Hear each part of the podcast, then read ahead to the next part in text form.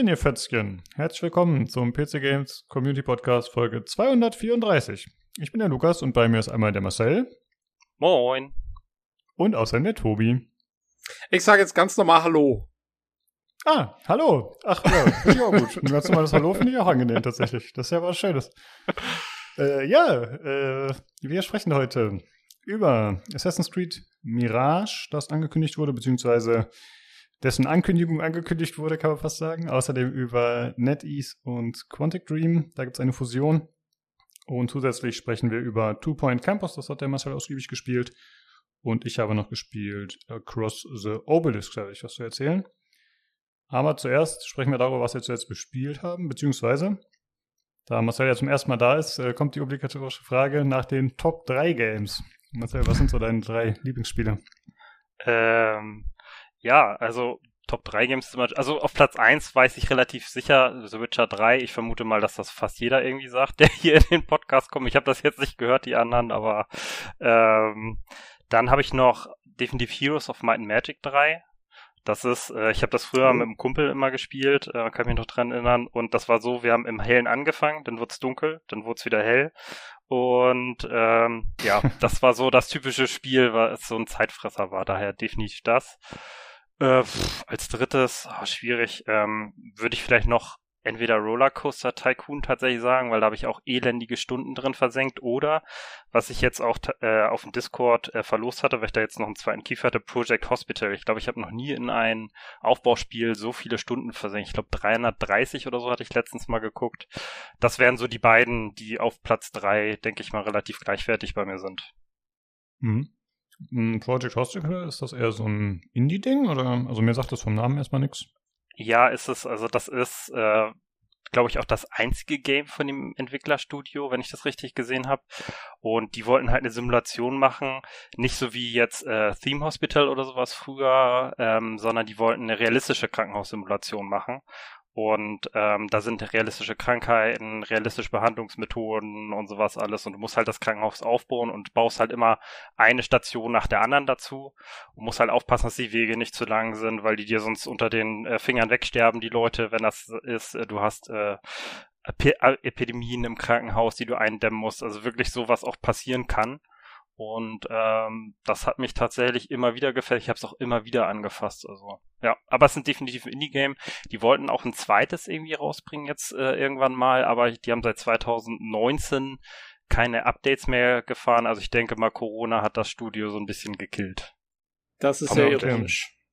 Ein ja. bisschen, ja. Aber ja, Frage das halt stimmt. Auch gewesen, ob Corona da irgendwie in einem Update quasi stattfindet, weil das wäre ja eigentlich bei so einem ernsthaften Hintergrund dann tatsächlich passend. Ich glaube sowas, ich weiß nicht, ob es direkt Corona war, aber auf jeden Fall SARS war mit drin und sowas alles. Das weiß ich, aber ich weiß jetzt nicht, ob direkt Corona mit drin war. Doch, ich glaube, das haben die irgendwie beim Update nochmal ähm, nachgereicht. Tatsächlich. Das war zumindest für. Das war das letzte Update. Ja, wahrscheinlich. also es gibt für 5,99 den DLC Department of Infectious Diseases zumindest. Gut, ja, genau. Das ist die Frage.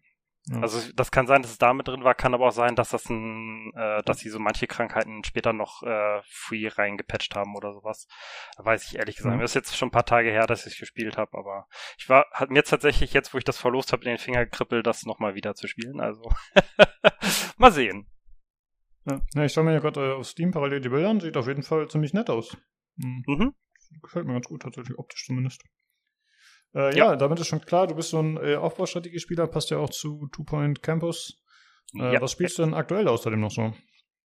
Also ich habe äh, tatsächlich, ich hatte letzte Woche frei, dadurch hatte ich relativ viel Zeit auch äh, Spiele auszuprobieren oder auch zu beenden. Ich habe endlich, endlich Cyberpunk beendet, nachdem äh, in unserem Racing-Team schon äh, immer da, ja, mach endlich mal zu Ende. Ich wurde da schon, ja, ich will nicht sagen gedisst, aber ähm, es wird schon ans nahegelegt, dass ich es endlich mal machen soll.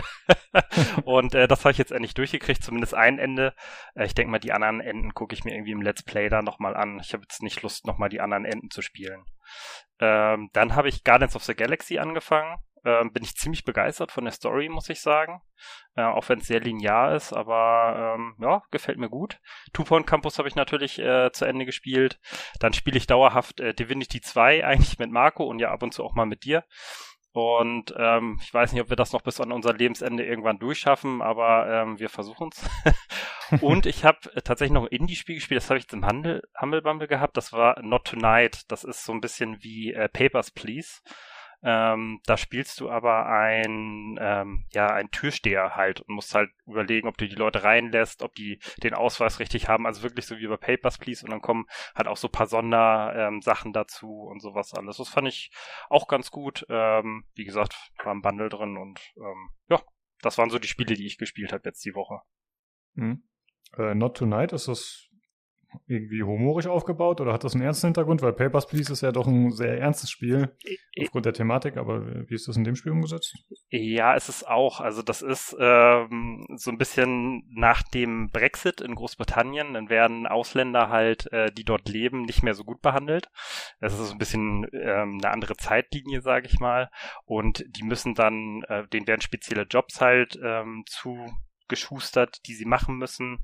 Ähm, die müssen dann bestimmte Gelder zahlen neben der Miete und sowas alles und haben alle so einen Aufpasser, der halt einmal die Woche kommt und äh, die so ein bisschen überwacht, was die machen. Und das ist ähnlich wie bei Papers, Please tatsächlich auch, dann kriegst du so Anfragen von irgendwelchen Revolutionären und äh, sowas alles. Also es geht in die Richtung, ist auch ein ernstes Thema, also ein bisschen fiktiv halt dementsprechend. Mhm. Okay. Ja, gut, äh, schon war ein ganz guter Überblick.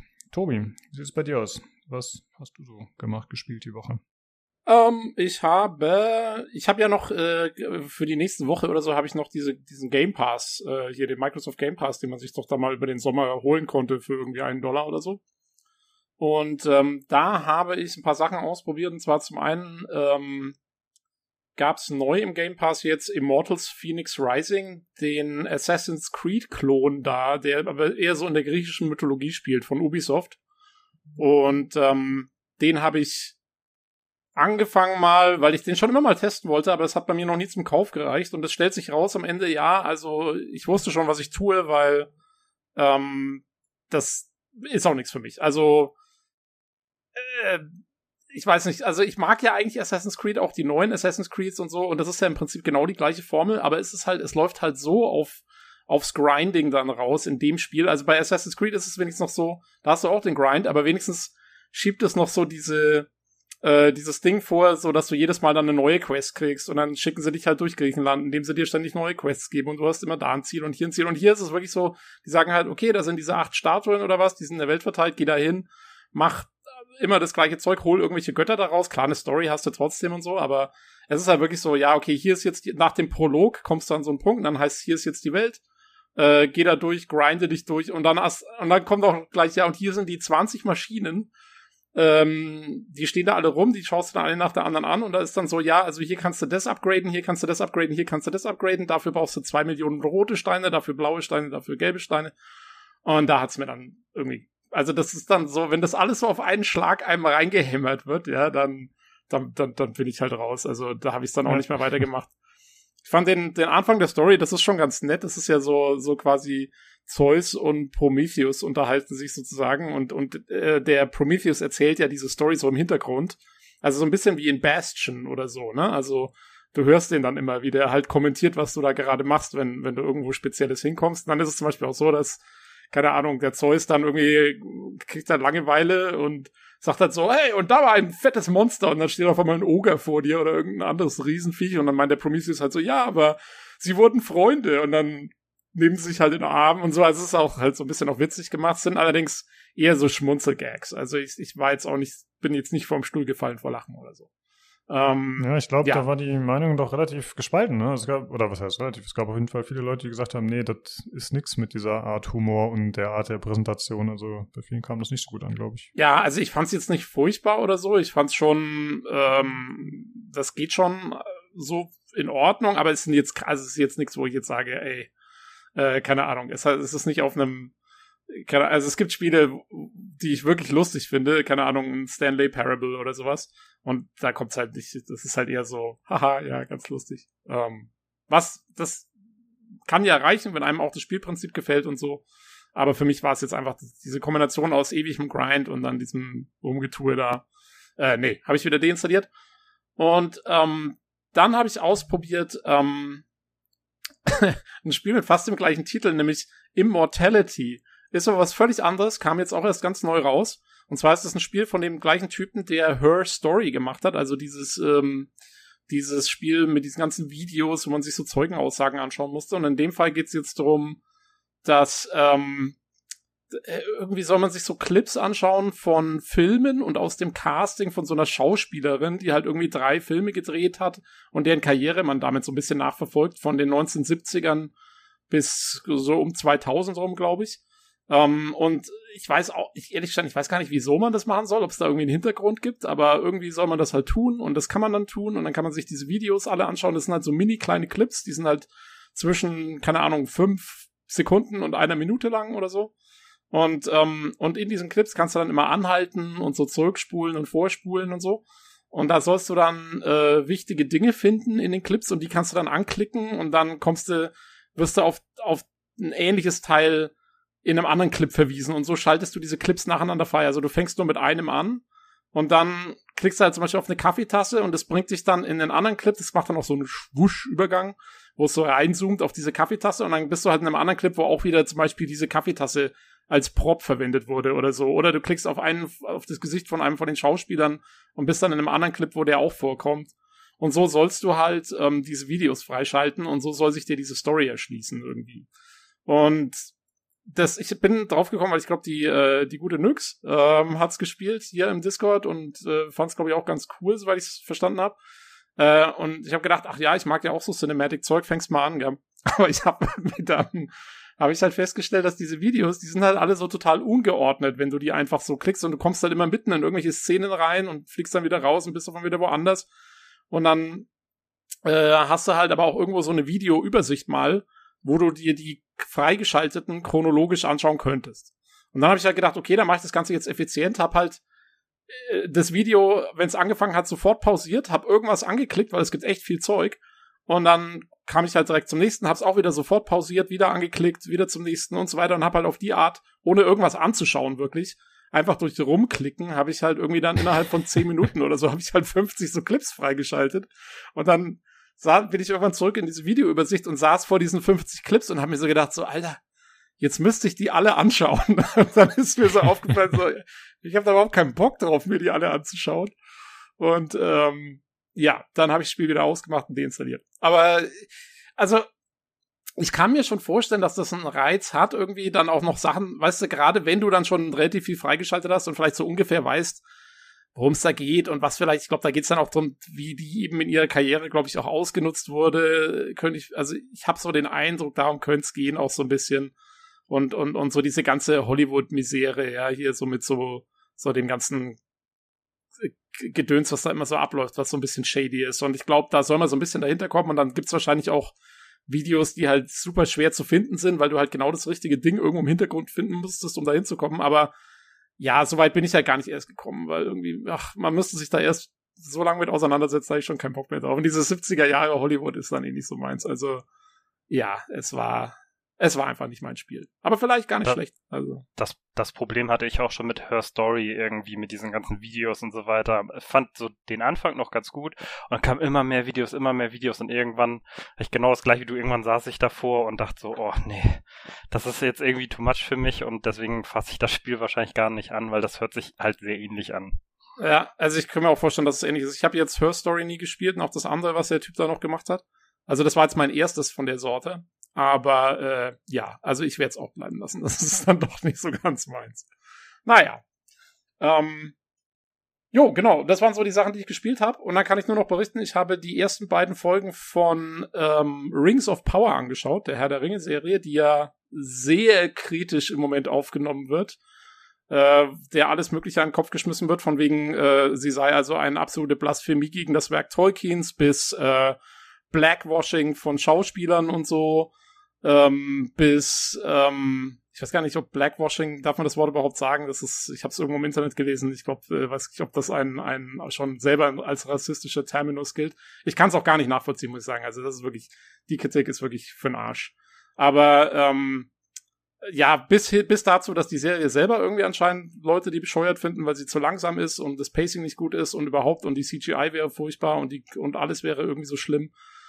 Ähm, also ich fand's, mir hat's bis jetzt ganz gut gefallen. Ich fand die ersten zwei Folgen nicht ganz nett. Sie fangen teilweise so ein bisschen die Atmosphäre von den Filmen schon ein.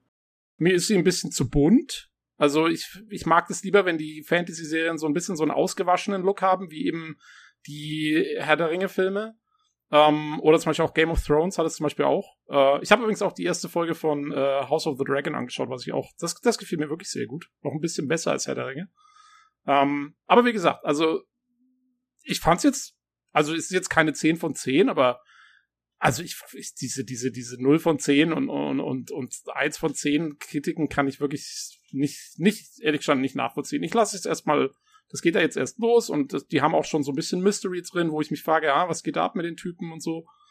Und, und das, ja, also ich finde, kann man schon machen. Also ich hab da, bin da jetzt erstmal offen für, muss ich sagen. Es ist halt, ja. äh, es ist halt eine Eigenkreation, ne? Es ist jetzt halt nicht eins zu eins das Silmarillion oder so. Damit muss man sich halt abfinden, aber mein Gott, ich meine, so ist es halt. Ähm, das ist ja also allgemein also so ein bisschen, oh, Entschuldigung, das ist ja allgemein so ein bisschen Standard geworden. Das hat ja auch irgendjemand auf dem Discord gepostet. Entweder ich gebe irgendwie 10 Sterne, 9 Sterne oder ich gebe 1 oder 0, sowas dazwischen. Was abgestuftes gibt's da irgendwie kaum noch irgendwie. Entweder ja. man liebt es oder man hasst es, aber so objektive Sachen sind meistens ein bisschen schwierig mittlerweile. Also nicht nur jetzt bei, bei Filmen und Serien, sondern auch bei Games und so. Ähm, ja, das hat sich die letzten ja, Jahre ein bisschen abgenommen. Aber genau da sehe ich die Serie eigentlich. Also ich würde jetzt diesen ersten beiden Folgen, wenn ich jetzt nur die bewerten müsste, die hätten für mich so eine zwischen einer 6 und 7 von 10, würde ich mal sagen. Sowas in dem Stil. Also es bläst mich jetzt nicht komplett weg, aber es ist auch, es ist nett und, und ich finde, es sind einige coole Sachen drin, es sind einige Sachen, die mir nicht so taugen. Und ja, also finde ich okay. Wie gesagt, mir ist es zu bunt. Das ist mein Hauptkritikpunkt eigentlich.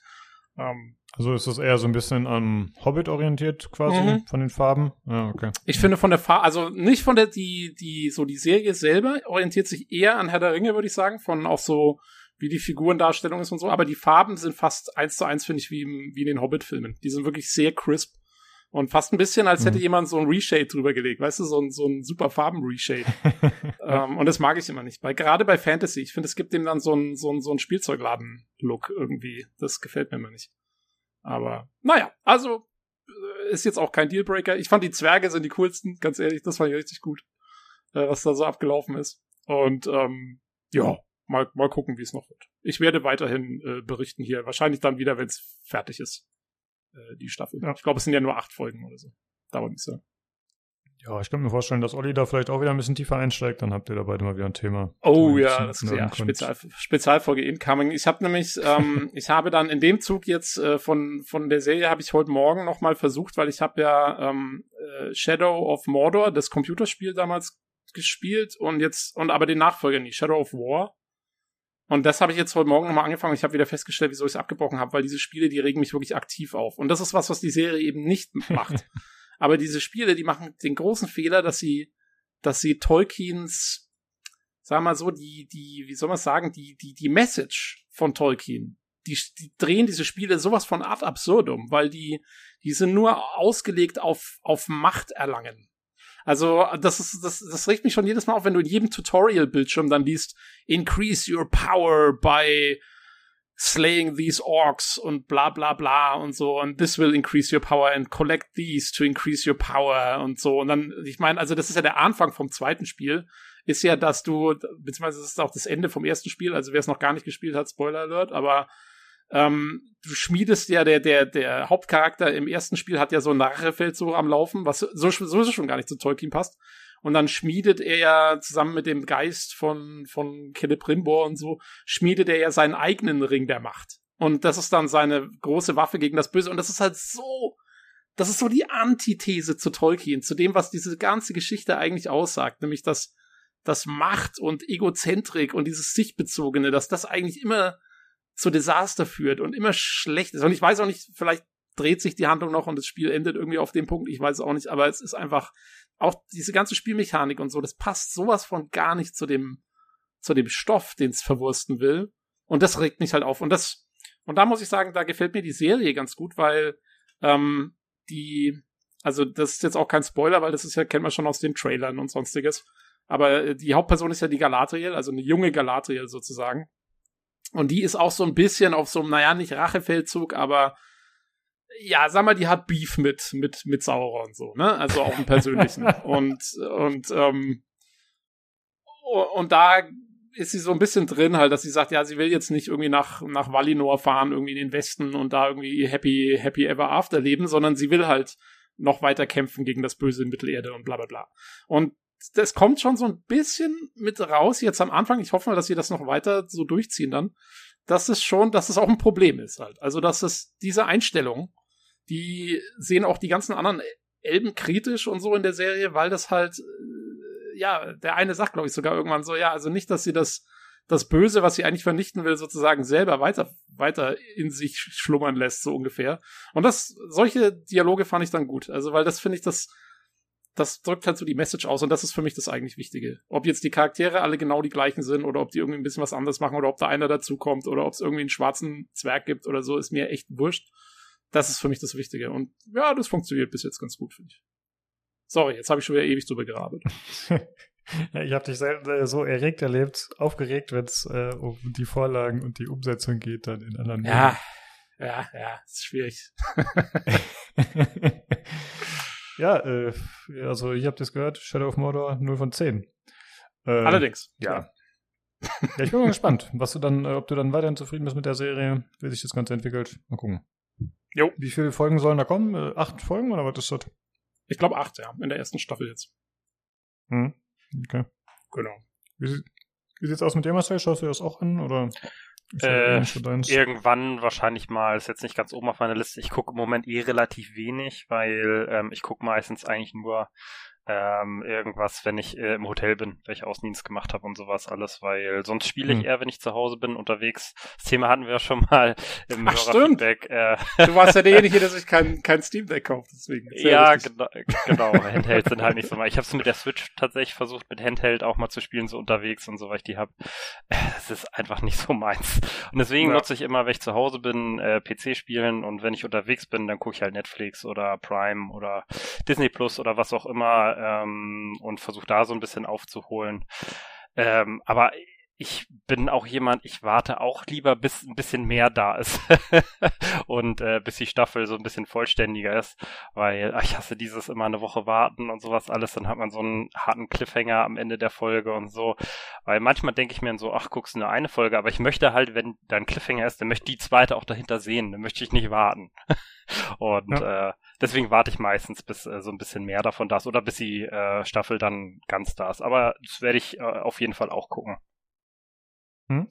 Ja, geht mir auch so. Also ich gucke es auch lieber dann am Stück oder habe zumindest die Option, das zu machen. Ne? Habe ich ähm, früher auch, habe ich früher auch lieber gemacht. Ähm, ich finde es inzwischen ganz nett. Wenn's, ich glaube, es glaube ich letzte Woche schon wegen Lower Decks gesagt, aber hm? ich mag das eigentlich inzwischen ganz gerne, wenn man so diese Woche hat, um mal diese eine Story erstmal sacken zu lassen und dann geht's weiter. Das ist ein bisschen anderes Gefühl, irgendwie die Serien anzuschauen, finde ich. Aber ja, ich hm? kann es nachvollziehen. Ich habe es früher auch gerne lieber Sachen gebinged. Dafür bin ich zu neugierig einfach. Äh, wir hatten ja letzte Woche schon über die Gamescom relativ ausführlich gesprochen. Ähm, Marcel, da wollte ich mal fragen, wie sieht's aus? Hast du irgendwas äh, gesehen, was du findest, was wir hätten noch erwähnen sollen? Oder fandest du irgendwas besonders cool? Was hat dir gut gefallen? Was hat dir vielleicht nicht gefallen? Wie war so dein Eindruck? Also ich habe tatsächlich relativ viele Spiele gehabt, die ich interessant fand vom Aussehen her. Ähm, ob die jetzt am Ende gut werden oder so, ist natürlich in den Sternen. Also, das hatte ich ja schon, als wir das zusammen geguckt hatten. Ich finde Park Beyond halt sehr interessant, weil das mal was völlig anderes ist. Ist ja auch ein Aufbauspiel.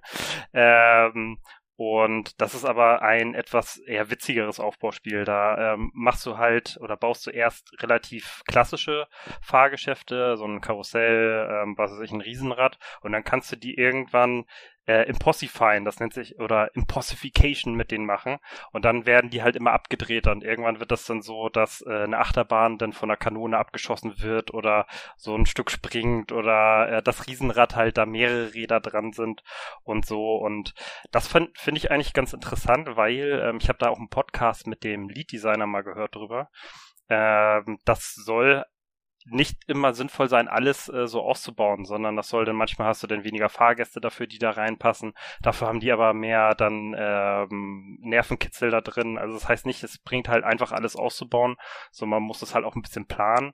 Man soll sich da auch eigene Ziele setzen können halt zum Beispiel drin, also dass man nicht jetzt vorgegebene Ziele hat, du musst das und das erreichen, sondern man hat am Anfang irgendwie so ein Meeting und sagt dann, das sind meine Ziele, die will ich erreichen in dem Level und so. Das finde ich eigentlich ganz interessante Ansätze und soll halt ein sehr starker Fokus auch auf die Wirtschaft gelegt werden. Und ja, ja, sah bisher alles sehr gut aus, was ich davon gesehen habe. Es war jetzt kein, kein Ankündigungstrailer, aber es war ein neuer Trailer davon. Das fand ich ganz gut.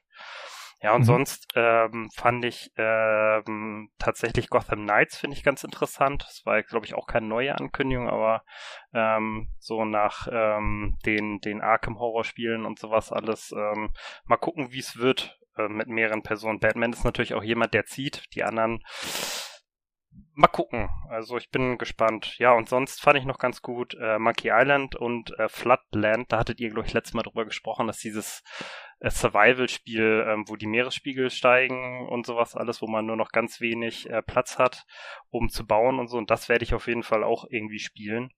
Ähm, Genau, das sind so die Listen. Und eins, das kommt jetzt auch im Game Pass, Pentiment. Das, äh, äh, das ist so ein Spiel, es hört sich richtig gut an. Das ist halt ein Detektivspiel im Mittelalter, ist mal was völlig anderes, wo du einen Mord aufklären musst. Aber ich weiß noch nicht, ob die Grafik mich zu sehr abschreckt. Es ist halt von Obsidian, äh, von Entwicklern da von Obsidian. Und äh, deswegen mache ich mir um die Story jetzt nicht so viele Gedanken, aber die Grafik ist halt schon sehr gewöhnungsbedürftig. Aber das fand ich zumindest vom, vom Spielprinzip her sehr interessant. Aber ähm, ist nicht, ähm, äh, ganz kurz, ist, ist nicht die Grafik bei dem genau auch so eins der also für mich ist das auch eher eins der, der Dinge, die halt das Spiel so interessant machen, weil es halt diese mittelalterliche ähm, diese, diese fast schon, äh, ja, Malerei-Grafik ist halt so, ne, was man so kennt aus so alten Bibeln oder irgendwie sowas halt. Äh, ja. Das finde ich ja, eigentlich schon ganz cool, so. Das stimmt, aber es ist halt, äh, also ich kann, ich kann das nicht genau beschreiben. Also manchmal ist es halt, äh, so eine Grafik kann ich dann ab in dem Spiel und manchmal schreckt mich sowas auch ab, wenn ich es dann spiele. Also es ist immer schwierig, es muss ich halt gucken. Ich meine, bei so, ähm, ich sag mal, bei Point-and-Click-Adventures oder allgemein Adventures ist es mit der Grafik immer so, ja, da geht's ja eher um die Story dann am Ende. Also ähm, deswegen ah. bin ich auch guter Dinge, aber, also für mich zumindest. Mhm. ähm, aber ja, mal gucken. Das ist ja auch das bei Monkey Island jetzt so ein bisschen die Kritikpunkte haben ja ganz viele alte Fans gesagt, oh, mit der Grafik bin ich nicht zufrieden. Ganz ja. ehrlich, das ist mir voll egal, wenn das der Humor von Monkey Island ist, der da drin ist, äh, von den Spielen damals vielleicht ein bisschen auf die Neuzeit getrimmte, der, der Humor ähm, auch zum Teil, dann ist mir das ehrlich egal, wie die Grafik da aussieht.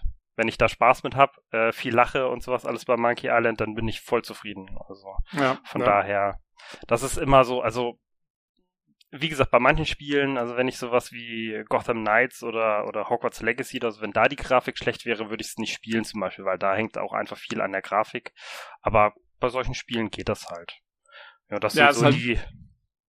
Ja. Es, es ist so ein bisschen die Immersionsfrage, ne? Das ist so wie, ähm, wie ja auch zum Beispiel, keine Ahnung, wenn du irgendwie einen Blockbuster-Film anschaust, willst du, dass da super geile CGI-Effekte drin sind, aber manchmal schaust du halt auch vielleicht einfach einen Cartoon an oder so. So in dem Stil ist es halt, ne? Ja, genau. Es ist halt auch eine schmale Gratwanderung, finde ich immer. Wie viel packe ich da rein, CGI und sowas alles, weil es gibt auch Spiele, die sind so durchsynchronisiert äh, und äh, durchgetaktet und so weiter, dass ich gefühlt manchmal fünf Minuten spiele und dann äh, irgendwie zehn Minuten irgendwelche super tollen Videos sehe und so. Das ist halt auch alles immer Geschmackssache, ne? Oder spiele ich einfach die ganze Zeit, habe dafür eine etwas Grafik ein bisschen mehr Basic und so. Ja, es ist ich sehe es so wie du. Also es kommt ein bisschen aufs Spiel an und auf die Immersion, die ich da haben möchte und sowas alles. Also ja, aber ich bin gespannt. Es waren, wie gesagt, einige Spiele dabei, auch so Lies of P hat mich interessiert, Railway Empire 2 und so. Also es waren so einige dabei, aber es war jetzt nichts dabei, wo ich so sage, so, bis auf das Park Beyond tatsächlich, wo ich sage, oh, das muss ich unbedingt spielen. Es waren viele, die mich interessieren, aber nichts, was mich jetzt so richtig vom Hocker gehauen hat. Hm, okay. Ja. Ähm, wegen Park Beyond wollte ich noch fragen, du hattest gerade diesen Podcast mit dem Entwickler genannt. Weißt du zufällig, welcher das war? Dann würden wir den mal verlinken. Ähm, ich weiß nicht, ob ihr das wirklich wollt, weil der war bei GameStar.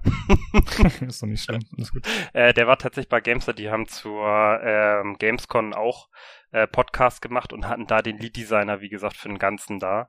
Ähm, der hieß auch Park Beyond irgendwie oder sowas. Okay, suchen wir raus und dann verlinken wir den noch. Gut. Ja, genau. Okay, cool. Dann äh, würde ich sagen, kommen wir doch einmal zur aktuellen Verlosung. Und zwar verlosen wir einmal Kerbal Space Program, einen Steam Key. Und zwar bis zum 15. September läuft die Verlosung auf dem Discord, also discord.gg slash pcgc. Der Key wurde mal wieder gesponsert von Jan. Okay, und dann kommen wir zum Hörerfeedback und da haben wir relativ viel zu der Gamescom-Folge bekommen tatsächlich. Hm, wir müssen mal gucken, wie wir das gleich machen. Wir haben, wir werden da einiges zusammenfassen, weil das einfach zu viel ist sonst, aber da gehen wir gleich noch auf ein. Ich werde erstmal das vorlesen von Martin. Er schreibt, von den von euch vorgestellten Spielen interessiert mich Dune Awakening am meisten. Ich stelle es mir unheimlich cool vor, stehend auf einem Sandwurm durch die Wüste zu fetzen und feindliche Stellungen anzugreifen. Vermutlich wird man nicht wie zum Beispiel bei Ark Survival Evolved 100 oder mehr Stunden für eine ordentliche Basis farmen müssen. Denn bereits in Conan Exiles hat auch der Aufbau einer Festung, ähnlich wie bei Was, nur wenige Stunden gedauert. Und dann konnte man schon loslegen, die Welt zu erforschen oder sich mit anderen Clans zu bekriegen. Ja, okay. Äh, wir haben ja eher so ein bisschen unterkühlt reagiert tatsächlich auf äh, Dune Awakening, wie äh, relativ viele Leute, die halt sich eher ein Storyspiel oder so erhofft hatten. Ähm, deswegen ist ja aber zumindest ganz cool, dass du sagst, hey, für mich ist das das Richtige. Und du meinst ja sogar, du spielst äh, tatsächlich äh, Ark, hast du mit deiner Mutter gemeinsam gespielt. Äh, vielleicht talkt ihr das ja auch gemeinsam. Okay, und äh, er hat noch Hörerfragen für uns und die Community natürlich wie immer. Und zwar zuerst an dich gerichtet, Marcel. Welchen Film, TV-Serie oder Buch würdet ihr gerne mal als Spiel umgesetzt sehen? Na, ich habe mir da tatsächlich, ich habe die Fragen ja auch schon vorher gesehen, habe mir da relativ lange Gedanken drüber gemacht. Mir sind zwar viele Sachen eingefallen, aber nicht so richtig, wie man die umsetzen kann. Aber deswegen, ich sag einfach mal, also ich finde Blacklist zum Beispiel ganz interessant, weil ähm, Blacklist hat ja relativ viele, ähm, ja auch Plot-Twists da drin und ähm, relativ viele Antagonisten und sowas alles. Das könnte ich mir gut, ich weiß nicht äh, als was, aber generell so als Storyspiel ganz gut vorstellen. Dann hatte ich noch Seven Deadly Sins äh, tatsächlich, aber da habe ich gemerkt, äh, da gibt's schon eine Spiel oder ist eine Spielumsetzung gerade in der Entwicklung, äh, weil ich das einfach danach mal gegoogelt habe und da gibt's tatsächlich was, was da jetzt gemacht wird. Ähm, und, äh, na gut, ist jetzt nicht richtig ein Film, TV-Serie oder Buch, aber ich hatte ja letztens ähm, The Ruined King von League of Legends gespielt und so Ableger von diesen, von League of Legends in anderen Genres und so weiter. Das kann ich mir auch mal gut vorstellen, weil mich haben immer die ähm, Geschichten hinter den Charakteren da auch sehr interessiert. Und da gab's jetzt auch Arcane zum Beispiel, die Serie, die ich sehr gut finde bei Netflix und so. Und da könnte ich mir auch noch weitere Sachen zum Beispiel vorstellen, dann als Spiele. Hm. Ja, gerade bei so Sachen, die vielleicht schon andere Spiele auch haben, aber wo die Lore vielleicht noch nicht so ausgebreitet ist, ne, da passt das natürlich ziemlich gut, das stimmt, ja. Ja, genau. Äh, Tobi, wie sieht es bei dir aus? Was, was wäre für dich mal eine Spieleumsetzung, die du gerne sehen würdest? Ähm, ja, also äh, ist ein bisschen schwierig. Also ich glaube, so von Filmen oder Serien wüsste ich jetzt gar nicht so direkt, aber ich hätte eine Buchreihe, ähm, die ich nicht unbedingt direkt als Spiel umgesetzt sehen würde, aber ich hätte super gerne ein Spiel in dem Setting. Ähm, und zwar, es kam lustigerweise jetzt auch unabhängig da, ich hatte mir das schon vorher überlegt, aber es kam unabhängig davon auch in unserem neuen Lesetipps äh, Channel vor. Und zwar ist das der Hyperion Cantos. Ich weiß nicht, ob euch das was sagt. Ähm, mhm. Das ist ein Science Fiction, eine Science Fiction Serie von Dan Simmons heißt der Autor, so von Ende der 80er, Anfang der 90er ist das, glaube ich. Ähm, und dieses Setting finde ich halt saugeil, weil das spielt irgendwie so im Jahr, keine Ahnung, 3000 oder 4000 oder so, ich weiß gar nicht mehr, es ist arschweit in der Zukunft. Und äh, die Erde ist halt kaputt, also nicht irgendwie, keine Ahnung, äh, irgendwie hier postnuklear oder so. Nee, die ist also richtig kaputt, halt explodiert, weg. Ähm, aber vorher haben die, die Menschen schon irgendwie das Weltall quasi äh, kolonisiert. Und die haben, diese Welt ist, ist halt so geil, weil die haben zwei Möglichkeiten rumzureisen. Und das eine ist mit, mit Lichtgeschwindigkeit, wo sie ähm, wo sie aber halt diese, diese Time Dilation Effekte haben, also äh, die nennen das dann Time Debt, also äh, Zeitschuld. Also wer mit, mit Überlichtgeschwindigkeit reist, altert halt viel langsamer als der Rest. Das heißt, wenn für dich dann irgendwie ein Monat vergeht, in dem du halt mit dem Raumschiff da rumfliegst, vergehen für andere Leute 30 Jahre. Und, und, ähm, und das kannst du halt praktisch eigentlich nicht machen. Also es gibt nur eine, so eine ganz bestimmte Leute, die das machen. Aber sie haben auch noch äh, Farcaster und das sind so Teleportationsportale, äh, die aber keine Teleporter sind, sondern die einfach, also muss man sich so vorstellen, dass es einfach, als hättest du eine Tür in deinem Raum und gehst einfach durch und kannst auch durchschauen und so, siehst, was auf der anderen Seite ist. Aber du bist halt äh, quasi auf, im einen Moment bist du halt auf dem einen Planeten und im anderen Moment bist du irgendwie 10.000 Lichtjahre auf einem anderen Planeten. Und so haben die so ein Netzwerk aufgebaut. Ähm, aus Planeten, wo halt diese Fahrcaster sind. Und mit, zwischen denen kannst du einfach hin und her. Und den Planeten, wo halt keine sind und zu denen musst du dann ewig immer erstmal hinfliegen. Und so, so bilden sich so, so Sphären quasi, also wie so kleine Netzwerke aus, aus Planeten und, und auch die dann vernetzt sind mit ihren Computern und so, so Informationsnetzwerke. Und das ist halt, das ist super cool gemacht in dem Buch. Also, äh, da gibt's dann auch, es gibt dann auch noch äh, eben so AIs, wo immer die Frage ist, ob die eigentlich nicht sowieso schon in der Lage wären, längst die Menschheit zu, zu vernichten und wieso sie es nicht machen und so. Ähm, und, und das halt super cool. Und, und, ähm, und da könnte man, finde ich, super geil äh, irgendwie mal ein Rollenspiel machen oder so, wo du halt weil du könntest halt super cool Biome verknüpfen, so ein bisschen wie in dem hier dem PlayStation 5 Spiel, was wir jetzt hatten hier, äh, wie heißt ähm, Ratchet and nee, was Ratchet and Clank? Nee, es war äh, ja. Das Rift Apart auf jeden Fall, ich weiß nicht mehr genau. Ja, Ratchet äh, and Clank, ja. Ratchet and Rift Apart, genau. Äh, so in der Art halt. Ähm, könntest du da die so so die Welten miteinander verknüpfen und könntest eine coole Story machen und ähm, ja, also das hätte extrem viel zu bieten. Und da könnte man, also man könnte aus dem aus der Buchreihe selber könnte man sowieso mal eine Fernsehserie machen oder so. Ähm, aber aus dem Setting könntest du auch super cool irgendwie ein Rollenspiel machen, finde ich. Das wäre das wäre mal der Hammer. Das klingt ja. auf jeden Fall nach einem coolen Setting, aber auch ziemlich äh, anspruchsvoll umzusetzen, auf jeden Fall. Ja, ja, ja. ja. Also einfach wäre es nicht. Aber es, aber es wäre, ich meine, in Zeiten, wo Leute so ein Spiel wie Everywhere machen, ne, da mach, machst du noch ein paar Portale rein und dann passt das. Stimmt, ja. Ja, da passt auch äh, mein Wunsch tatsächlich ein bisschen zu. Und zwar fiel mir das jetzt gerade spontan ein, als du erzählt hast, äh, ein Warhammer 40k-Spiel, was sich der Horus Heresy widmet. Also quasi der, ja, der Ursprungsgeschichte, wenn man so will, von Warhammer 40k und eben dem großen Bruderkrieg und so weiter. Da gibt es wahrscheinlich schon Dutzende Spiele, die sich das Ganze angenommen haben. Aber ich würde mir da gerne ein äh, top modernes Spiel wünschen. Irgendwie äh, ein Shooter oder so, der das Ganze mal in voller Breite quasi abhandelt. Das wäre ziemlich cool. Ja, aber, aber ich habe noch zwei andere. Hm? In der, in, in der Breite, wie die, wie die Warhammer-Lizenz rausgehauen wird, es stehen noch die Chancen ganz gut, dass du das früher oder später kriegst, oder? Ja, das stimmt. Äh, ja, ob die Qualität hat, stimmt. das ja, das wäre eine andere Frage. Blatt, aber, genau, ja. Aber eigentlich hatte ich mir zwei andere Sachen aufgeschrieben. Und zwar zum einen äh, Ghost in the Shell. Auch da gab es ja schon Spiele in der Vergangenheit.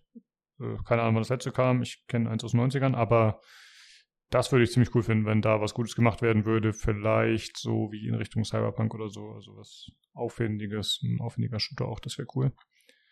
Und dann ist mir noch eingefallen zu The Boys, zu der Serie. Äh, vielleicht ein Third-Person-Action-Spiel, wo man dann aber die Bösen spielen müsste, weil ich dachte mir so, ja, dann schnetzt man alles weg mit Fähigkeiten und bla bla bla. Dann fiel mir ein Moment, dann spielt man ja gar nicht die Protagonisten. Aber dann spielt man auf der anderen Seite. Wäre auch okay. Das äh, könnte ich mir noch ganz cool vorstellen. So ein bisschen wie Prototype damals. Nur, das ist immer so ein bisschen die Gefahr, wenn man dann so overpowered ist, dass das irgendwie relativ schon langweilig wird. Da müssen sie sich vielleicht was einfallen lassen. Ja, aber das ist ja bei anderen Superhelden, also wenn du die Guten spielst, auch nicht anders. Sie sind ja theoretisch auch overpowered und haben dann trotzdem immer einen Antagonisten, der stark genug ist, um dagegen zu halten. Also selbst bei Superman oder sowas, der ja alle möglichen Kräfte hat oder ähnliches. Also von daher lässt sich bestimmt auch gute Gegenkämpfer da finden. Ja, stimmt. Ja gut, mittlerweile ist ja jetzt, wo ich drüber nachdenke, so Boys, da gibt es ja mittlerweile auch Subs auf der guten Seite. Dann von daher.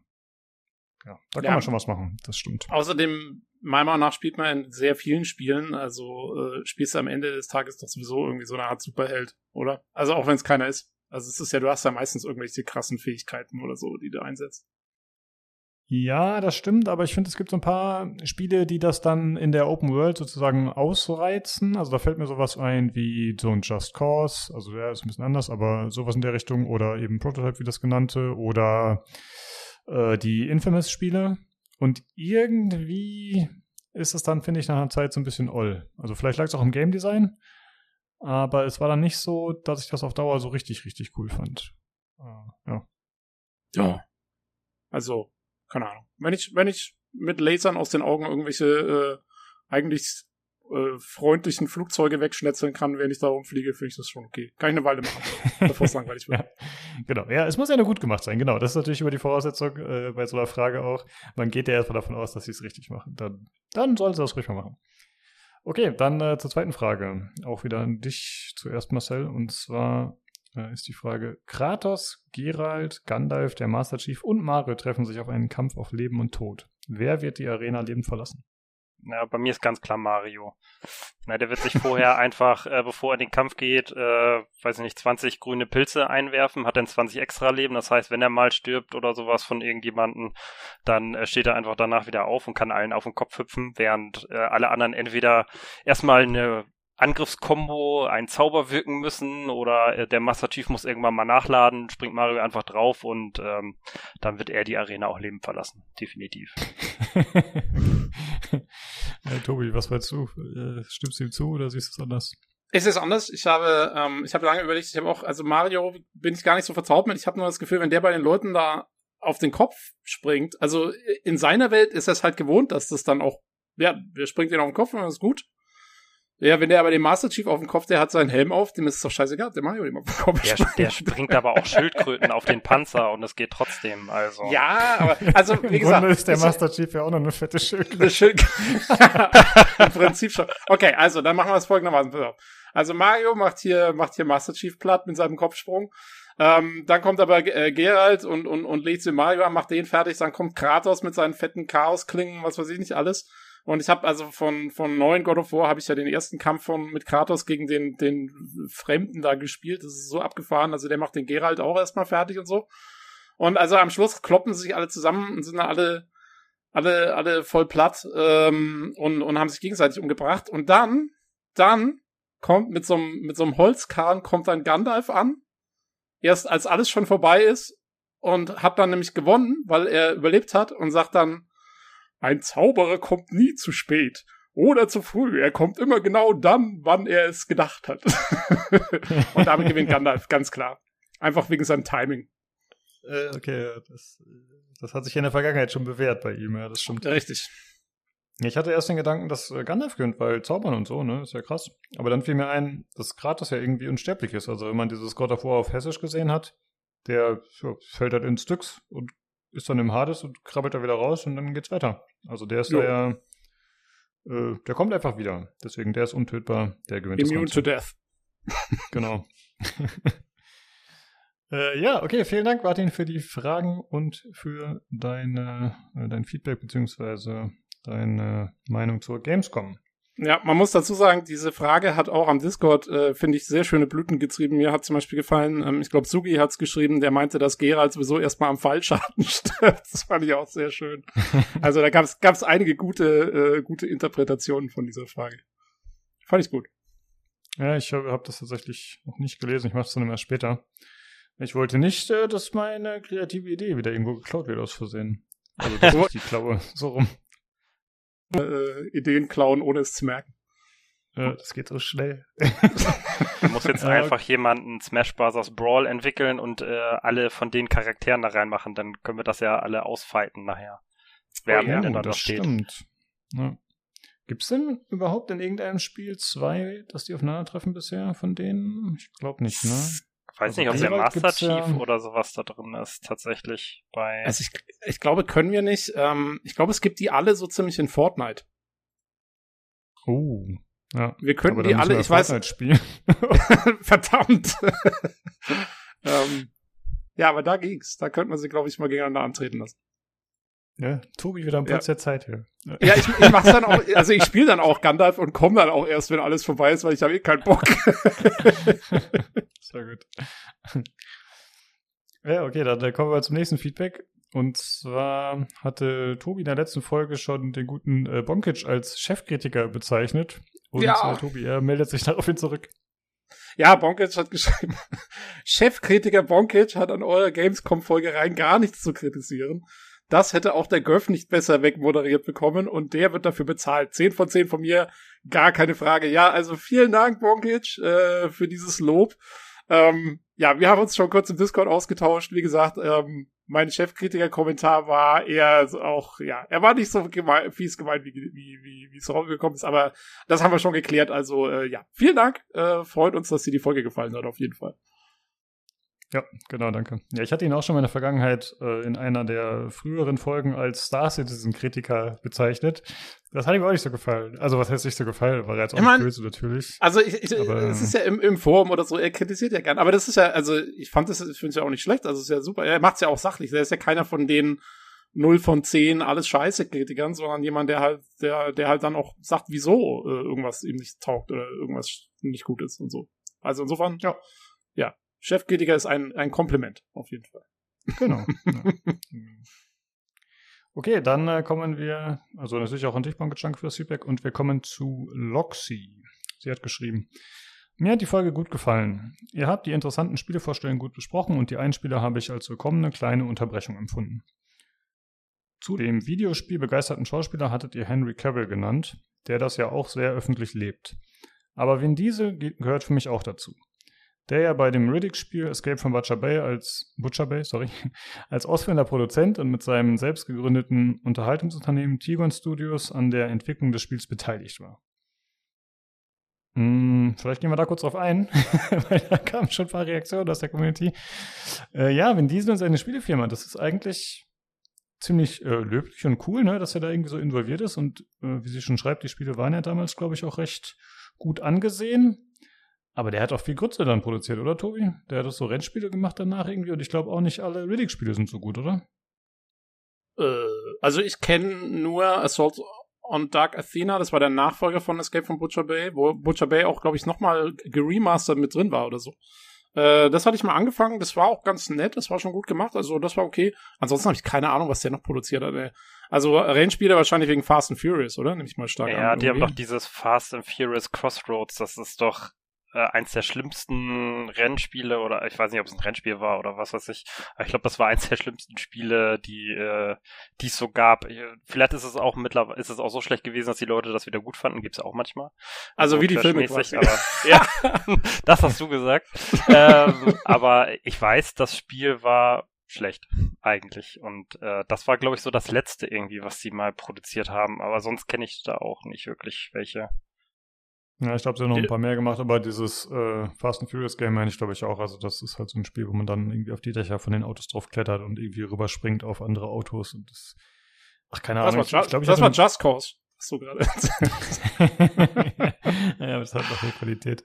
Äh, ja, das war aber ziemlich grützig, das Spiel. Und ja, an sich äh, finde ich es auch cool, dass er sich da irgendwie involviert und begeistert, aber anscheinend hat es nicht immer so gut geklappt. Ah ja, man kann auch nicht alles machen, weißt du? Also irgendwo, ähm, äh, keine Ahnung, er ist halt in erster Linie, ist halt nochmal Schauspieler und macht, macht den Krempel. Also ich weiß aber, möchte nicht wissen, wie sehr er in dieses Spiel überhaupt involviert war als Person. Ich meine, der wird nee, nee, er hat sich halt schon während der Drehpause oder wenn er nicht dran war in der Szene, hat er sich da in seinen komischen Stuhl reingesetzt, die da immer stehen, Aha. und hat angefangen im Laptop zu coden. Ganz klar. genau. mit so einem Mini-Laptop, so wie so ein Netbook und mit seinen muskulösen Armen. Kann man sich gut vorstellen, ja. Oh Mann. Ähm, ja, keine Ahnung. Also, äh, naja, wir haben es ja äh, das eigentliche Thema schon schon ausgeweitet. Ich weiß nicht, äh, Marcel, wen, hättest du einen, einen Kandidaten gehabt für die Gamescom, den du da gerne gesehen hättest, oder ist es dir völlig wurscht, wer das moderiert und äh, was da so auf der Bühne abläuft? Du willst nur Trailer sehen. Ja, das zweite. ja, also okay. mir ist es tatsächlich, weil ganz ehrlich, äh, wenn du dir das anguckst, die drei Sätze, die da zwischen den Trailern gesagt werden und so, äh, ob da jetzt äh, der Göff steht oder habe ich jetzt richtig ausgesprochen? Göff, ja, ja. sehr mhm. gut. Gut. ob der da jetzt steht oder ähm, jemand anders, ist am Ende des Tages auch nicht egal, weil es der hält ja jetzt keine Rede da oder ähnliches. Also ich fand, fand den Vorschlag, ich glaube, den hast du gemacht, Lukas, mit dem Siegesbund äh, mhm. Finde ich eigentlich auch ganz gut. Äh, der hat ja früher auch hier bei, bei Raumschiff GameStar und so ganz früher da das äh, mitgemacht und so. Muss ich sofort dran denken. Also der hat schon so ein bisschen schauspielerisches Talent zumindest. Ich denke mal, der kann, könnte sowas machen. Aber ganz ehrlich, am Ende des Tages ist das, ja, mir eigentlich egal. Ich, ich ja. bin wegen der Trailer da. ja. ja, gut für alle. Aber ich finde, nicht wegen seines schauspielerischen Talents, sondern einfach, weil ich glaube, dass er authentisch ist. Weil Schauspieler macht ja der Göff schon. Ich meine, Talent kann man jetzt drüber streiten, aber ich meine, gut, ist natürlich die Frage, ne? Wenn dann irgendwer anders da vorne steht, der kann natürlich auch nicht sagen, hier kommt das nächste Scheißspiel, sondern der muss auch sagen, hey, wir haben hier was ganz ja, Tolles eben. für euch. Äh, aber du halt weißt, Frage. aber du weißt wenigstens bei Siegesmund, dass der viele Spiele gespielt hat und wahrscheinlich auch spielt und einiges davon kennt, zumindest die Vorgänger und sowas alles. Ich weiß nicht, wie das bei dem Göff ist, also keine Ahnung, ich habe mich mit dem noch nie so richtig beschäftigt. Erst durch äh, hm. eure Podcasts hier. Ja, der hat auch als, äh, sagen wir mal, Spiele der ist als Fan in die Journalistengeschichte reingeraten. Das ist, der hat eine ganz interessante Entstehungsgeschichte eigentlich, der Griff. Ähm, über Valve und so ging das damals mit Half-Life und so in den 90ern. Also, der macht das auch schon ewig. Und ähm, ich glaube schon, dass der auch, ich meine, der kennt sich auch wahrscheinlich wirklich sehr gut aus und der hat ja auch die ganzen Industriekontakte, der wird auch super viel Zeug gespielt haben. Das Problem ist, glaube ich, auch, wie, wie Lukas sagt, wenn du für so eine Aktion auf der Bühne stehst, da auch wenn du dann Fabian Siegesmund hinstellst oder sonst irgendjemand, das ist nicht authentisch, weil es einfach eine Werbeveranstaltung ist, weil die Leute halt ihre Skripte kriegen und weil die eben zu jedem Spiel sagen müssen, oh, jetzt kommt wieder was super cooles, auch wenn es eigentlich halt irgendein kleines Indie-Ding ist, was, was halt, ich meine, ja, vielleicht ganz nett, aber super cool. Hm. Aber es geht halt nicht anders. Das ist, das ist der Sinn und Zweck der Veranstaltung am Ende. Ja, das ist ja auch bei allen anderen Sendungen so, wenn dann ein Moderator steht. Also sei es hier irgendeine ja. Castingshow oder was weiß ich. Und der weiß, oh Gott, jetzt kommt da jemand, der sowieso nicht singen kann und sowas alles und muss den dann aber doch anheizen und geil finden. Also das ist ja genau. bei allen also, Sachen letztendlich so. Teil des Jobs am Ende. Ja. Ja. Aber bei uns so. ist es nicht so, denn wir werden nicht bezahlt. Wir verdienen gar nichts. Noch Marcel kriegt bei uns nichts, deswegen äh, was? Meinung. Ja. Also ich finde ich find Computerspiele eigentlich scheiße. Ich, ich verstell mich hier jedes Mal. Ähm, so, ansonsten hat der Doxy noch geschrieben, äh, angenehm fand ich, dass die Frage des Moderators in einer angemessenen Länge von euch besprochen wurde. Okay, haben wir jetzt nochmal ausgeweitet, davor verleckert. Und vielen Dank für diese tolle und auch arbeitsreiche Folge. Ja, danke für das Feedback, Loxy. Und dann äh, kommen wir zu dem, was der Sterling geschrieben hat, Tobi. Genau, ähm, der greift nämlich auch was auf, was äh, Loxy auch schon geschrieben hatte, aber dazu komme ich gleich. Äh, Sterling schreibt, Danke für die lange und aufwendige Folge. Die Gamescom und vorgestellten Spiele haben mich in weiten Teilen kalt gelassen. Das letzte Mal war eigentlich Cyberpunk 2077, wo ich richtig hinterher war. Das ist aber nicht Schuld der Gamescom. Ähnlich habe ich ja auch die letzten Nicht-Messen und andere Veranstaltungen empfunden. Die Beteiligten können meiner Meinung nach mit der Gamescom 22 zufrieden sein. Eine schöne Auswahl habt ihr getroffen, Atlas Fallen habe ich am ehesten noch im Visier davon. Dass ihr bei solchen Massenveranstaltungen jeweils noch Audioclips davor packt, finde ich nicht nötig. Das trennt die besprochenen Trailer, ähm, aber macht die ganze Sache noch ausufernder. Und die Arbeit, die euch das macht. Also, und die Arbeit, die euch das macht. Entschuldigung. Ähm, außerdem habt ihr Kapitelmarken. Ja, hallo GS und Co. Kapitelmarken. Sie existieren. Äh, schön, dass zum Schluss trotz allem äh, Programms auch noch ein Spielebericht auf dem Plan stand und dann auch noch Saints Row, wo wir letztes Jahr den Reveal-Trailer besprochen hatten, fast auf den Tag genau. Ich war ja relativ optimistisch, trotzdem sind die Spiele der Reihe kein Sofortkauf für mich. Zum GTA 5 Vergleich, klar ist, dass seit neun Jahren der Maßstab.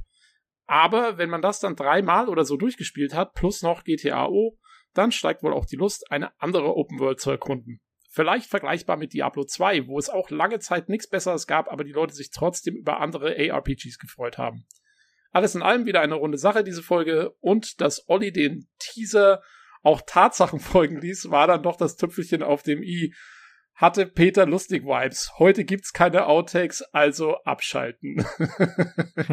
äh, ja, äh, erstmal ganz, ganz, ganz großes High Five an den Olli. Echt, der hat die komplette Folge äh, geschnitten letztes Mal und ähm, war echt eine super lange Folge und er hat noch diese ganzen Audioclips reingehauen. Und da hatten wir ja einiges an Feedback dazu. Also wir lesen das jetzt nicht alles nochmal extra vor, aber wir hatten auch noch Feedback von ähm, oh, Lukas, hilf mir kurz. Ähm, Von Freezer, der hat geschrieben, ne, es, er braucht das eher nicht, also ihm gibt das nicht so viel. Und dann hatten wir noch genau. den Schauchritter, der es gut fand, tatsächlich, ja. Genau, genau. Also beim Freezer wundert es mich auch nicht, dass dem das nicht so gut gefällt, weil wenn er das mit dreifacher Geschwindigkeit hört, dann ist es wahrscheinlich total bescheuert, diese Musik und sowas mal anzuhören. Ähm, aber äh, ja, also wie gesagt, erstmal erstmal Kudos an den Olli, der das echt äh, da äh, mit Herzblut gemacht hat. Ähm, ich weiß nicht, wie es euch geht. Also wir haben jetzt so ein bisschen beide Seiten im Feedback gehabt. So die Leute, die es cool finden, die Leute, die es nicht so cool finden. Ähm, meine persönliche Einstellung war immer, ich hab's gerne für die Tests. Also wenn wir quasi ein Review machen und wirklich dann lange über ein Spiel sprechen, dass wir dann immer vorher kurz diese Musik einspieler machen, einfach um die Atmosphäre schon mal so ein bisschen rüberzubringen und so. Das, das mag ich eigentlich immer ganz gerne. Das suche ich auch gerne raus. Ich hätte jetzt, also wenn ich die Folge geschnitten hätte, sage ich euch gleich, die letzte, oder wenn ich die nächste Messefolge schneide, ich würde das nicht machen, diese ganzen Audioclips von jedem, von jedem Trailer dazu zu packen, weil ähm, ich finde, das ist, also mir, mir ist es dann auch ein bisschen zu viel. Ähm, und dann auch in den Trailern sind ja oft irgendwelche Kommentare von Entwicklern und sowas drin. Ich glaube, beim Expanse-Trailer habe ich das letzte Mal ziemlich gemerkt. Und die schneiden dann wieder rüber auf unsere Kommentare und so. Das ist so ein bisschen viel durchgelaberer. Deswegen habe ich persönlich eigentlich lieber die Musiktrailer. ich habe, glaube, äh, irgendjemand, ähm, was Freezer, glaube ich, irgendjemand hat er auch geschrieben, dass wenn, dann bitte mit Voice-Over. Ich sehe es andersrum. Es ist halt wirklich eine Geschmacksfrage. Also ich denke, ja, bei uns kommt es immer ein bisschen darauf an, wer schneidet. Also wenn ich schneide, wird es eher nur die, die Einspieler zu den Tests geben. Äh, der Olli macht gerne ein bisschen mehr, ähm, was ist ja auch okay. Ähm, aber ja, also weiß ich nicht, Lukas. Oder willst du als Chef hier den, den Hammer auf den Tisch hauen und sagen, mach das jetzt so, ihr kleinen Minions? Nee, auf keinen Fall. also ich erzähle gerne, wie ich es persönlich am liebsten mag. Also ich finde es eigentlich auch cool, vor den Reviews so ein Ding zu haben, wenn wir das mit drin haben. Ähm, aber ich denke halt auch dran, wie das bei mir als Hörer wäre. Und als Hörer, muss ich zugeben, mag ich Einspieler eigentlich gar nicht. Äh, denn sie vermitteln zwar oft einen guten Eindruck oder ein bisschen Stimmung oder man hört halt, teilweise haben wir auch so Voice-Einspieler, die dann einfach mal kurz die, die Soundqualität zeigen.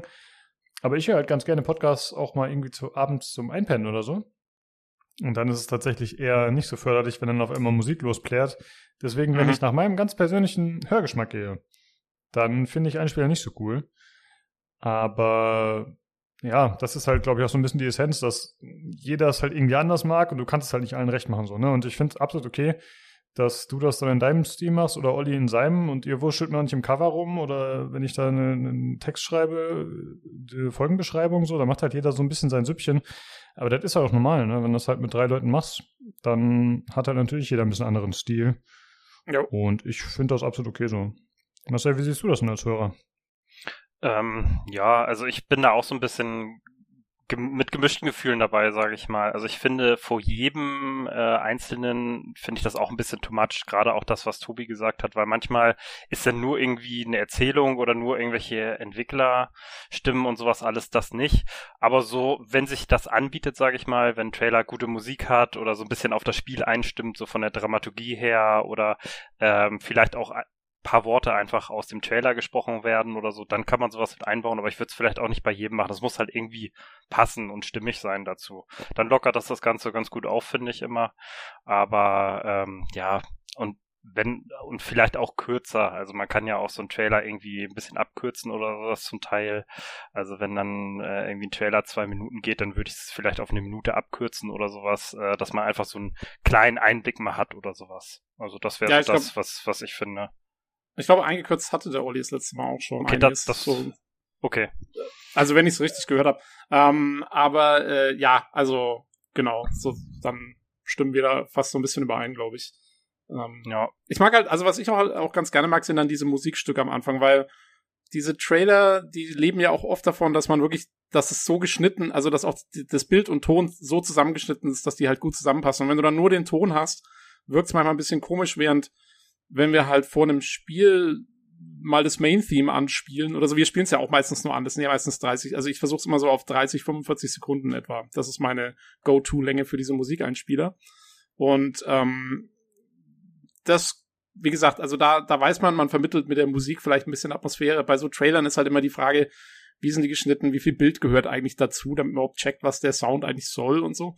Und das finde ich mal ein bisschen schwierig. Also, wie gesagt, ich finde, also nichts, nichts gegen den Olli hier, der hat das äh, wirklich cool gemacht und, und, und haut da echt viel Arbeit rein und so.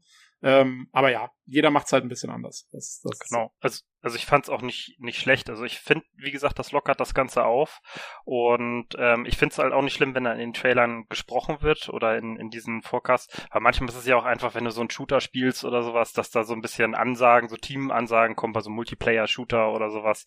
Das, das passt ja auch dann da irgendwie rein ähm, in, in diesen, ja, in den, in den Trailer und in das davor. Aber ich würde es halt äh, mehr so jetzt ja, pontuiert setzen, äh, also so vereinzelt setzen halt davor und nicht äh, ja. die ganze Zeit. Äh, aber ich finde gerade, das hatte auch irgendjemand Discord geschrieben, wenn das so eine e ewig lange Folge ist wie letztes Mal, dann ist es auch ganz einfach ein bisschen zum Entspannen, einfach mal zwischendurch mal was anderes hören und so weiter und nicht nur die Stimme. Also von daher finde ich das schon wichtig, sowas auch zu machen.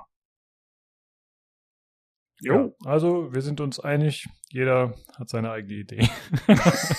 und so wird es auch bei den Hörern sein. Ist halt, ja, ist halt so, ne? Ist, und so wird es auch weiterlaufen. Es ist schön, dass genau. wir immer nach Feedback fragen und dann immer sagen, ach, wir machen das sowieso so, wie wir wollen.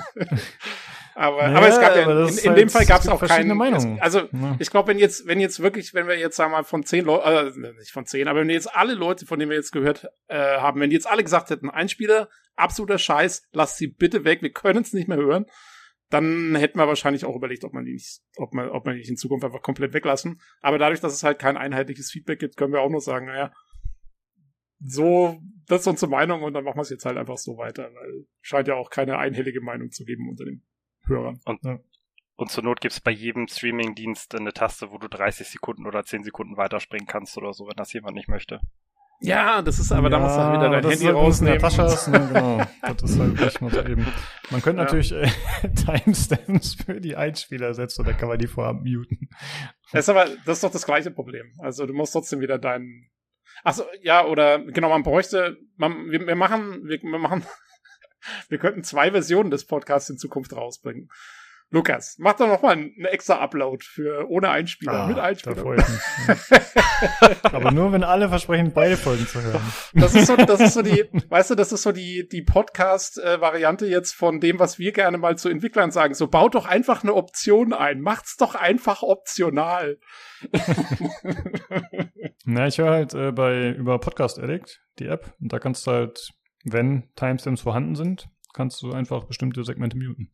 Und da freue ich mich dann schon mal, wenn tatsächlich manche Podcasts so nett sind, die Werbung zu markieren, weil dann kann man die einfach wegklicken und dann ist gut. Oh, das ist ja. gut. Ja. ja. Ja, okay, vielen jo. Dank an euch alle für das äh, Feedback und an ja. die Rückmeldung. Genau. War ja sehr ausführlich heute, also äh, ja, vielen Dank. Äh, freut uns immer sehr. Genau. Und gerade okay. jetzt zu den Einspielern war es gut, weil äh, das hätte ich sowieso auch selber noch angesprochen, glaube ich, das Thema. Deswegen, äh, mhm. jo, cool. Okay, dann kommen wir jetzt zum Hardware-Teil.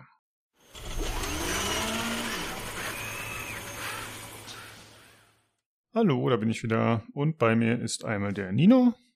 Servus. Und auch Jan hat sich erholt von seinem großen Volleyball-Dings. Ja, ich habe mich tatsächlich erholt. Das war sehr schön. Ich hatte sehr am Montag noch Abbautag, aber ansonsten es war ein erfolgreiches Wochenende. Ja. Ja, ja aber es hat doch äh, fett geregnet, ne, bei eurem Turnier. Äh, ja, beim Aufbau. Also beim Turnier nicht, das war alles trocken. Äh, beim Aufbau hat es tatsächlich so geregnet, aber weiß ich, also ich hatte, also ich bin durch 10 Zentimeter tiefe Pfützen gewartet und habe Angst dafür so ein Zelt zugemacht, als es irgendwie so, weiß ich, äh, gestürmt hat und alles. Und am Turnier selber war nix und auch 10 Kilometer weiter war nix. Das war so ein bisschen seltsam. Aber es hat tatsächlich äh, signifikant geregnet. Also das komplette Ding war übers überspült und äh, die halbe Besandung vom Tennisplatz hat es auf dem Beachvolleyballplatz irgendwie äh, halt runtergespült. Aber ja, mhm. war wild, aber war dann auch wieder vorbei irgendwann. Okay. Gut, dann äh, kommen wir zum Thema Hardware, beziehungsweise erst dazu, was ihr zuletzt gespielt habt. Jan, was hast du gezockt die letzten Wochen? Ich habe, äh, ach so, letzte Woche, ja, weiß ich jetzt nicht mehr. Also was ich vor zwei Wochen gemacht habe, keine Ahnung, wahrscheinlich nichts. Ähm, ich habe jetzt quasi nur kürzlich habe ich gespielt Ghost Recon Breakpoint. Da hatte ich ja quasi angekündigt, ich habe eine neue Insel zu befreien. Diese Insel ist befreit, äh, darf ich zu Protokoll geben. Ich, es gibt noch so eine große Insel, die man befreien muss, und dann gibt es eine kleine Insel, die man befreien muss. Und äh, da war ich dann auf der Insel und dann stellt sich raus, Katharina oder wie auch immer die alte heißt, die war schon tot. Und das war dann dieser Storypunkt, den ich mit äh, Nino und Matt, glaube ich, damals irgendwie gespielt hatte. Und es hat dann quasi für mich gezählt. Ich habe mich dann quasi quasi nur bis zu diesem Storypunkt dann noch hingearbeitet. Und dann habe ich festgestellt, das ist ja schon alles erledigt und habe ich es deinstalliert. Und das war dann Ghost Recon Breakpoint. Aber war ganz nett, das äh, da noch mal ein paar Stunden da irgendwie rein zu versenken und so ein paar, paar Außenposten äh, zu befreien und die Sachen zu klauen und so. Das war ganz cool. Mhm. Ja. Äh, ja gut, dann habe ich da, was weiß ich, im Game Pass äh, kam irgendwie Grid Legends irgendwie mal äh, dran. Das ist halt einfach ein, weiß ich, ein simples Rennspiel. Du fährst im Kreis, ja, das war's, ist ja nicht so krass. Und ich habe ähm, Cult of the Lamp äh, tatsächlich gespielt. Ich hatte es angefangen und äh, ich weiß, es geht irgendwie mit Family Sharing, Offline, bla bla, aber du warst du hast dich dann irgendwie, weiß nicht, in Division oder so eingeloggt und dann hast du mich aus dem Spiel geschmissen, habe ich es mir eben gekauft. hab ich mir gedacht. und äh, dann habe ich es äh, tatsächlich in zwei Sessions durchgesuchtet. Also das erste Session war an dem, weiß ich, ich glaube Freitagabend oder so, bis äh, also zwei Uhr oder so. Und die zweite dann nochmal irgendwie, weiß nicht, am Frühstück komplett Samstag, bis ich halt durch war und den Abspann gesehen habe. Und ähm, das ist schon nicht das krasseste Spiel ever, aber es hat so eine gewisse Loop-Mechanik. Also es ist ein bisschen wie bei, äh, wie bei Civilization, wo man immer so, ja, ich muss doch den Händler dahin schicken und dann muss ich noch das Projekt starten und dann muss ich da hinten nochmal in die Stadt gucken und da den Auftrag geben und dann ist es immer noch so ein kleines Ding, was man machen kann. Und das ist halt bei Call of the Lamb auch so, dass man, ja, ich muss jetzt da noch irgendwie das bauen und das in Auftrag geben und dann muss ich da noch was kochen und, und so weiter. Und äh, das hatte dann irgendwie schon einen guten Flow. Ähm, ich hätte jetzt nicht irgendwie, weiß ich, doppelt so lange spielen wollen, muss ich auch ganz ehrlich sagen. Dafür hat sich jetzt nicht wirklich so lange getragen, aber die Zeit, wo es gedauert hat, war es eigentlich ziemlich gut.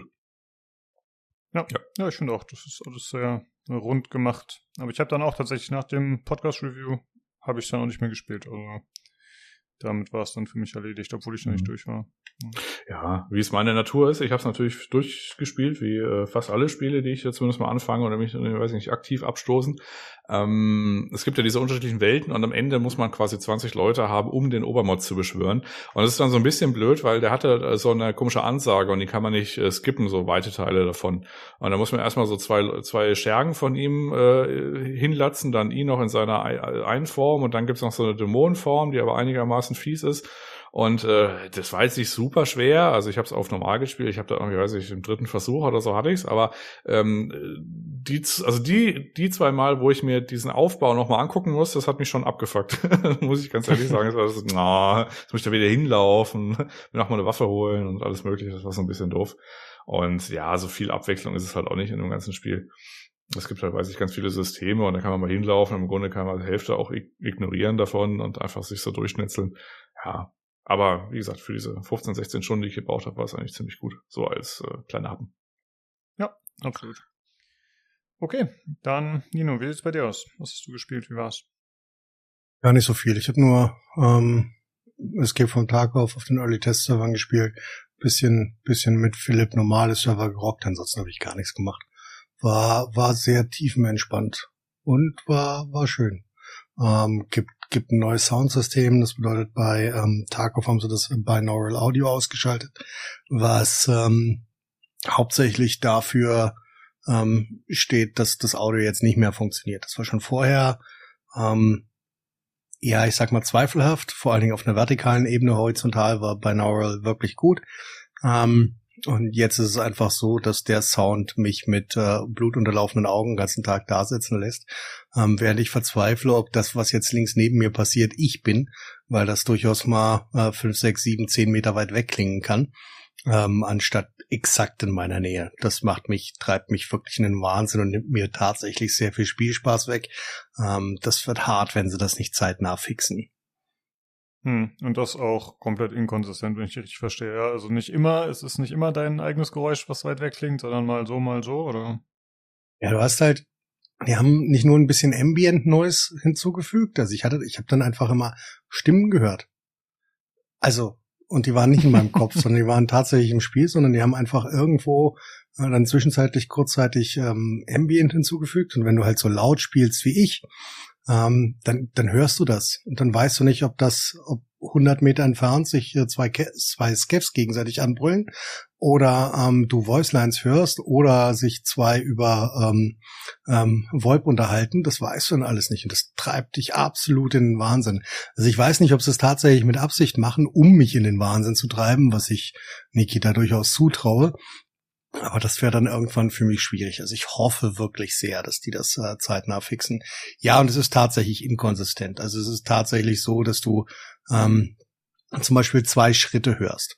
Du hörst ähm, einmal das Aufschlagen auf dem Boden und dann das Knirschen je nach ähm, je nachdem, was es für eine Untergrundbeschaffenheit ist.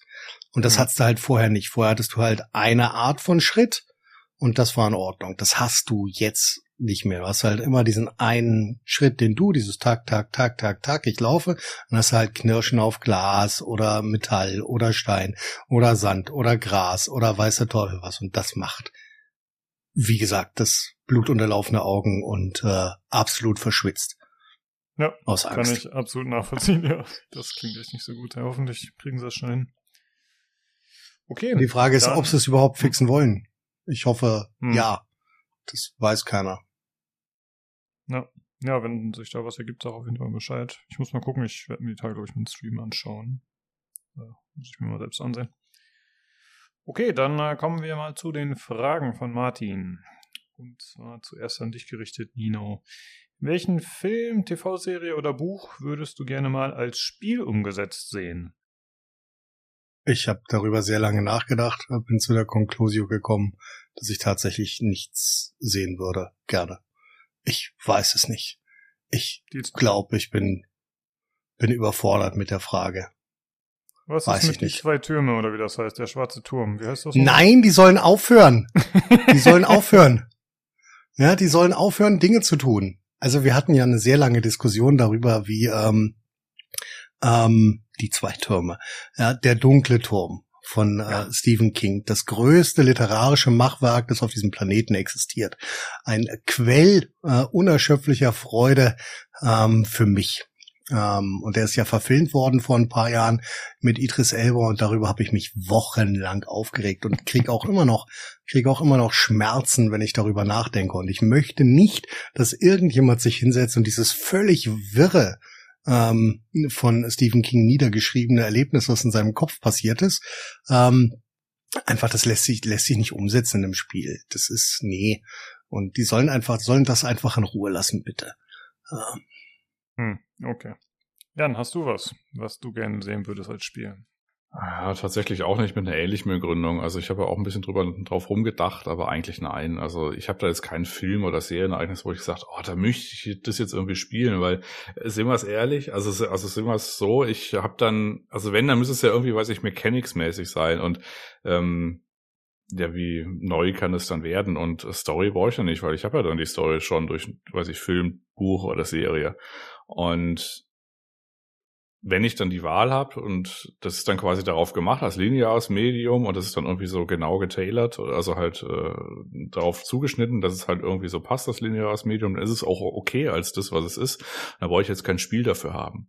Ähm, Gleichwohl ist es so, bei so Sachen wie zum Beispiel Horizon Zero Dawn hatte ich halt unfassbar Spaß, so diese Hintergrundgeschichte, diese Lore da irgendwie zu langsam zu äh, entblättern, weil man dann immer so durch die Open Welt, also durch die offene Welt gestrahlt ist und dann halt hat man irgendwas wieder eingefangen und so ein Tondokument, wie halt, weiß ich, irgendwelche Maschinen Delfine schreddern oder sowas, und dann hat man sich so gedacht, ja, konnte man sich das halt so vorstellen. Und ähm, ich finde, die sollen, also die Spiele-Leute sollen einfach was Neues machen und sich ausdenken, weil das funktioniert ja offensichtlich auch. Äh, die müssen, also ich müsste jetzt, äh, ich wüsste jetzt nicht, ob ich dann quasi im, im, im Entwicklerstudio sagen möchte, hier hast du folgenden Stoff, mach den bitte als Spiel, weil ich habe den Stoff ja schon, ich brauche da kein Spiel zu. Hm. Ja, okay, verstehe. Na, ich muss sagen, ich hatte ein bisschen einen anderen Ansatz bei der Frage. Ich habe mir halt eher ich bin dann davon ausgegangen, dass das, was gemacht wird, natürlich auch gut ist. So, ansonsten bräuchte man es natürlich nicht, aber ja, ich kann da eure Begründung auf jeden Fall verstehen. Okay, dann äh, kommen wir zur nächsten Frage und zwar auch wieder an Nino. Kratos, Geralt, Gandalf, der Master Chief und Mario treffen sich auf einen Kampf auf Leben und Tod. Wer wird die Arena Leben verlassen? Gandalf als einer der Maya, als einer der fünf Istari. Ähm, wir wissen, dass er gewinnt. Alleine schon, weil wir wissen, dass er 3000 19 DZ ähm, nach Valinor segelt. Ja, das bedeutet, er muss überleben. okay, also dieser Kampf hat schon stattgefunden. Hat okay. schon stattgefunden und ja, Gandalf hat gewonnen. Hm? Okay. Äh, bist du da auch der Meinung, Jan? Also eigentlich muss er jetzt der gleichen Meinung sein. Ach so, ja, ich hätte so ohne die äh, die Erklärung hätte ich jetzt gesagt, ja Kratos, weil er, weiß ich, im letzten äh, God of War irgendwie so ein, weiß ich, ein Stück Fels irgendwie so, also er wurde halt durchbohrt und ihm war es egal. Hab ich gedacht, ja gut, dann hat er ja die besten Voraussetzungen. Ja, und er kann halt sehr wütend werden. Aber ja. Ja, Kratos war auch mein Tipp tatsächlich. Ja. Will nicht sein, weil ihr dürft immer nicht vergessen, Gandalf existiert seit Anbeginn der Tage.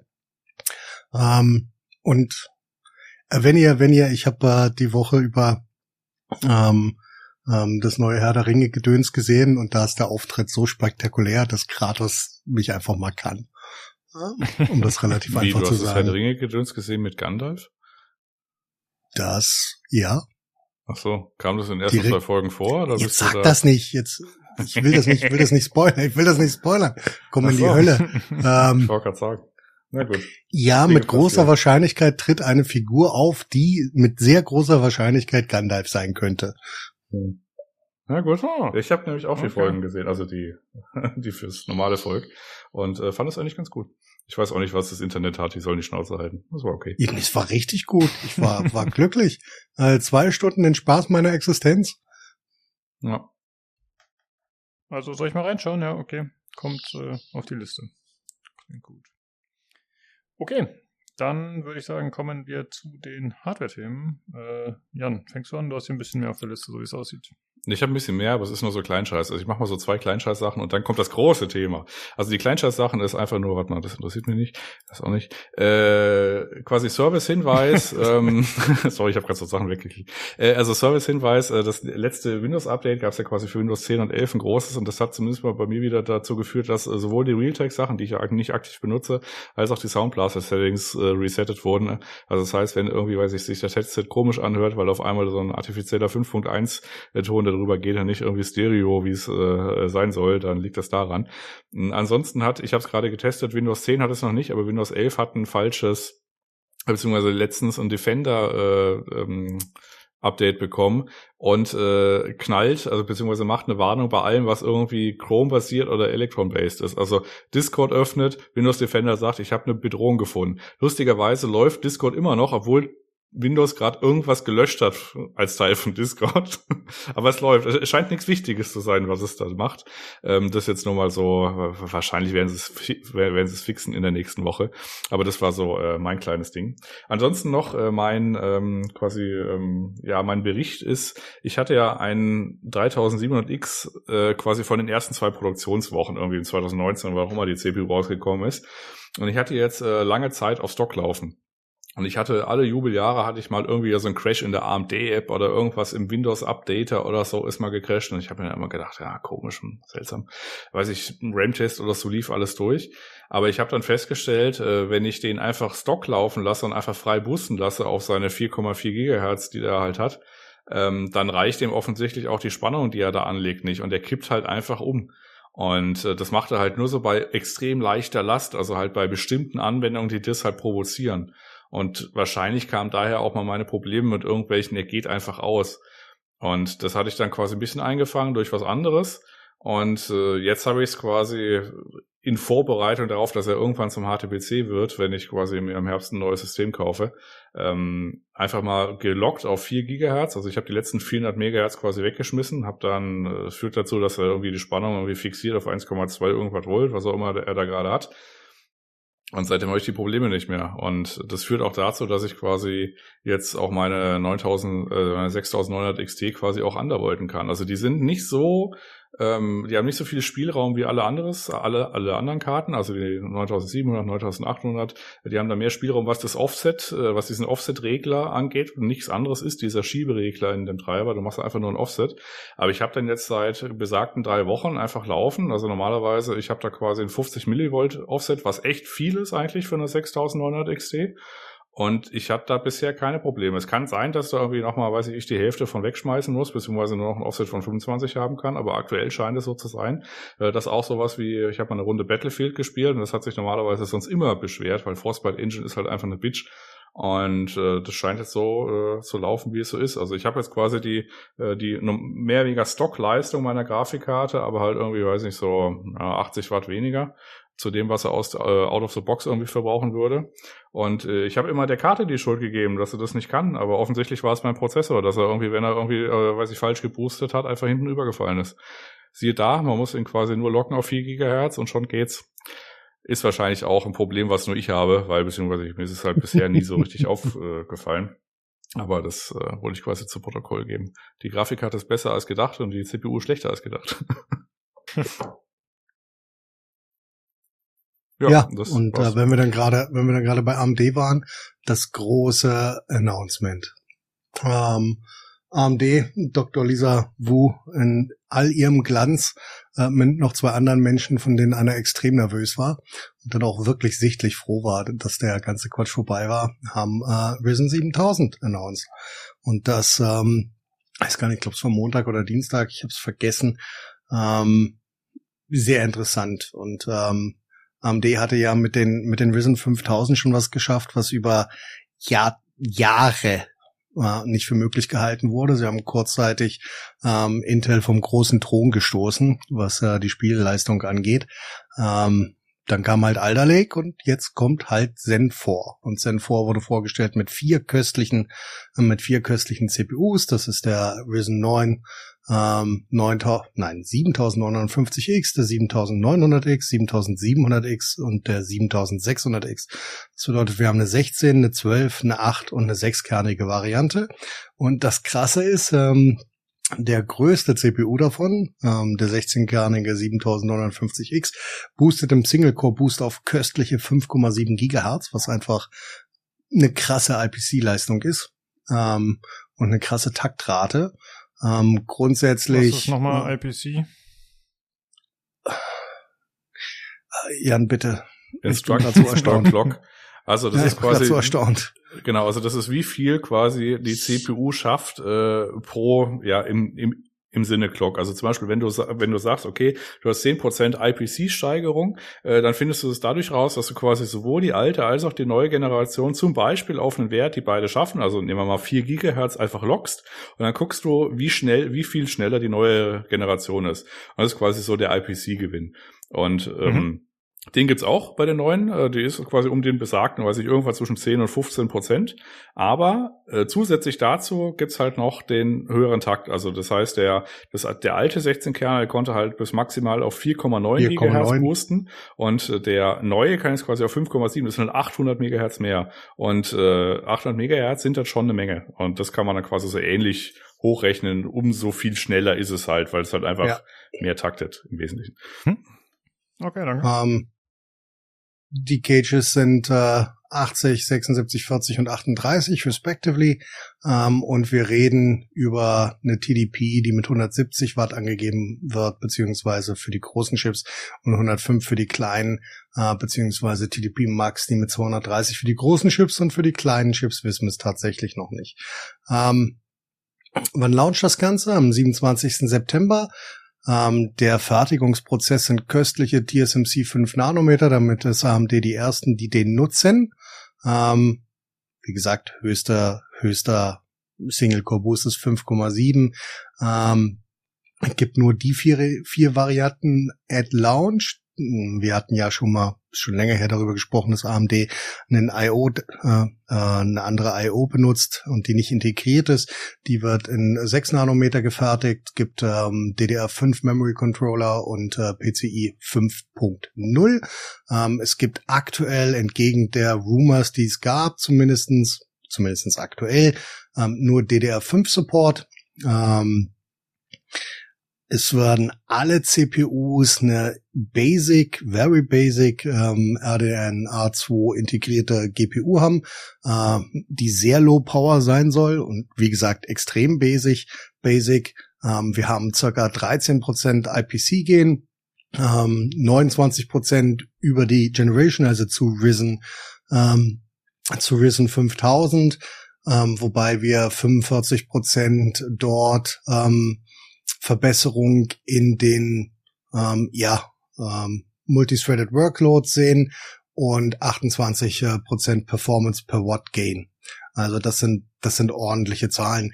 Der Socket, und das ist die größte Neuerung für die, die sich wenig damit beschäftigen, wird dieses Mal zum ersten Mal seit ungefähr 20 Jahren bei AMD kein äh, PGA-Socket sein, also kein Pin-Grid Array, sondern ein LGA Land-Grid Array. Das ist das gleiche wie bei ähm, Threadripper beziehungsweise äh, bei Intel ähm, und die Anzahl der Pins und Kontakte steigt auf steigt glaube ich über 380. Die sind aktuell bei ähm, 1718 äh, Pins und ARM4 hatte, wenn ich mich nicht irre, 1330 oder 1331.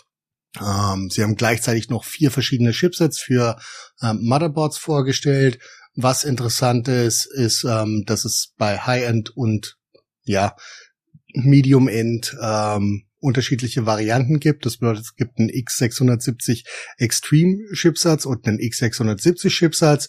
Ähm, der Unterschied ist ähm, hier genauso wie bei B650 Extreme und bei B650, dass ähm, dann auch PCI, also die PCI-Lanes für Grafikkarten und so weiter mit ähm, ähm, 5.0, also mit PCI 5.0 angeboten sind, was quasi die Bandbreite der PCI-Slots verdoppelt. Dafür gibt's noch nichts, was das ausreizen könnte, aber auf jeden Fall ist es schon mal da.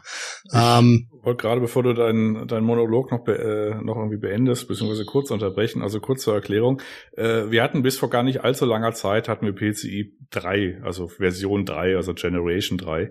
Und äh, dann kam quasi 4 und äh, moderne, große Grafikkarten, also die Kategorie von der 3090 oder 6900 XT, äh, die, die verlieren da irgendwie, wenn man die mit drei fährt, was ich aktuell übrigens tue, so ja maximal fünf Prozent. Also so richtig ausreizen tut's man noch nicht. Und vier ist davon weit weg, als auszureizen. Also das heißt, diesen Grafikslot auf fünf zu haben, ist nach aktuellem Kenntnisstand zwar nett, aber irgendwie wahrscheinlich auch egal. Und da ist es wahrscheinlich eher dann so für die SSDs, also alles, was man an Storage hat, also ähm, wo das Windows draufläuft, die Spiele installiert sind, dass die quasi mit 5 angeboten wird für die neuen, die man auch mit 5 braucht. Wird man den Unterschied merken zwischen einer 5er, äh, also Gen 5 SSD, die irgendwie, weiß ich, mit 10 GB kopiert und eine, weiß ich, Gen 4, die mit 7 GB kopiert? Vermutlich in der Praxis nicht so wirklich, aber es ist zumindest, also zumindest mal eine Benchmark kann man längere Balken sehen. Das ist ein bisschen blöd für den Verbraucher, finde ich, weil das ist schon für uns nicht so richtig gut zu verstehen. Aktuell weiß man auch nicht so ganz genau, wie das komplette Setup aussieht. Also du hast halt irgendwie diese ganzen Chipsätze, also halt die, X, die X670, dann hast du die Extreme, wo immer bedeutet, dass die Grafikkarte auch irgendwie Fünfer hat und dann weiß ich die B-Chipsätze. Also lange Rede, kurzer Sinn. Vermutlich wird für die meisten Leute einfach ein B-Chipsatz reichen und dann ist das Board auch nicht so sündhaft teuer. Gleichwohl gibt es halt auch noch diese anderen Varianten, weil wo ein Markt da ist, den muss man halt auch bedienen. Also wenn Leute bereit sind, 500 äh, Euro plus für ein Board auszugeben, dann muss man denen natürlich auch ein Board verkaufen für 500 Euro plus. Ja, also um das, um das, ja, um das relativ einfach zu sagen, die ähm, Boards, die mit ähm, den äh, PCI Express 5 ähm, PCI-Lanes angeboten sind, werden deutlich teurer sein. Das liegt hauptsächlich daran, dass die mehr Layer haben müssen, ähm, dass die Lanes dort filigraner, sauberer, besser ähm, und eine höhere Verarbeitungsqualität haben müssen. Ähm, ja, aber ansonsten für den Normalverbraucher wird es die nächsten zwei, drei Jahre, ähm, weil sehen wir es realistisch, keine Grafikkarte wird mit PCI 5.0 rauskommen, ist zumindest unwahrscheinlich. Wenn doch, wäre ich sehr erstaunt. Ähm, ja, ähm, was wir tatsächlich tatsächlich noch dazu bekommen haben, ist Support für AVX äh, 512. Das ist schön, dass wir dort leben. Und falls ihr es nicht gemerkt habt, es gibt keinen 7800X. Und aktuell geht die ja, Tech-Gemeinde davon aus, dass sie das äh, für die 3D-Modelle ähm, äh, benutzen werden, wo der gute 3D-Cache eingebaut ist, was wir aktuell noch nicht gesehen haben. Ähm, was noch interessant war, ähm, sie haben nach äh, dem ähm, XMP-Profile eigentlich ähm, Intel ähm, vorbehalten sind und bei ähm, ja AMD das immer DOHCP, weiß der Teufel was DHCP hieß, ähm, haben sie tatsächlich ein Zertifizierungsprogramm dafür ähm, in Kraft gesetzt, was sie ja schon bereits angekündigt haben und ähm, haben noch gesagt, dass ein ein paar Modelle der DDR5-Reihen äh, bei Launch verfügbar sein werden können oder werden sein, die ähm, dieses Expo, also die XMP-Alternative zu Intel, äh, bereits rein programmiert haben, so dass man nicht alles manuell machen muss. Ähm, ja, das war so das äh, große. Äh, hm. wird's denn, Jan? Ja, wahrscheinlich. Ich komme gleich darauf zurück. Äh, ich habe noch so äh, zwei, äh, zwei, drei Sachen. Ähm, und zwar die, dieses XMP-Profil von AMD, das wird sich dann wahrscheinlich auch primär bezogen, also beziehen auf irgendwelche Subtimings. Also äh, da hat sich quasi schon zumindest mal ein bisschen rausgestellt, äh, zuvor das äh, Bildzeug mit irgendwelchen äh, Intel äh, Alder Lake CPUs, die ja DDR5 schon seit geraumer Zeit können, dass äh, die Musik bei DDR5 primär in irgendwelchen Subtimings sich abspielt. Also ist relativ egal, ob die, äh, weiß ich, ob die primären Timings, Timings jetzt irgendwie auf 36 oder irgendwie 40 äh, laufen, sondern wichtig sind halt die Subtimings.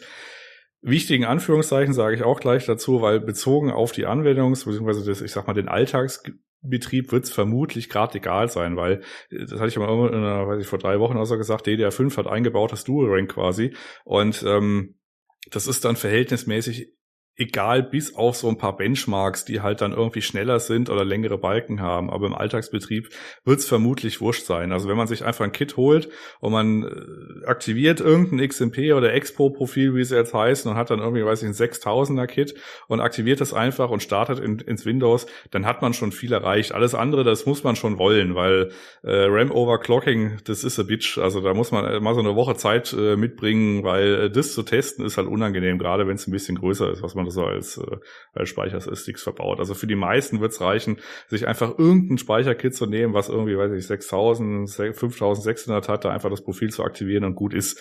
Da muss man das dann irgendwie nicht angucken. Aber ist zumindest mal spannend, dass es jetzt eine zweite äh, Variante gibt, die auch noch ein bisschen Subtimings mitnehmen und jetzt nicht nur irgendwie so die Basissachen irgendwie applyen quasi. Äh, dann hatte ich eigentlich nur äh, die 3D-Cache-Sachen, darum, äh, da gerüchtet ist gerade rum, die kommen relativ früh, also das dauert jetzt nicht irgendwie ein Jahr oder so, sondern die kommen wahrscheinlich erst schon nächstes Jahr relativ am Anfang. Ähm, für jemanden im Privatgebrauch, der noch irgendwie ein bisschen warten möchte oder so, kann er das dann tun. Dann kriegt er ein bisschen 3D-Cache für primär halt Spiele-Sachen, weil die halt, äh, weil es halt Spiele so, so sind, wie sie sind, nämlich mit dem World Thread und alles, was da irgendwie dranhängt. Das ist dann quasi der Unterschied, ob Valorant irgendwie mit 700 Frames oder mit 1200 Frames läuft, falls man das braucht. Und äh, ansonsten auch ähm, ein Kunststück, was AMD da geschafft hat, ist, ähm, dass die quasi mit der 5 Nanometer Prozess von TSMC, der ist jetzt nicht ganz billig, aber die Chips, die die, äh, die AMD braucht, um quasi die Leistung irgendwie auf, äh, aufs äh, Parkett zu bringen, ist äh, zum Verhältnis von dem, was äh, die haben es auf der Präsentation verglichen mit Alder Lake, äh, das ist verhältnismäßig klein. Also ist natürlich ein anderer Fertigungsprozess, also ein komplett anderer, aber die, aber bei AMD funktioniert das Ganze ja so, dass äh, die diesen IO-Die haben, das ist ein kleiner einzelner Chip und dann so diese beiden Compute-Dies, das sind die einzelnen Chips. Und äh, die sind dann quasi, äh, sind so kleine drei Chips und die sind quasi auf dem PCB zusammengemacht worden. Und äh, dadurch, dass man quasi jetzt nicht das monolithisch baut, also heißt, mit einem größeren Chip ist es verhältnismäßig günstig.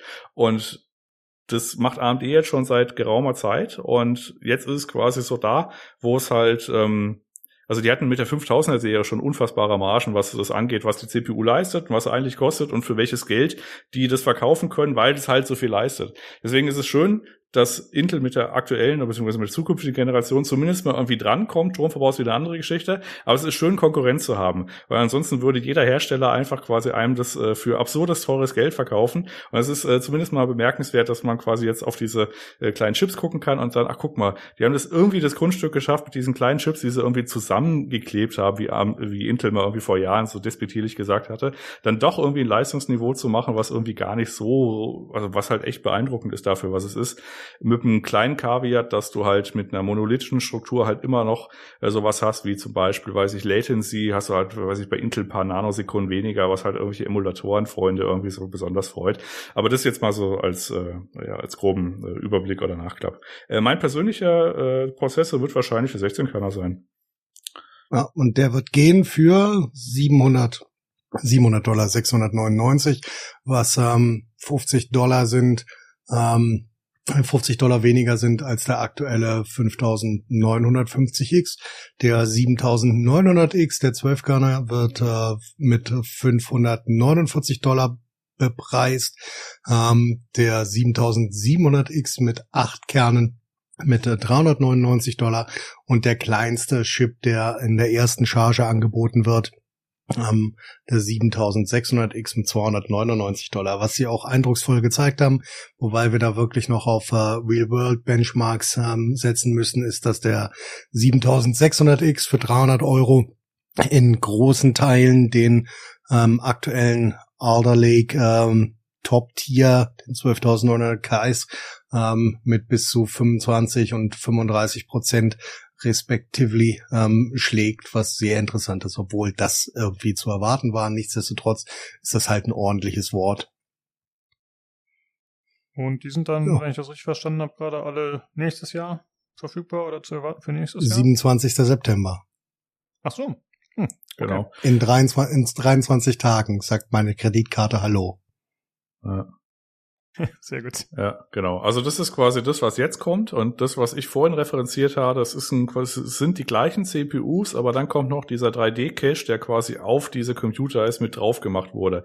Das haben sie halt jetzt ein bisschen getestet mit der Milan-Serie und halt vor allem für, den, für uns Spieler bekannten 5800X 3D, der äh, letztes Jahr rausgekommen ist und diese Technik haben sie quasi weiterentwickelt. Das ist jetzt quasi wie Cache zweite Generation und der braucht aber noch ein bisschen. Das heißt, das Startline-up, das kommt jetzt quasi Ende September mit dem, was wir aktuell gerade rezeptiert, also rezitiert haben. Und die 3D-Caché-Varianten, in welcher Art auch immer, also müssen jetzt nicht irgendwie das Line-Up haben, kann auch irgendwelche anderes, äh, anderen CPUs machen, wo sie dann irgendwie den 3D-Caché irgendwie drauf machen. Äh, das ist dann tatsächlich so, das kommt dann also Anfang nächsten Jahres irgendwann. Okay. Mhm. Und ja, das nächste, was noch kommt, das ist quasi, also Intel, also wenn AMD äh, verfügbar ist, also zum Kauf, stellt Intel vor, nämlich das nächste, was bei Intel kommt, ist Raptor Lake, was im Wesentlichen eine Weiterentwicklung von äh, Alder Lake ist, aber es gibt noch so eine Variante mit wesentlich mehr Efficiency Cores, also das heißt, äh, da wird die Krone im Cinebench wieder zurückgewonnen, I guess. Ja. Und äh, mehr aber auch nicht. Und ähm, ansonsten stellen sowohl Nvidia und AMD äh, halt auch im Herbst die neuen Grafikkarten vor. Und dann hat man quasi für die nächsten zwei Jahre, bis auf ein bisschen, weiß ich, sowas wie 3D-Cache oder ein bisschen Produktpflege, quasi wieder den Markt sortiert. Und das ist quasi dann auf die, weiß ich, bezogen zwei Jahre Durststrecke, die wir jetzt hinter uns haben, natürlich dann ein bisschen spannend, ähm, weil halt jetzt alles dann frisch kommt. Ja. AMD hat auch zugesichert, dass ähm, die Plattform, also ARM5, mindestens äh, über drei Jahre betreut wird und das ist schon mal wieder ein ordentliches Wort für die meisten, die ihre PCs regelmäßig upgraden. Dass wir also tatsächlich bis äh, 2025 mit großer Wahrscheinlichkeit uns keine neue Board, keine neuen Boards kaufen müssen. Genau. Nachdem. Also, genau, also das heißt, du kaufst halt quasi einmal das aktuelle Board mit DDR5 und was auch immer die Boardhersteller jetzt irgendwie sich rauslassen und dann kann man wahrscheinlich die nächste und, und ein Produktupdate irgendwie noch quasi in das Board schnallen, weil der, so der Sockel halt immer noch äh, supported wird, dann gibt's halt BIOS-Update und dann läuft die neue CPU dann auch. Das ist so ein bisschen wie dieser Nachklapp, den wir zuletzt mal bekommen haben mit einem, äh, bei AMD heißt es halt AGESA-Update und dann konnte, und das ging halt runter bis, äh, ich glaube, der, der Dreier-Serie, also das heißt, du konntest dir von, ja. weiß ich, 2018 oder so ein X370-Board holen, konntest ein BIOS-Update drüber fahren und konntest dir dann quasi ein 5800 X3D CPU da reinschnallen und es lief. Und das ist ganz nett, dass man sich halt nach drei Jahren, wenn man es dann irgendwie wollen würde, dann einfach eine neue CPU, einfach, man macht einen Kühler runter, tut eine neue CPU rein, macht vielleicht ein BIOS-Update, macht einen Kühler wieder drauf und fertig ist der Lack. Du brauchst jetzt nicht irgendwie das, das Board wegschmeißen. Ja, gut. Ja. Da waren ja einige Infos dabei für mich, auch für, für mich, so Noob. Da habe ich einiges verstanden. Danke. Ja, also äh, falls es, falls es sich beruhigt, äh, was Nino und ich machen, das ist einfach, äh, weiß ich, purer Enthusiasmus. Ist jetzt nicht äh, so, dass, dass wir es irgendwie brauchen würden. Also du kannst mit deinem, äh, mit deiner 3000er Serie und deinem 12 gerne noch äh, viele Jahre und Monate glücklich spielen, ohne dass es wahrscheinlich dir auffallen wird. Das ist halt einfach, äh, weiß ich, der allgemeine Spieltrieb und ich habe sonst keine Hobbys außer Fahrradfahren. Also mir sind zum Beispiel Autos egal. Das äh, schafft viel Budget. Jupp. Ja, okay. Das äh, war schon mal ganz gut. Dann, ja, Mal gucken, wenn es da nächste Neuigkeiten gibt, spätestens im September, können wir dann nochmal drüber sprechen. Ach, wir haben ja schon September. Ja, ja wir haben schon ja, September. Lukas, willkommen in der ah. realen Welt. Ja. Das, äh, das geht jetzt Schlag auf Schlag, Lukas. Also wir sagen dir immer, wenn irgendwas Neues äh, äh, die großen Tech-Firmen sich rausgepresst haben und äh, dann werden wir es besprechen. Genau. Aber jetzt müssen wir, das war jetzt erstmal nur die Ankündigung. Das heißt, wir haben jetzt die Daten, also die Eckdaten, die Spezifikationen erstmal da, wie es halt so sein wird. Die Tests, die kommen halt dann logischerweise erst, äh, ja, wenn es halt auch in den Verkauf gelangt. Jo. Gut, jetzt macht er eine Abmoderation, du warst ja eh schon auf dem Weg nach draußen. Ach so, Richtig. Ich dachte, ach, ich dachte, es gibt noch was. Nee. Sorry. Okay. Komm, wir, sind, wir, wir, haben, wir haben ja 40 Minuten gerissen. Ja, absolut richtig. Das muss reichen für heute. Äh, wenn ihr trotzdem noch irgendwelche Fragen habt, zu den kommenden Prozessoren könnt ihr die natürlich gerne stellen im Hörer, äh, Hörerfeedback-Channel oder im Hardware-Channel. Und die Jungs beantworten das soweit schon möglich. Wir wissen ja noch nicht alles. Äh, ja, ansonsten vielen Dank, dass ihr da wart, Jungs. Und wir hören uns nächste Woche wieder zum Hardware-Teil. Bis dann. Bye. Reingehauen. Wieso habe ich ein Bye gesagt? Ich sage normalerweise immer Tschüssi, oder? Entschuldigung. Ja. Oh, das war das. Du wolltest was Neues. Oh Gott, wird, wird, wird die Community wird aufschreien. Mhm. Also wenn du willst, sagst du es mal, dann schneidet der Olli das um. Nee, nee, ist, nee, nee, nee, nee, ist es, okay, so spiele ich auch Spiele. Was passiert ist, ist passiert, damit muss ich jetzt leben.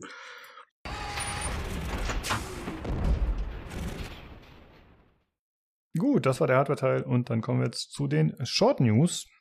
Äh, es wurde angekündigt von CD Projekt Red, dass es mal wieder ein Night City Wire Stream geben wird. Und zwar wird das Ganze ein Edge Runners Spezial. Edge Runners ist ja die Anime-Serie, die jetzt im September startet. Und äh, am 22.09. um genauer zu sein. Und da soll eben mehr zu gezeigt werden. Aber es hieß auch, es soll um die Zukunft von Cyberpunk 2077 gehen. Und da bin ich mal DLC, gespannt. Irgendwie erwarte ich mir da nicht DLC, so viel. DLC, DLC. ja, ich ja, glaube auch erst, ich glaube das auch erst, wenn ich das sehe. ja. dass ein DLC ja. kommt. Genau, und das können wir am 6.9. um 17 Uhr unserer Zeit sehen. Äh, bei Twitch oder auch YouTube ist, glaube ich, gestreamt. Ja, mal gucken. Äh, falls ihr das schauen wollt, mit uns dann auf dem Discord äh, im Trash Talk Channel. Gucken wir das wahrscheinlich gemeinsam, beziehungsweise ich werde nicht dabei sein, aber es findet sich bestimmt wer, der da Lust drauf hat. Ähm, ich habe ich hab, ich hab eine ganz kurze persönliche Frage. Ich habe nämlich ähm, auf YouTube wurde in meinen Kanal gespült ähm, von Netflix der Trailer zu dem Edge Runners. Mhm. Und äh, soweit ich das sehe, gibt's den nur auf Japanisch? Oder gibt's den auch auf Englisch? Weiß ich nicht. Weil, also ich habe nur in Japanischen bis jetzt gesehen mit englischen Untertiteln. Fand ich fand ich schon krass. Also ich meine, klar, es ist Anime und so Stil, aber äh, ist ja immerhin doch noch eine westliche Marke eigentlich. Äh, ja fand ich sehr interessant. Also ich habe dann bei Netflix selber, die hatten, ich habe keinen englischen gefunden, deswegen. Ja, okay, ich habe ihn extra noch nicht geschaut, deswegen kann ich nichts zu. Ach so, okay, okay. Ich dachte, ihr habt ihn vielleicht schon gesehen. Na gut. Ja, warten wir ab. Mal gucken. Okay, dann als nächstes äh, wurde angekündigt, dass Shovel Knight Dick jetzt zeitnah erscheint am 23. September 2022 für Switch, Steam und Apple Arcade. Ja, und wir und möchten dazu sagen, es heißt Shovel Knight Dig nicht Shovel Knight Dick. also. So, oh. okay, mein Interesse ist verflogen. Entschuldigung, Entschuldigung. äh, ja, sorry, das ist meine äh, deutsche Aussprache. Und dann als nächstes geht es um Splitgate. Hm, da wurde angekündigt, dass es in Zukunft keine neuen Features mehr geben wird, nur noch kleinere Updates. Und der Entwickler 1047 Games will sich auf ein neues kommendes Spiel äh, konzentrieren. Scheint auch ein Shooter zu werden mit der Unreal Engine 5. Ja, das waren die Short News. Und dann kommen wir zu den anderen Themen. Und zwar geht es um Quantic Dream. Äh, die, der Entwickler und Publisher wurde aufgekauft von NetEase. Äh, ja, Quantic Dream kennt man ja für Spiele wie Detroit, äh, Beyond Two Souls und sowas. Die ganzen spielbaren Filme sozusagen. Und gleichzeitig sind sie aber auch noch Publisher. Und jetzt haben sie eben bekannt gegeben mit dieser News, dass sie auf den internationalen Markt mehr vorstoßen wollen und das äh, erhoffen sie sich eben mit der Unterstützung von NetEase.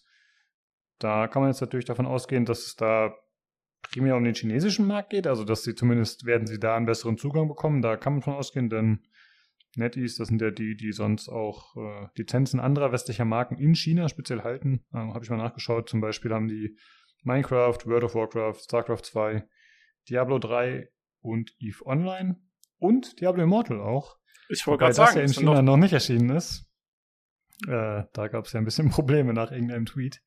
Ja, aber sind es nicht auch, das sind doch, haben die nicht sogar mitentwickelt an Immortal irgendwie? Das war doch, ist doch genau, entwickelt worden ja. in der Kooperation zwischen Blizzard und NetEase, also. ah, Genau, die waren da ganz weit vorne mit dabei, wurde auch so angekündigt damals. Ja, und jetzt äh, sagt Quantic Dream, hey, okay, äh, ihr seid cool, wir begeben euch äh, uns in die Hände der chinesischen Overlords. Und jetzt ist es halt so, dass sie sagen, ja, wir werden trotzdem unsere kreativen Freiheiten behalten, äh, auch wenn 100% dann NetEase gehören. Aber sie sollen weiterhin das machen können, was sie wollen. Aber das steht da natürlich immer drin. Ne? Also ich habe noch nie ein Statement gelesen, dass jemand aufgekauft wurde und dann gesagt hat, hey, wir sind jetzt geknutet. Sondern es hieß eigentlich immer, ja, ne, wir bleiben frei. Ja, was willst du auch anders sagen? Ich habe so ein bisschen die Sorge, dass es dann halt irgendwann einfach den Battle Pass für Detroit 2 gibt und für die äh, gute Entscheidung musst du dann nochmal, keine Ahnung, zwei Dollar drauflegen oder so. Ja. Ja, ich musste tatsächlich NetEase erstmal gucken. Also Quantic Dream kannte ich natürlich. NetEase war mir gar nicht so ein Begriff, aber die haben ja viel so Free-to-Play-Games mit sehr viel äh, Ingame-Käufen und sowas alles äh, entwickelt und vertrieben und so. Und, ja, ich kann da Tobi nur beipflichten. Ich sehe da auch so Potenzial, äh, gerade wenn man Diablo Immortal anguckt, ähm, dass das viel extra kaufen bedeutet. Hm, ja, kann natürlich sein. Das äh, wäre relativ fatal, finde ich, für so die Art von Spielen, die Quantic Dream macht. Ne? Wie Tobi gerade schon gesagt hat, das wäre irgendwie so gar nicht dazu passend tatsächlich. Das sind ja doch immer sehr abgeschlossene Erfahrungen irgendwie. Obwohl ich glaube, Heavy Rain hatte, glaube ich, ein DLC, kann das sein? Gab es da nicht irgendwas? Ah, gut. Ah, okay, bin mir auch nicht sicher. Aber äh, grundsätzlich ne, stehen die ja immer für sich und sind da, ist ja auch keine Marke, die irgendwie groß weitergetrieben wird, sondern es sind immer so einzelne Dinger und eben auch Offline-Erfahrungen mehr oder weniger. Deswegen wäre das schon ein bisschen komisch. Ja, und, und ich habe mich gefragt. Hm? Achso, vielleicht wolltest du gar genau das gleiche sagen. Ich habe, ich kann auch nicht so ganz für mich selber ausmachen, wie das mit Mikrotransaktionen bei den Spielen funktionieren soll, ganz ehrlich. Das passt irgendwie nicht zusammen, das Konzept. Hm, also, ja. Weil du, du brauchst ja diese fertige Geschichte irgendwie, die sich dann aufsplittet und dann musst du diese Entscheidungen treffen, aber wo willst du da, wo willst du da ansetzen und Content gaten, sozusagen, ohne die Spielerfahrung wirklich sofort kaputt zu machen. Weil zum Beispiel beim Diablo, selbst bei dem Diablo Immortal, ist ja die Story-Erfahrung ist ja rausgenommen aus dem ganzen Ding. Und dann ist es erst quasi die Grind-Erfahrung, wo du, wo du eigentlich, wo die Mikrotransaktionen eigentlich relevant werden. Du kannst ja die Story kannst du ohne, ohne Probleme, ohne da Kohle zu investieren, durchspielen. Und da weiß ich noch nicht so ganz, wie das mit irgendwie dem Quantic Dream Konzept in Verbindung gebracht werden soll, wenn sie es überhaupt vorhaben. Ich weiß nicht, vielleicht machen sie, lassen sie auch einfach erstmal außen vor, aber das wäre ja gut. Aber, äh, aber wenn sie da was machen wollen, dann irgendwie, dann muss entweder müssen sie sich was einfallen lassen oder äh, Quantic Dream muss auf einmal andere Spiele entwickeln, was halt auch irgendwie ich schade fände, weil ich mochte die Quantic Dream Spiele eigentlich. Hm. Ja, muss man echt mal sehen, äh, inwieweit das da dann Einfluss nimmt. Kann man hoffen, dass es das nicht der Fall sein wird. Äh, ich jo. wollte was anderes sagen, und zwar hatte ich mich schon gefragt, was das wohl für Star Wars Eclipse bedeutet. Also ich meine, das sind natürlich Verträge, die schon beschlossen wurden und da wird Disney wahrscheinlich äh, den Daumen drauf haben und gucken, dass es ja. so umgesetzt wird, wie sie es wollen. Ähm, und in China ist ja Disney ziemlich big, ne? Also die Avengers und so, die kommen da, glaube ich, an wie nix und Star Wars wahrscheinlich auch. Also das dürfte jetzt für die nicht so viel ändern, tatsächlich dann. Ja, das denke ich auch, wenn da LucasArts Games, also Disney mit drin ist und so weiter, die werden da schon schon aufpassen, dass das Game auch so wird, wie die wollen. Ich meine, muss ja nur Disney angucken. Die Vorgaben, die die haben, das äh, Franchise, was die aufgebaut haben, die sind ja auch sehr rigide im Umgang, äh, wenn irgendwas äh, nicht in der Corporate Identity passt und sowas alles. Also, da glaube ich nicht, dass die sich da die Butter vom Brot nehmen lassen irgendwie. Ja.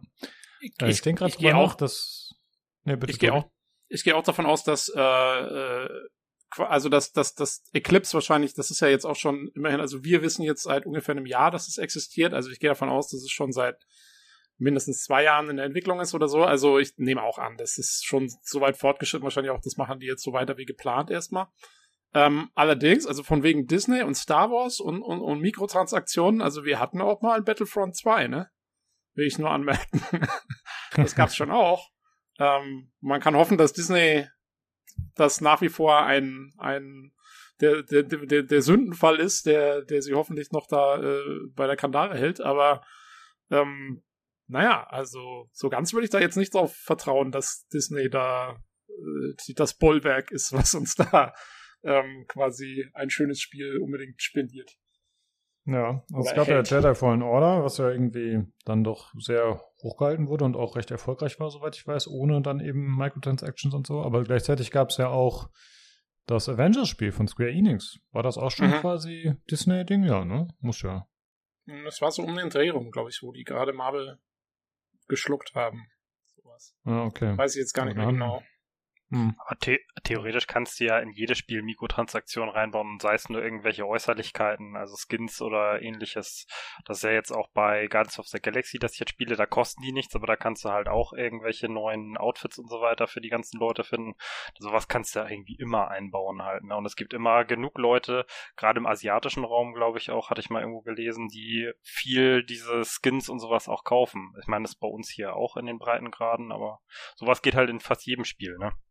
Ja, wobei ja, gut, ich schon aber denke, damit bin ich auch fein, ehrlich gesagt. Also, weißt du, wenn die das Skins einbauen wollen, die die Leute kaufen müssen oder können, sollen sie auch machen, solange das das Spiel irgendwie die Spielerfahrung im Kern nicht beeinflusst, finde ich es überhaupt nicht schlimm. Ja, ja, das war auch nicht äh, negativ gemeint, das war einfach nur, so könnte man halt, äh, weil, weil ja gerade die Frage war, wie könnte man eine Mikrotransaktion einbauen in solche Spiele. Das wäre jetzt das Einzige, was ich mir halt vorstellen kann. Also bei aber meinst du, Spielen. Aber meinst du, dass, dass Skins, also käufliche Skins auch in einem, sagen wir mal jetzt, einem Singleplayer-Spiel wie Quantic Dreams hier bis jetzt eigentlich normalerweise gemacht hat, dass das auch funktioniert. Ich kann mir nicht vorstellen, dass das funktioniert, weil, ja, klar, Guardians of the Galaxy hatte auch diese Skins, aber halt keine käuflichen. Und da hast du halt ja. freigeschaltet im Spiel. Aber ich würde mir für ein Singleplayer-Spiel, wer kauft sich denn Skins?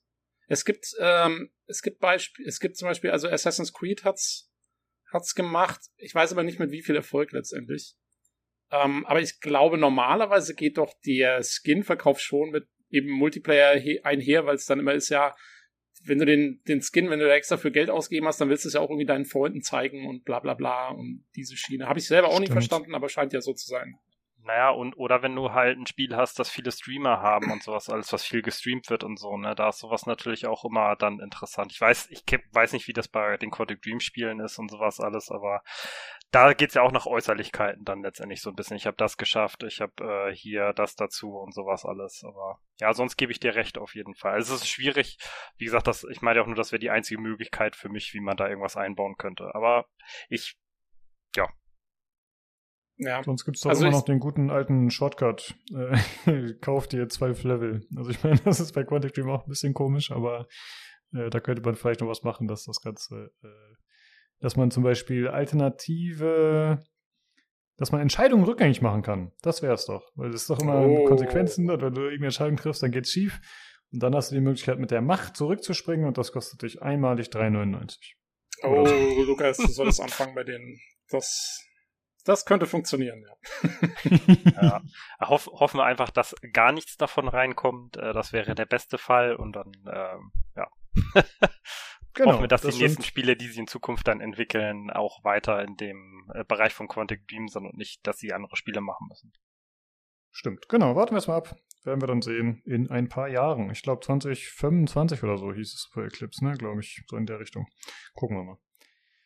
Aber okay, dann äh, widmen wir uns dem nächsten Thema und es ist jetzt wahrscheinlich nicht so lang, aber Tobi, es gibt ein paar Neuigkeiten zu Assassin's Creed zum kommenden. Ja, Mini-Neuigkeiten. Und zwar äh, ist es wohl so gewesen, dass, also es gab ja Leaks und Gerüchte noch und nöcher. Ich glaube, wir haben erst in einer der letzten Folgen auch ein bisschen drüber gesprochen, was da so alles kursiert ist. Und ich glaube, also Ubisoft selber, die haben ja nächste Woche, haben wir die, die Ubisoft Forward. Da, gehe ich davon aus, dass es eventuell um Assassin's Creed geht und wir dann vielleicht noch mehr Infos bekommen. Aber äh, Ubisoft hat es, glaube ich, jetzt schon gereicht. und ähm, die haben jetzt einfach nur über den Tweet äh, mal bestätigt, also das nächste Assassin's Creed wird Assassin's Creed Mirage heißen. Also Mirage, wie die, äh, hier diese, diese, so eine Fata Morgana oder so, ne, so ein Spiegelbild. Ähm, und sie haben ein Bild veröffentlicht und auf diesem Bild äh, sieht man einen in blau-weiß gekleideten männlichen Assassinen da gerade rumspringen vor einem Hintergrund, der sehr stark an ähm, ja, so, so mittelalterliches Nahost, würde ich mal sagen, erinnert. Also wir sehen da im Hintergrund eben so ein, so ein Kuppelbau und wir sehen die, so einen Torbogen, der bestückt ist mit so, äh, diesen ganz, also so diesen, diesen klassischen östlichen Mosaiken und unten sehen wir Leute, da, die haben teilweise so diese, ähm, ja, Turbane auf oder auch der eine hat so eine Art, äh, wie diese Perserhelme früher waren auf und so.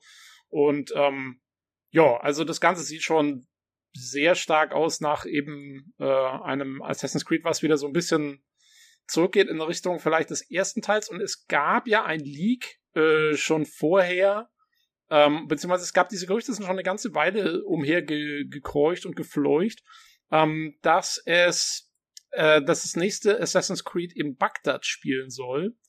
Und ähm, quasi ja auch so, ich, ich, ich meine eben so fast um dieselbe Zeit von Valhalla. Es, es war sogar das Gerücht, dass irgendwie Basim, also einer der Charaktere aus Valhalla, dann die Hauptperson sein wird. Ähm, das ist, also alles davon ist noch nicht bestätigt. Also alles, was wir wirklich mit Sicherheit wissen von Ubisoft, ist, dass das nächste Spiel heißt Assassin's Creed Mirage und wir haben dieses Bild gesehen. Das alles. Aber es würde passen eben zu diesen Leaks, dass es in Bagdad spielen könnte. Vielleicht ist die Figur, die man sieht, Basim, ist meiner Meinung nach sehr schwer zu sagen. Ähm, also die vom Gesicht her, weiß ich nicht, könnte sein. Die Kleidung sieht mir nicht so aus wie das, was er in Valhalla anhatte, aber gut, er kann sich ja umziehen. soll, auch der, ähm. soll auch der junge Basim sein, also ein bisschen jünger Ach so, als ah, kurz okay, vor so Valhalla vorher. noch. Ah, okay, okay, okay, das habe ich gar nicht so mitgekriegt. Ja, also kann man gucken. Ich meine, ähm, das ist jetzt mal bestätigt, was dann wiederum noch mit Assassin's Creed Infinity passiert, diesem Plan, dass sozusagen ähm, das Ganze so eine Art Hub-Welt bekommen soll, auf die dann so Games as a Service mäßig so kleinere Strukturen aufgebaut werden. Das ist, weiß man auch nichts drüber. Das mag sein, dass das nach wie vor in Planung ist. Es gab mal Gerüchte, dass das eben ähm, ja noch ein bisschen länger dauert und deswegen machen sie das jetzt noch zwischen rein. Ähm, ja, aber also das wird auf jeden Fall erstmal das nächste und äh, mal gucken, was wir da kriegen. Ich bin mal gespannt. Äh, Marcel, du bist ja auch Assassin's Creed Fan von der Serie, hast du gemeint, was sagst du denn dazu? Wie siehst du das Ganze? Ähm, ich finde es tatsächlich sehr gut. Also erstmal, die Leaks sind ja relativ ähm, ja, also relativ safe will ich jetzt nicht sagen, aber dieser YouTuber, ich weiß nicht, wie der ausgesprochen wird, das ist ja ein französischer Jonathan, Jonathan, keine Ahnung, der hat ja schon relativ viele Sachen immer geleakt bei äh, vorher bei anderen Spielen und das hat sich zum größten Teil immer äh, bewahrheitet, was er geleakt hat. Also er scheint da ganz gute Kontakte zu haben. Ähm, ja, und ich find's gut tatsächlich. Also ich habe äh, mal äh, alte Geschichte studiert tatsächlich, oh. ursprünglich und äh, alles, was so mit historischen Spielen zu tun hat, äh, ist eigentlich genau meins. Ähm, und äh, das ist halt ein Szenario, also ich finde, Richtung ähm, arabischer Raum und so hat man relativ wenig Spiele, vor allen Dingen im älteren Bereich. Mhm. Und ähm, daher finde ich das ganz interessant, ähm, ob das jetzt so wird wie die ersten Teile, also wieder mehr Stealth oder ähm, ob es ein bisschen actionreicher bleibt oder so. Das ist mir eigentlich relativ egal, weil ähm, viele sagen ja, oh, die alten Spiele waren besser oder nee, jetzt die neuen sind besser. Ich fand alle Spiele gut. Es waren halt total unterschiedliche Spiele, muss man sagen. Also jo. man kann das erste nicht mit äh, Origins oder Odyssey vergleichen. Mir hat aber alles Spaß gemacht bei Assassin's Creed bisher. Ähm, selbst Valhalla, ähm, obwohl das Setting war tatsächlich nicht so meins mit Wikinger, weil ich das ein bisschen über hatte, ähm, weil so viele Serien und so weiter mit Wikinger kamen. Deswegen finde ich das eigentlich gut, sich da mal wieder so ein bisschen zurückzubesinnen, auch vom Setting her und ähm, freue mich drauf. Und es soll ja angeblich auch irgendwie schon so im zweiten Quartal nächsten Jahres ist angepeilt, dass das kommt. Das ist auch gar nicht mehr so ewig lange hin. Also ja, ja ich freue mich. Ja, also äh, mal schauen. Wie gesagt, wenn das wirklich schon nächstes Jahr kommen soll, dann müssen sie eigentlich, müssen sie ja fast nächste Woche da mal was dazu sagen, genau. Also ich gehe jetzt auch, nachdem sie das Bild jetzt gepostet haben, so gehe ich wirklich davon aus, ähm, dass es darum gehen wird. Und ich stimme dir, ich stimme mit dir ziemlich genau zu. Also ich finde auch, ich finde das Setting ist schon cool. Ähm, äh, da gab's ja, also sag mal, in Sachen Spielen gibt's da ja kaum was. Das, es gibt halt das erste Assassin's Creed. Ähm, und ich weiß es gar nicht, kannst du mir ähm, kurz auf die Sprünge helfen? Also wenn das neue dann vor Valhalla spielen soll.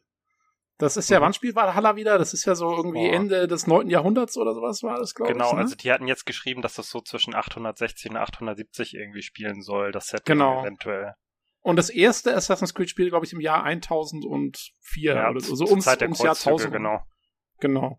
Also das heißt, wir sind ungefähr 150 Jahre vor Assassin's Creed 1 ange angesiedelt und da kannst du natürlich auch, da kannst du schon coole Sachen machen. Ne? Also ich weiß es nicht genau, zum Beispiel, äh, man könnte sich vor, also für, dass man sagt, man trifft irgendwie einen jungen Al-Mualim oder so, dafür wäre es vielleicht zu, zu, zu früh schon angesiedelt. Also Al-Mualim übrigens, äh, Lukas, äh, um dich mit ins Boot zu holen, war der Mentor von Altair in Assassin's Creed 1, mhm. ähm, der damals ein alter Mann war. Ähm, aber gut, äh, also für den ist es noch ein bisschen zu früh, aber vielleicht so ein bisschen so eben die, keine Ahnung, wie sich der Assassinenorden dort etabliert hat und so, der ja dann in Assassin's Creed 1 schon schon wirklich zur Größe gereicht ist und also ich glaube auch, da kann man spannende Sachen machen und das Setting gibt auch einiges her.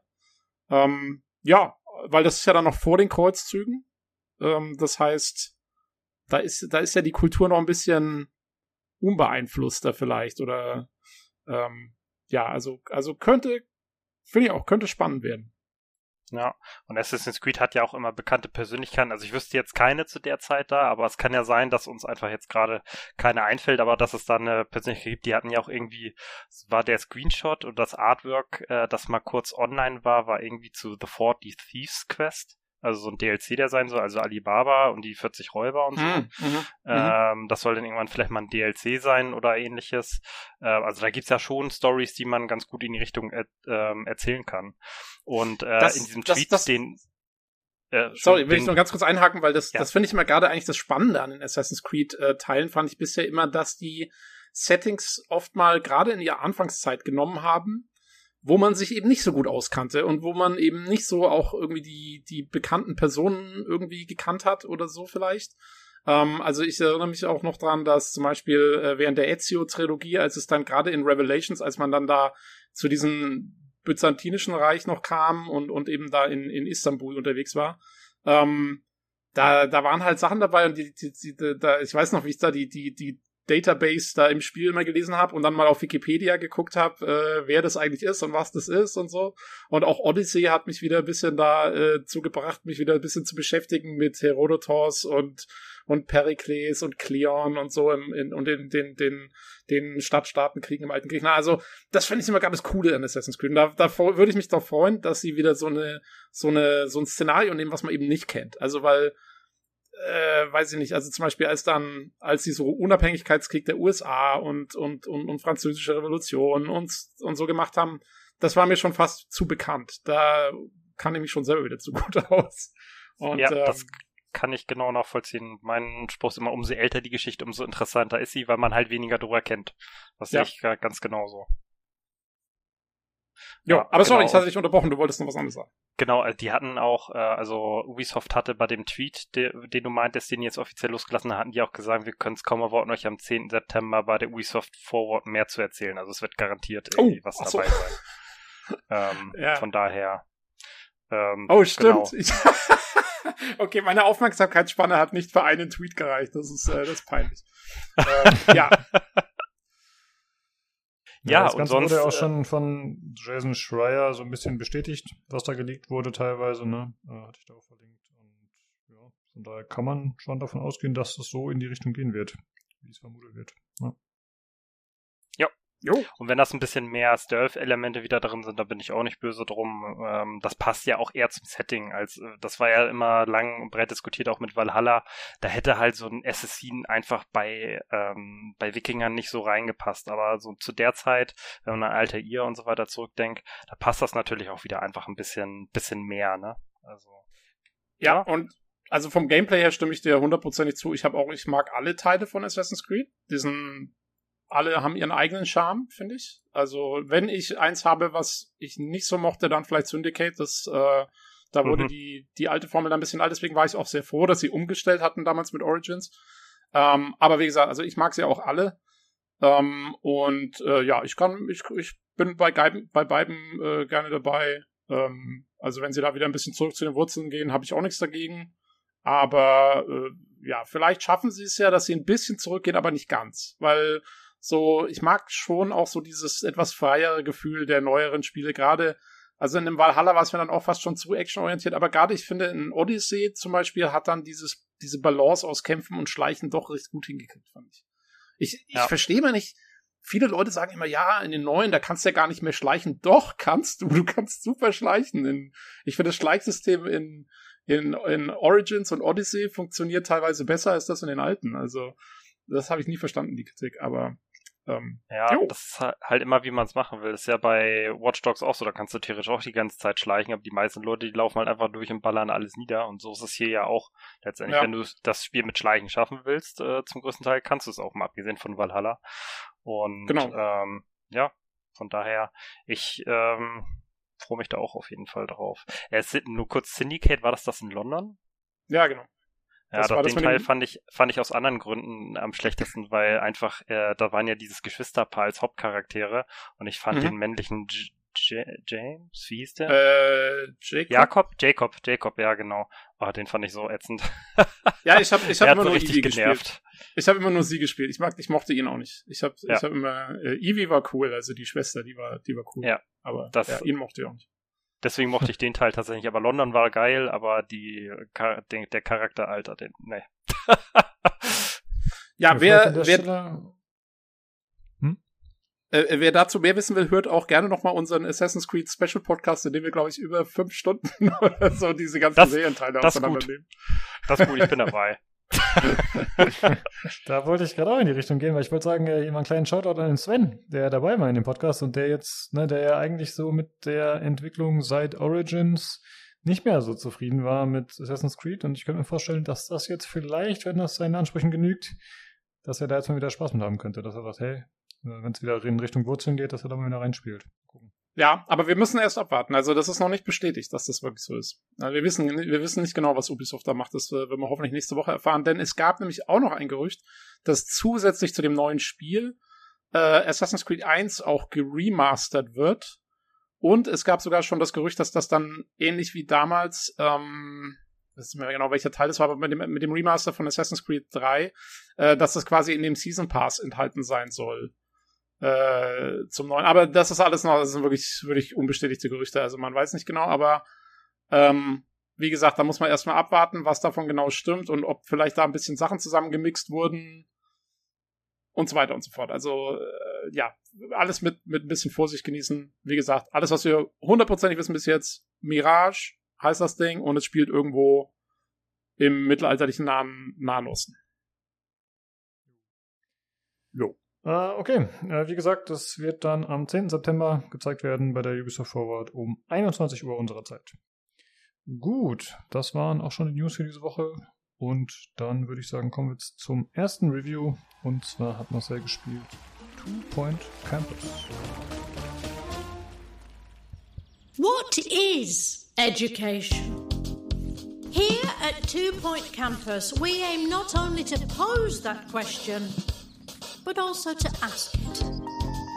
Over the past however many years, you, our graduating students, have demonstrated a laser sharp focus on your studies. You've broken new ground, as well as loads of other things. And even outside of academia, our fledgling cheeseball team have shown that, well, in their case, things can only get better. Today, as we unceremoniously, oh, that were a long word, dump you into the outside world, we truly do hope that all your plausible dreams come true. So go forth and ask the important questions like Can I have one of those biscuits? I know you are, but what am I? And why are we wearing these silly hats?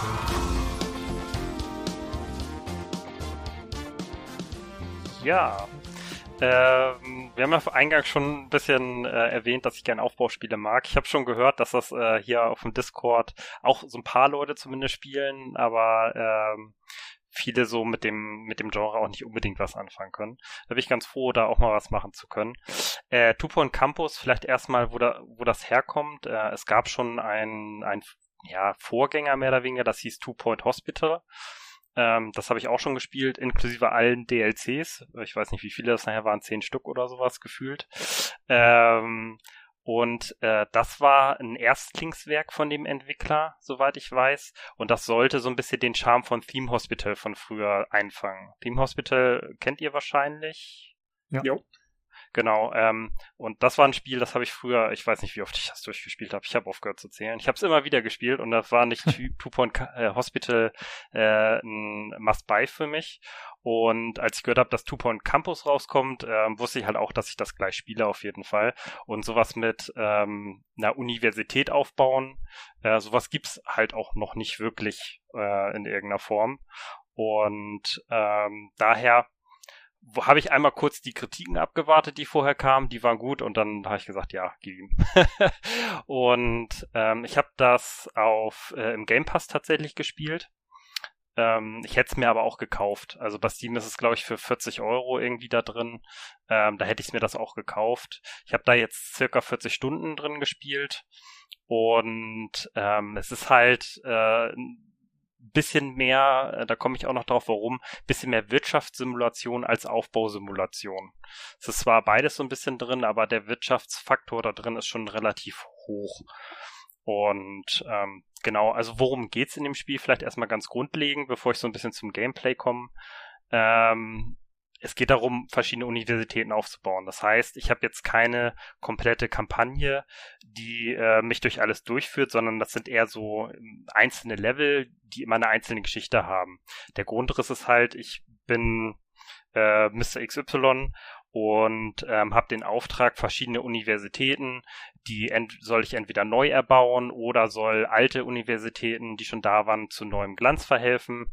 Und ähm, da gibt es insgesamt dann zwölf Level, in denen ich das mache, die immer so ein bisschen aufeinander aufbauen sind. Und jede Universität, wie gesagt, hat so eine kleine Geschichte in sich. Die Geschichten sind aber immer eher so ein bisschen, ich sag mal, eine Randnotiz. Also es wird immer so, gibt immer so eine kurze Einführung am Anfang. Da ist dann immer so jemand äh, Bekanntes aus dem Metier. Das heißt, wenn ich jetzt zum Beispiel, ich nehme mal was vorweg, weil es auch äh, im Dings war, so ein äh, Ritter, äh, so eine Ritteruniversität aufbau, dann kommt vorher irgendwie so Lord äh, Schieß mich tot und äh, erzählt so ein bisschen dann die Einführung der Geschichte, was das mit der Universität zu tun hat, was so die Geschichte der Universität ist, was so meine grundlegenden Ziele sind, immer als kurze Einführung. Und dann geht das äh, eigentliche Level halt los. Und da jedes Level so ein eigenes kleines Szenario sozusagen. Ja, genau, richtig. Mhm. Also im Prinzip fängst du immer gleich an. Ähm, du fängst an, diese Universität aufzubauen, da komme ich auch gleich beim Gameplay nochmal drauf. Und äh, hast immer verschiedene Maps. Also du hast so eine Karte, da haben die die von Two Point Hospital übernommen, die nennt sich Two Point County. Ähm, und hast da immer äh, dann ein Level drauf.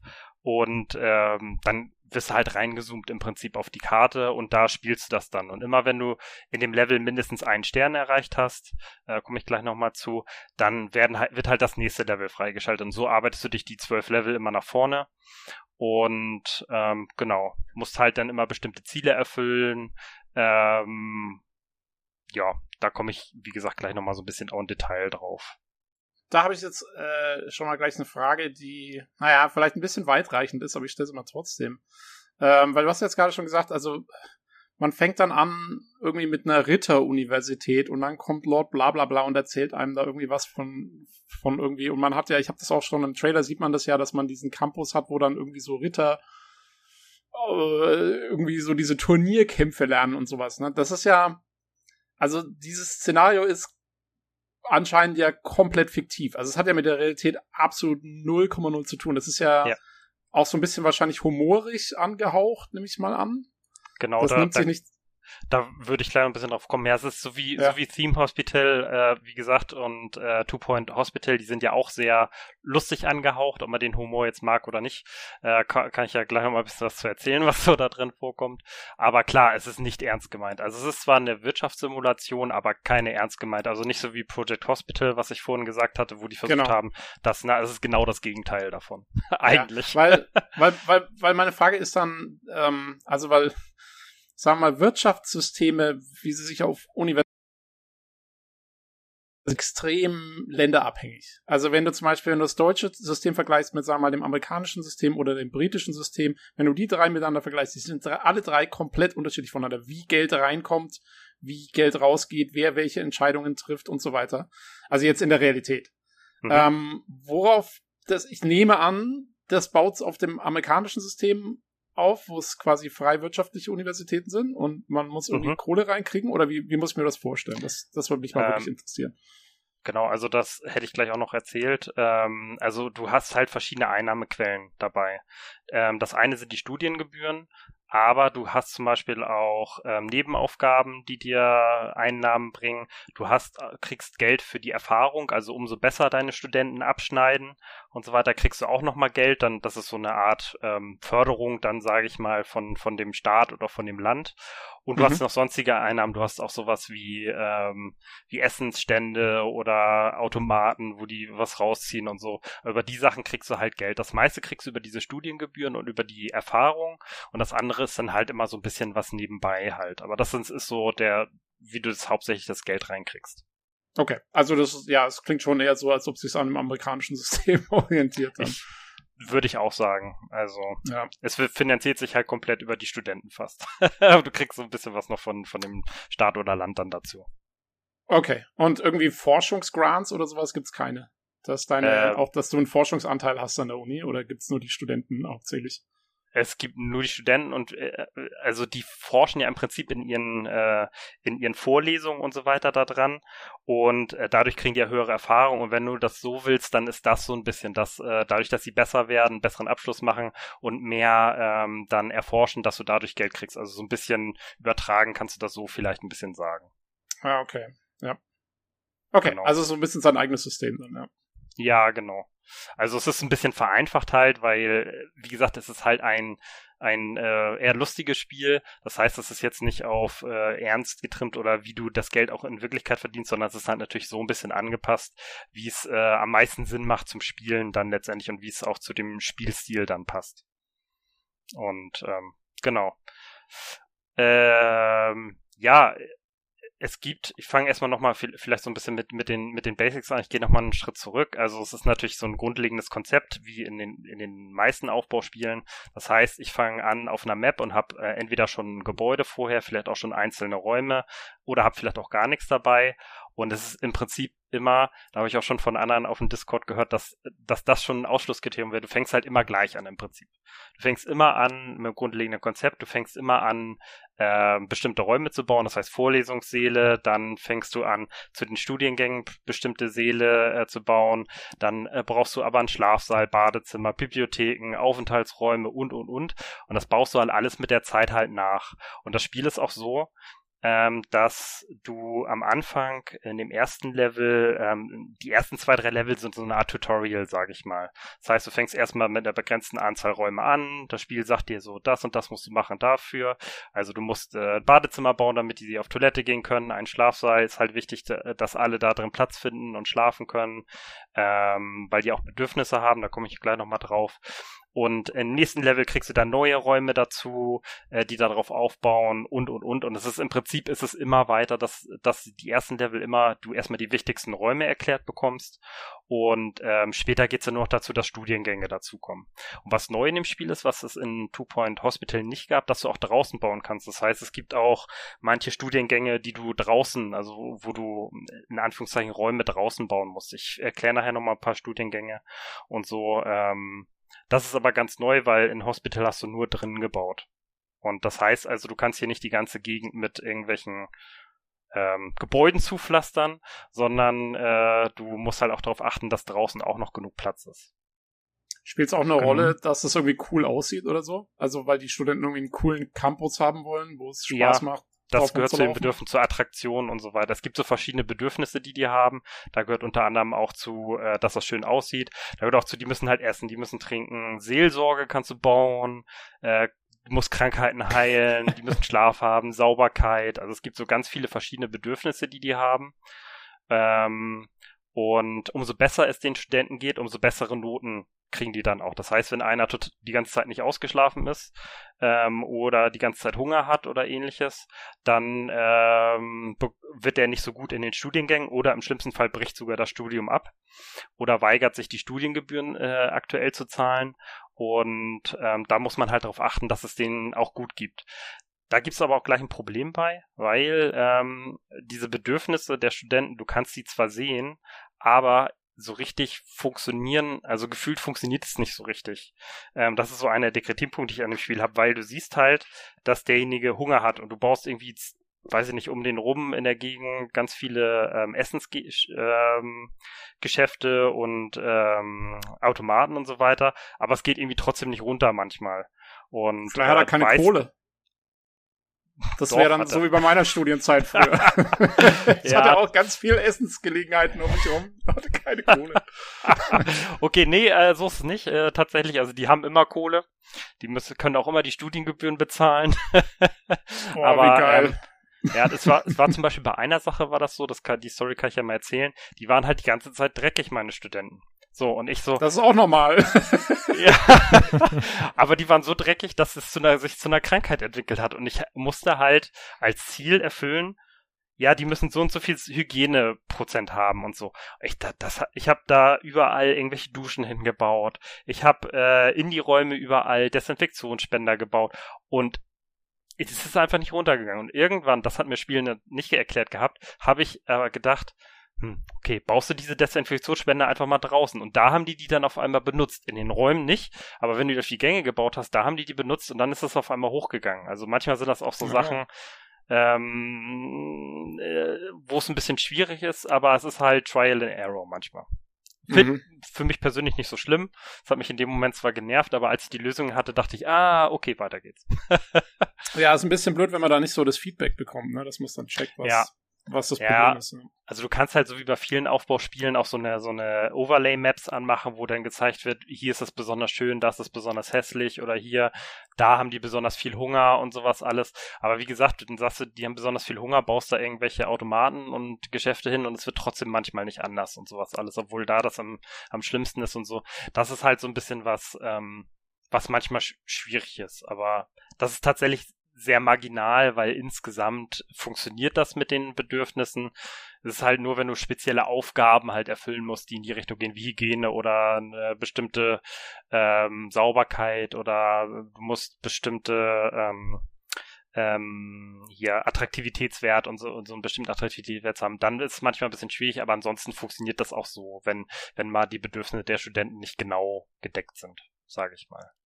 Wo lag denn für dich im Spiel die größte Herausforderung? Wie schwierig findest du es allgemein? Äh, also, ich find's tatsächlich relativ anspruchsvoll. Das ist, wie gesagt, die ersten zwei, drei Level sind ähm, so ein bisschen Tutorial. Und du merkst aber, wie der Schwierigkeitsgrad danach anzieht. Ähm, also es ist halt äh, tatsächlich so, dass du nachher auch noch andere Mechaniken hast. Das heißt, du hast nicht nur die ganze Zeit, ähm, dass die ähm, Studiengebühren dir das Geld bringen, sondern ähm, du am Strand äh, dann so ein, äh, eine Universität aufbaust und da geht es darum, umso zufriedener die sind mit Partys und sowas alles, die Studenten und mit Unterhaltung und so weiter, umso mehr Geld bekommst oder nur darüber bekommst du dann zum Beispiel Geld. Das heißt, es gibt auch nachher auch noch andere Features. Es ist nicht immer nur ähm, Plan A, B, sondern es äh, gibt auch mal Abweichungen und es wird schon intensiv nachher. Ähm, was bei dem Spiel ähm, so ein bisschen, was ich mir erhofft hatte, was vielleicht nicht so ist, was sich aber nicht bewahrheitet hat, wie bei Two Point Hospitals, du hast manchmal relativ viel Leerlauf. Das heißt also, wenn du, du hast immer, muss ich vielleicht nochmal ausholen, du hast in jedem Level immer ähm, am Anfang, sagt dir der so, das und das sind die neuen Räume, dann hast du so eine Aufgabe, bau diese Räume oder mach das, mach das. Und dann fängt erst das Level richtig an. Und dann hast du, kannst du in jedem Level drei Sterne erreichen. Und für jeden Stern musst du drei Aufgaben erfüllen. Das können so Sachen sein wie, du musst so und so viel Geld haben, der Campus muss so und so viel Level äh, abgegradet haben oder du musst ähm, so und so viele ähm, Studenten müssen Abschluss mit Stufe A gekriegt haben oder oder oder. Also da gibt's so verschiedene Sachen. Und äh, immer wenn du diese drei Sachen geschafft hast, dann kommt halt der zweite Stern und dann kommt halt der dritte Stern. Und ähm, es ist halt wie in Two Point Hospital so ein bisschen. Du hast halt manchmal du zwei Sachen relativ schnell erledigt und musst auf den dritten dann aber warten, weil ähm, die Mechanik bei dem Spiel, muss ich jetzt nochmal wieder ein Stück zurückgehen, ist äh, im Gegensatz zu Two Point Hospital, da läuft immer einfach das ganze Spiel die ganze Zeit durch. So, da hast du Mhm. nicht bestimmte Zeiten. Und hier hast du immer ein ganzes Jahr, das durchläuft. Und das ist immer dein Studienjahr. Wenn das vorbei ist, dann kommst du erstmal in so eine Art Pausenmodus, bereitest das nächste Studienjahr vor. Und du hast immer dieses Jahr Zeit. Das, halt, das heißt aber auch, wenn du zum Beispiel Abschlüsse machst äh, mit den Studenten, die kommen immer noch am Ende des Jahres. Das heißt, du brauchst jetzt 20 Abschlüsse mit Stufe A, kriegst aber im ersten Jahr nur 18. Das heißt, du musst noch mal ein ganzes Studienjahr wieder durchspielen, um diese eine Aufgabe zu erfüllen zum Beispiel. Und das meinte ich halt mit Leerlauf. Das war bei Two Point Hospital auch schon so. Das ist mal mehr, mal weniger. Und du hast am Anfang immer ähm, die, den ersten Stern zu erreichen ist meistens relativ schwierig. Und dann irgendwann hast du aber so viel Geld, dass die nächsten Sterne halt relativ einfach werden irgendwann. Ähm, das ist am Anfang bisschen krasser. Nachher ist es nicht mehr so. Nachher ist es äh, in den letzten Leveln ist es eher ausgeglichen, ähm, dass das alles so gleich schwer zu erreichen ist, sowohl bei den ersten als auch bei den letzten Stellen, weil du einfach nicht mehr so übermäßig Kohle kriegst oder durch bestimmte Mechanismen, wie ich schon gesagt habe, Kohle kriegst. Und da ist auch die letztendlich die Herausforderung, also dieses Geldmanagement, das ist die große Herausforderung. Deswegen sage ich auch Wirtschaftssimulation. Ähm, das, auch wenn es witzig ist, das Spiel, das ist nicht so einfach, ähm, da die ganze Zeit die Oberhoheit übers Geld haben. Wenn, Mitarbeiter sind sehr teuer, wissen wir alle, ähm, Mitarbeiter ist immer das teuerste Gehalt und so weiter. Und stelle ich jetzt noch jemanden ein, dafür wird hier, äh, wird da die Sache vielleicht besser, aber dafür kriege ich weniger Geld und so. Also es ist schon sehr viel mit Abwägen verbunden. Und das, äh, das macht's. Das, das war, Ja. glaube ich, bei Two Point Hospital auch schon der Fall. Oder ich erinnere Ja. mich damals, dass in Reviews geschrieben wurde, es ist halt alles so humorvoll und haha und lustig, aber Mhm. eigentlich das Spielprinzip ist relativ schwer. Ähm, Ja. Ja, es ist, es war auch schon bei Theme Hospital früher nicht so einfach, wie man denkt. Also es war für, für die damalige Zeit, ich weiß noch, als ich das damals angefangen hatte, boah, das war bockschwer. Mittlerweile ist es einfach geworden tatsächlich, weil man einfach viel mehr Aufbauspiele schon kennt als früher. Aber Mhm. es ist nicht so einfach. Also ähm, ich dachte auch bei Two Point Hospital, als ich früher angefangen habe, ja, komm, hier, ne, das ist alles lustig gemacht, darum geht's hier, sieht alles gut aus, es macht Spaß. So, und erstes Level, ja, oh Mist.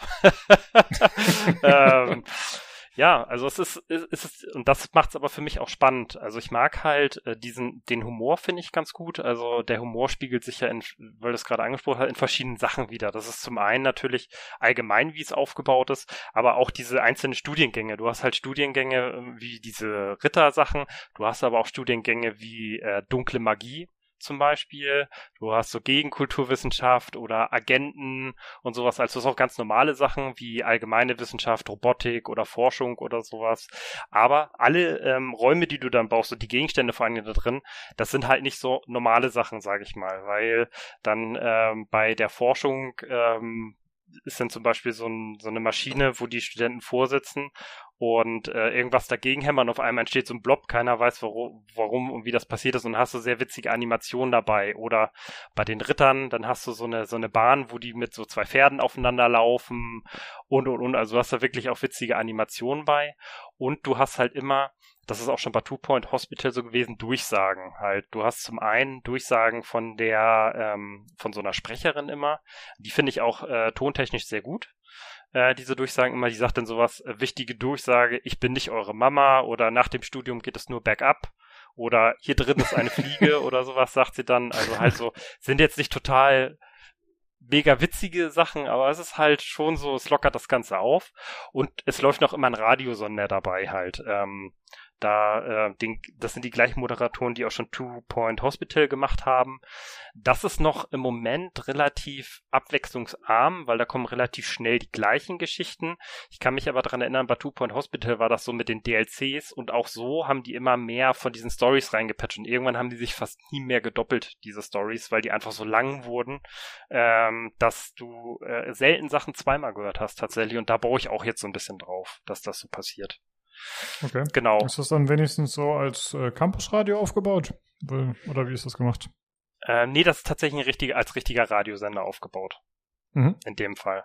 Also, obwohl, ist es Campus Radio? Ich weiß es tatsächlich gerade gar nicht, aber ich glaube, es ist ein, als richtiger Radiosender aufgebaut. So war es bei Aber, Point Hospital auch. aber ist es irgendwie in einer gewissen Form interaktiv? Also spiegelt das irgendwie wieder, was du tust, dass das dann irgendwie heißt, auch mal dem Radio so, wenn de, keine Ahnung, wenn deine Uni jetzt gerade besonders schlecht läuft oder sowas oder die Studenten ihre Gebühren nicht mehr bezahlen, dass dann noch sowas kommt wie, ja, neueste Neuigkeiten hier, Studentenrevolution am Campus äh, sowieso. Nee. Gibt's sowas also oder ist es so, so interaktiv ist das sind immer allgemeine Sachen eher. Also die sagen manchmal Ah, okay. was zu, zu äh, wenn ich mich richtig erinnere, zu der Uni an sich, ähm, zu dem Thema und sowas alles, aber äh, das sind zum größten Teil allgemeine Sachen. Also die Okay. beziehen sich nicht da. Auch die, die, die Durchsagen macht und so weiter, die bezieht sich da auch nicht drauf. Ja. Also das ist tatsächlich nicht so. eher so ein bisschen Hintergrundrauschen dann? Ja, genau. Aber es lockert das Ganze immer ein bisschen auf. Und äh, wie gesagt, manche Sprüche, das waren so die, die sich bei mir eingeprägt haben und so. Manche Sprüche sind auch echt lame. Aber insgesamt ganz finde ich finde ich da, das wieder sehr gelungen. Also es ist jetzt nicht kein, keine Sachen, wo du wie gesagt hier ähm, mit äh, vor Lachen in der Ecke liest, aber es ist halt schon, dass man dabei schmunzelt zumindest. Ja, du hast jetzt die Präsentation schon so ein bisschen angesprochen, also dass es eher humorig ist und wie das so dargestellt ist. Wie sieht es denn aus äh, auf der technischen Seite, also grafisch? Wie, wie ist das umgesetzt? Also Grafik ist eigentlich eins zu eins wie Two Point Hospital und das ist gut. Weil es ist halt so ein bisschen comicartig. Wie gesagt, die Studenten, die auf die Uni kommen, die sind auch immer so ein bisschen angezogen, wie ähm, die wie es zu dem Studienfach passt. Also wenn da so Agenten kommen, dann schleichen die halt so mit Hut und Brille durch die Gegend. Oder wenn es Ritter ist, dann sind die halt wie, wie Ritter verkleidet und sowas alles. Und ähm, das sind allgemein sehr, sehr witzige ähm, und so comicartige Animationen. Und das passt einfach zu dem Spiel, muss man ganz, ganz ehrlich sagen. Also, ähm, wenn das jetzt irgendwie eine andere Grafikstil wäre oder sowas, das wird einfach nicht zu dem Spiel passen, weil es halt diesen Humorfaktor hat. Ne? Also von daher, ich finde es super gelungen wieder. Und wie gesagt, die Animationen sind alle flüssig und gut, sind auch sehr unterschiedlich. Ähm, und ähm, auch die ganzen ähm, Räume und sowas sind wieder gut designt mit den ähm, Maschinerien, die es da drin gibt und sowas alles. Ähm, ja, also da tatsächlich nichts. Ähm, zu Performance, also zu Bugs und sowas alles. Ich habe keine Abstürze gehabt die ganze Zeit. Es hat alles super geklappt. Ähm, ich hatte nur mal so, so, ähm, manchmal laufen die Figuren halt so ganz schnell auf der Stelle und laufen nicht weiter.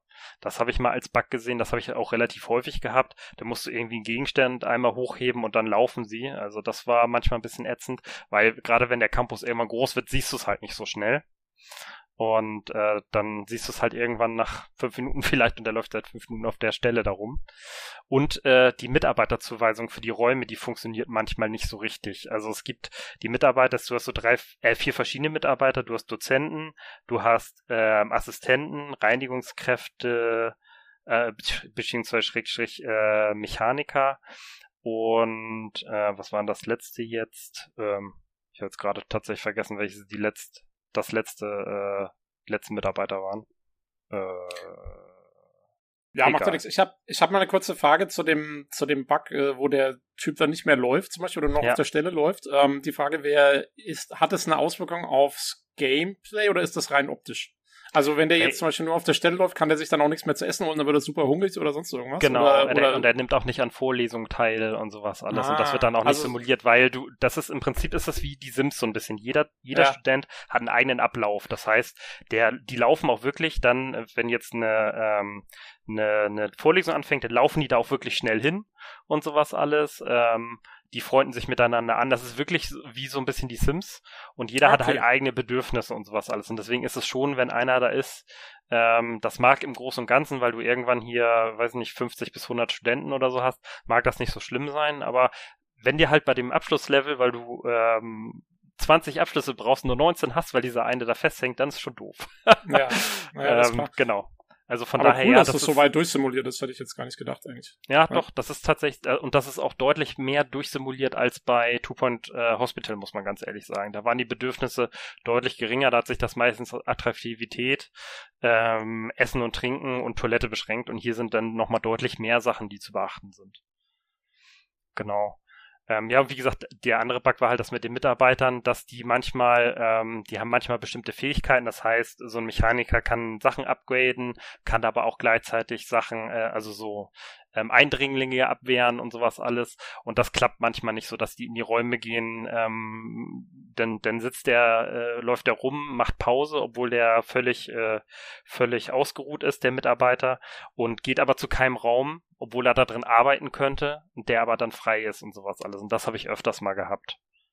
Das ist das nicht auch Mhm. normal? Ja. Mitarbeiter, die einfach erstmal Pause machen, bis es einer ja, checkt. ge- genau, aber wenn die mit der Pause durch sind, dann gehen die normalerweise, also wenn die ausgeruht sind, gehen die wieder in ihre Räume. Das hat bei Two Point Hospital tatsächlich besser geklappt, muss ich sagen. Ja, also es ist wirklich ein Bug, ist kein, ist kein, äh, keine Verm- Simulation eines, äh, Verm vermutlich, ja. eines Arbeiters. Ich weiß okay. zwar, was du meinst, aber äh, gerade bei Dozenten, ähm, also Habe ich auch schon äh, gehört. ähm, ich habe, äh, weil du gerade gesagt hast, Eindringlinge abwehren, gibt's äh, gibt's irgendwie School-Shootings oder was was geht da ab? ja genau, also du hast das ab dem Level mit den mit, mit den Magiern, äh, kommen halt Eindringlinge von anderen Universitäten. Die werden da, du hast äh, erst so relativ normale Eindringlinge, das heißt, dann hast du äh, Mechaniker eingestellt, die gleichzeitig Sicherheitspersonal sind und die wehren die dann ab halt. Und die werden immer mehr und immer stärker und dann musst du halt auch ähm, deine Mechaniker, da komme ich gleich nochmal drauf, auch weiterbilden. Halt, damit sie stärker werden oder bessere halt einstellen dann dementsprechend. Und später bei dem Agenten ist es so, dass andere Unis dir Maulwürfe äh, unterjubeln. Und die siehst du nur daran, die laufen halt rum und, und ähm, du kriegst dann eine Nachricht, äh, es gibt äh, Maulwürfe in der Uni. Und äh, das erkennst du halt daran, dass derjenige alle anderen Studenten, in, wo er in der Nähe ist, ablenkt.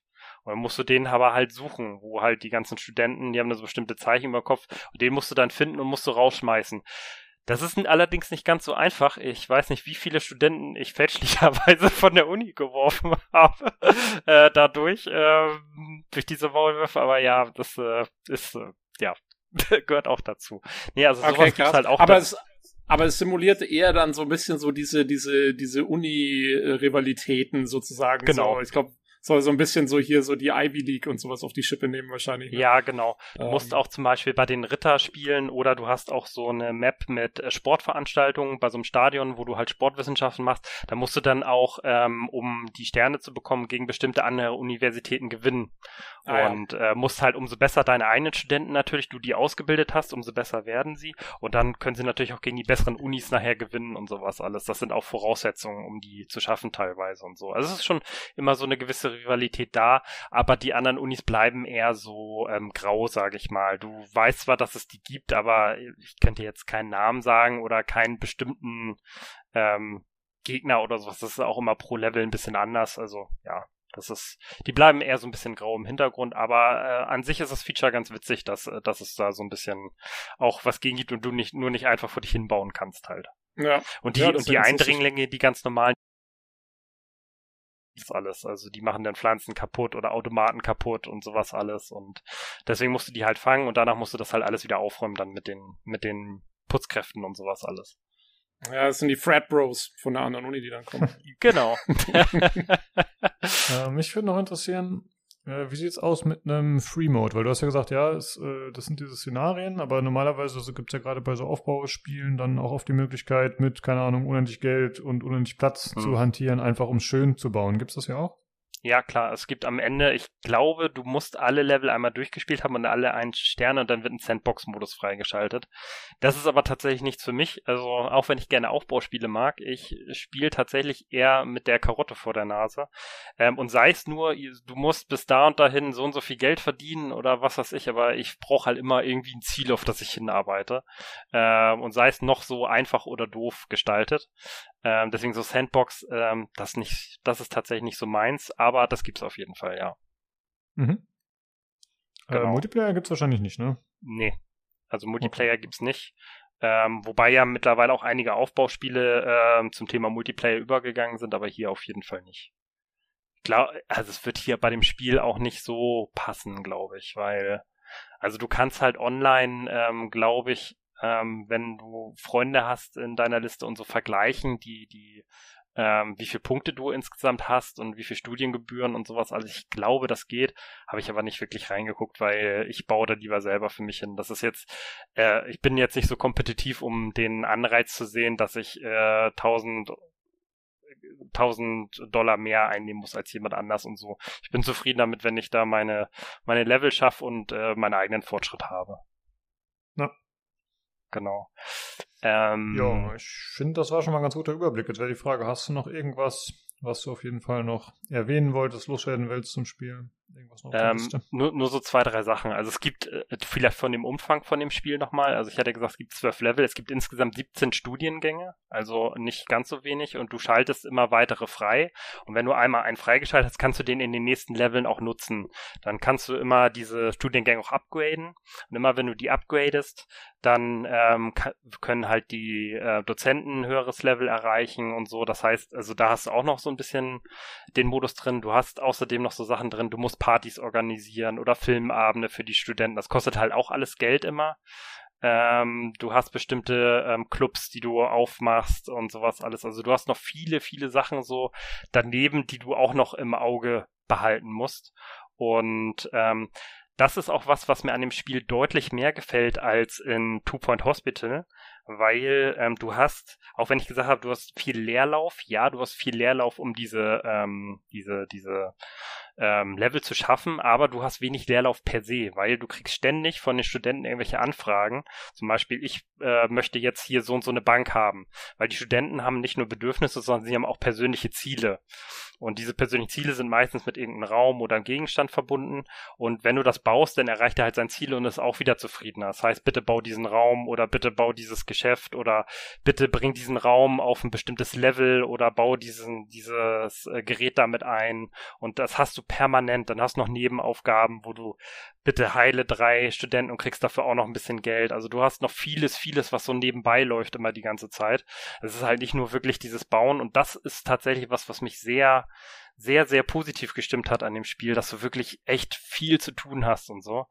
Und ähm, ja, das fand ich, fand ich echt gut. Also ähm, ja, mittlerweile bei Anno und so glaube ich auch, ne, dass man immer so Mini-Quests quasi noch hingeschmissen ja, bekommt, genau. dass man auch parallel noch irgendwas zu tun hatte.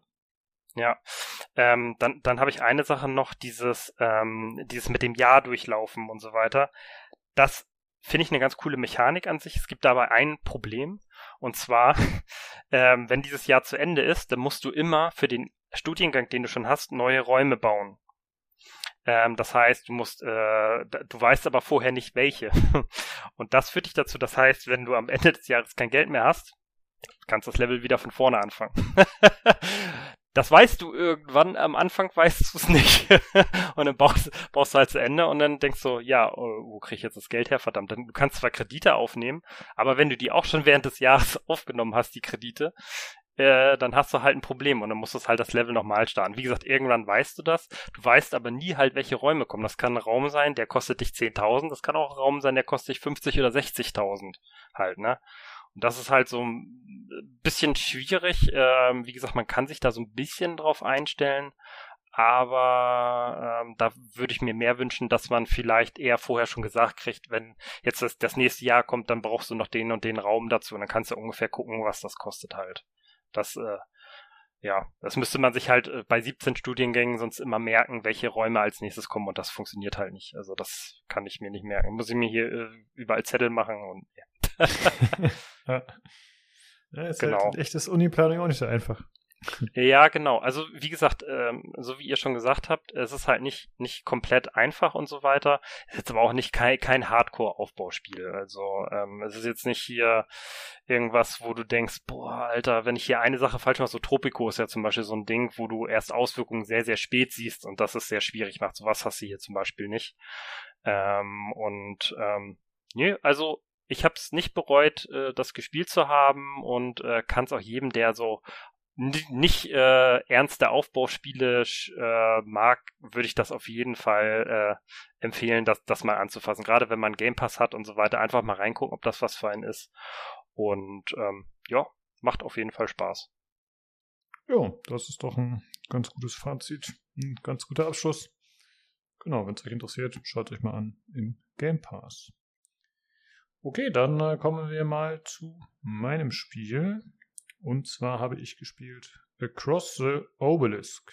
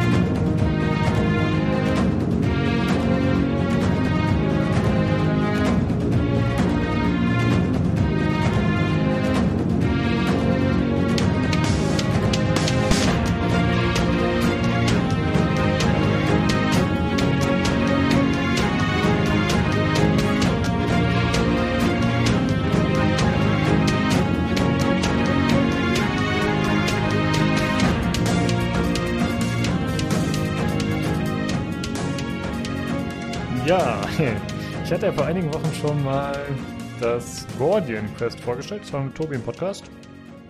Und das hier geht in eine ganz ähnliche Richtung. Und zwar hatte der Gelux das auf dem Discord empfohlen. Wir haben ja so einen Spielerempfehlungs-Channel. Und ich würde jetzt mal vorlesen, was er da geschrieben hatte. Äh, auch wenn es zumindest seine Meinung schon mal vorwegnimmt, aber ist ja nicht so schlimm. Er schreibt, Uh, Across the Obelisk ist für mich auf dem Weg zum Personal Game of the Year. Eine Mischung aus Darkest Dungeon und Slay the Spire und das auch noch im Vierer-Koop. Super schöne Visuals und eine Musik, die ich nicht direkt ausgemacht habe. Für mich der beste Deckbilder seit Monster Train. Funktioniert auch deutlich besser als Guardian Quest, was in eine ähnliche Kerbe schlägt und hier auch schon gereviewt wurde. Leider wird das Spiel vermutlich in der Fachpresse untergehen. Ja, und äh, dieser Text, den er geschrieben hatte, war für mich äh, Grund genug, mir das Ganze mal anzuschauen, da ich ja Guardian Quest tatsächlich ziemlich cool fand. Und ich habe hier als Disclaimer den Key äh, von dem Publisher Paradox Arc gratis erhalten auf Anfrage. Ja. Genau, er hat ja schon geschrieben, das äh, Genre ist äh, ein Roguelike Deckbuilder und das Ganze funktioniert dann äh, rundenbasiert.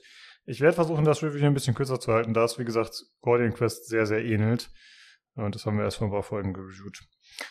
Äh, ich habe es auf Steam gespielt. Da kostet es 20 Euro. Ich habe es leider aktuell erst 9 Stunden spielen können. Das heißt, ich bin noch nicht so weit, wie ich gerne schon gespielt hätte, aber hat zeitlich leider nicht gepasst.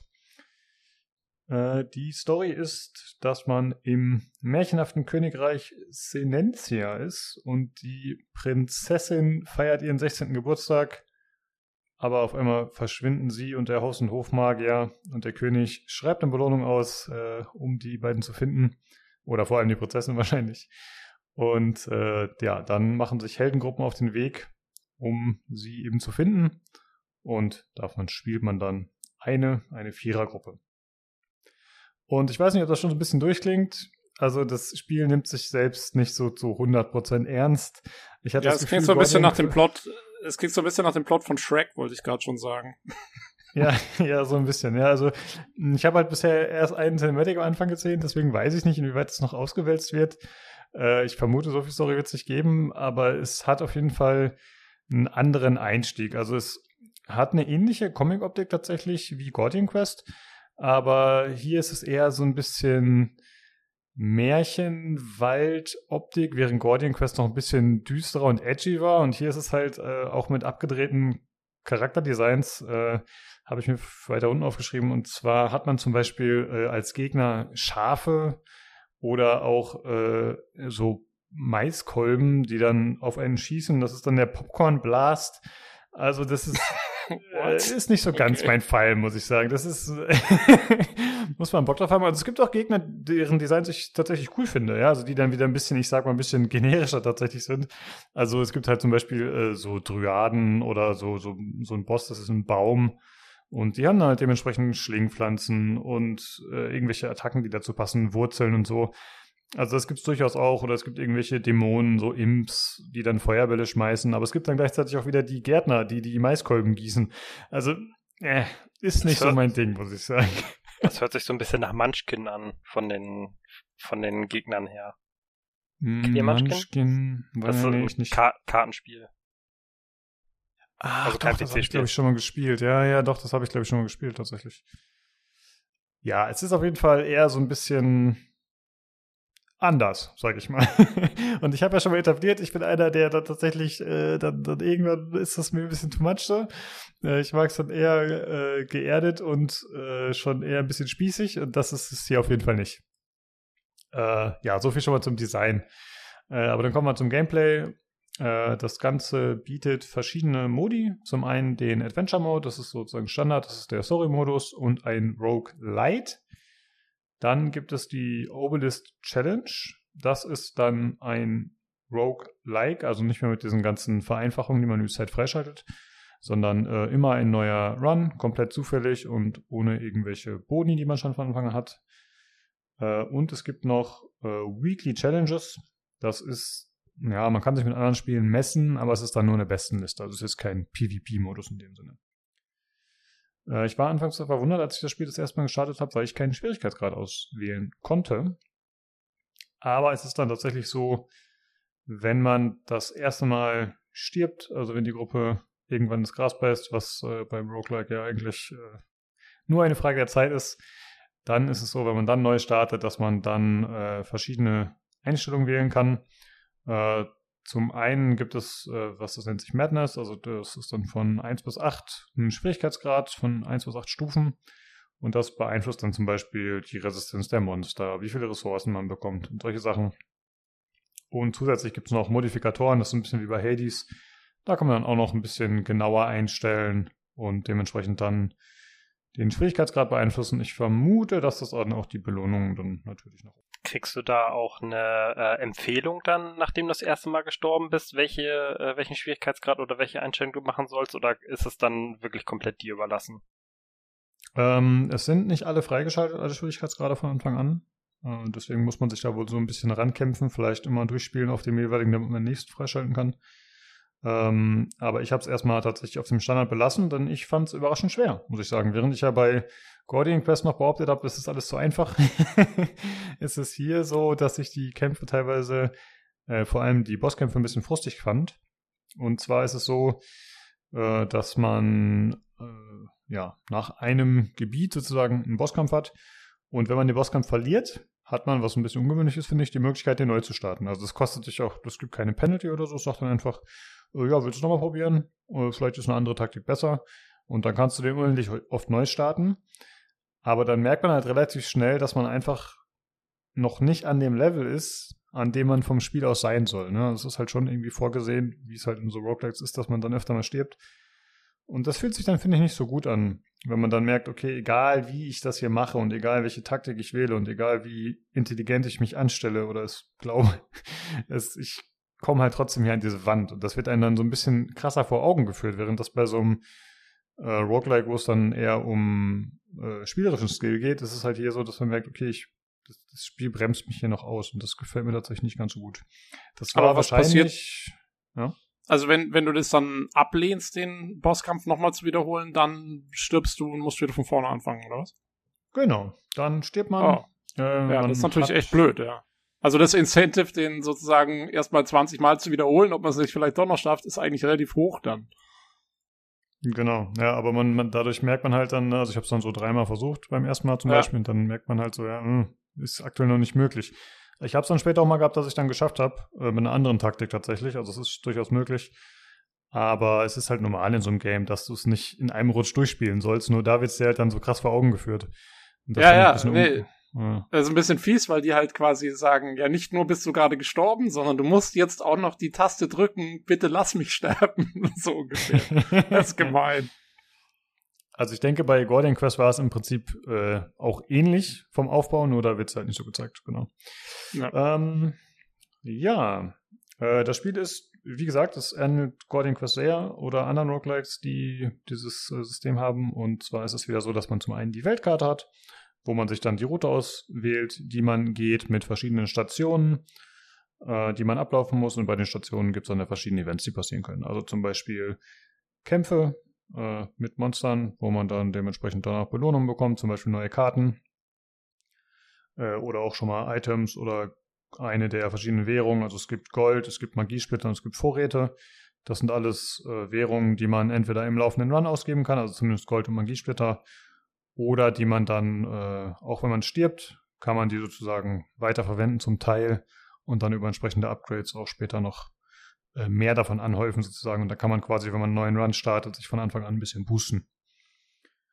Und ja, dann gibt es wie gesagt Kämpfe, es gibt äh, Dungeons auf den Karten. Die Karten sind wohlgemerkt äh, nicht zufallsbasiert, also es ist äh, immer die gleiche Karte, auch mit den gleichen Events, soweit ich das sehen kann, jetzt in meinen paar Runs, die ich gemacht habe. Äh, es gibt äh, verschiedene Events, wo man dann so eine, na, bei Guardian Skill, äh, sorry, bei Guardian Quest war es eine Skill-Abfrage. Hier ist es so, dass es auch ein Roll ist, aber das funktioniert über die Karten. Also das heißt dann zum Beispiel, ähm, du musst jetzt mit deinen vier Helden sozusagen äh, Karten umdrehen. Und wenn das insgesamt fünf oder weniger Punkte sind, die umgedreht werden, dann schaffst du es und sonst ist es halt kein Success. Und das beeinflusst dann immer ein bisschen, was da passiert ob man vielleicht, keine Ahnung, zum Beispiel kann man äh, bei einer, kann man runterstürzen in so eine Schlucht und dann bricht man sich ein Bein sozusagen. Das heißt, du kriegst dann eine Karte in dein Deck gemischt, die dafür sorgt, dass wenn du die ziehst, dass du, ich glaube, ah, ich weiß gar nicht mehr, dann bist du langsamer oder so, kriegst halt einen negativen Effekt. Ich glaube, der Initiative-Wert wird gesenkt. Äh, ansonsten ist es so, dass man auch Quest-Items bekommen kann tatsächlich. Also es gibt auch äh, die Möglichkeit, da Charaktere zu treffen, die einem bestimmte Quests geben. Äh, zum Beispiel ein Schäfer, der sein Schaf verloren hat, das man suchen soll. Solche Geschichten. Das ist ganz nett, aber ich glaube, das wird sich relativ schnell abnutzen tatsächlich. Da es, wie gesagt, anscheinend immer das gleiche ist. Äh, aber vielleicht tue ich dem Spiel ein bisschen Unrecht. Wie gesagt, ich konnte leider noch nicht ganz so viel spielen, wie ich wollte. Und es ist dann auch so, dass man bestimmte Items bekommen kann, die dann spätere Sachen beeinflussen. Also man kann zum Beispiel einen Schlüssel bekommen, dann kann man einen Shortcut freischalten. Oder ich hatte so einen glänzenden Stein gefunden, den konnte ich dann vorne im Bosskampf benutzen, um Gegner damit wegzulocken, sodass dann tatsächlich während des Kampfes weniger Gegner da waren. Also das ist ganz cool, finde ich, dass man da bestimmte Varianten haben kann. Äh, man spielt das Ganze mit einer Party von vier Helden. Und man steht auch immer gegen vier Gegner. Also es ist nicht so wie bei Guardian Quest, dass da immer neue Gegner rein nachrutschen oder so, sondern es ist hier tatsächlich eher wie in Darkest Dungeon, wenn man das kennt.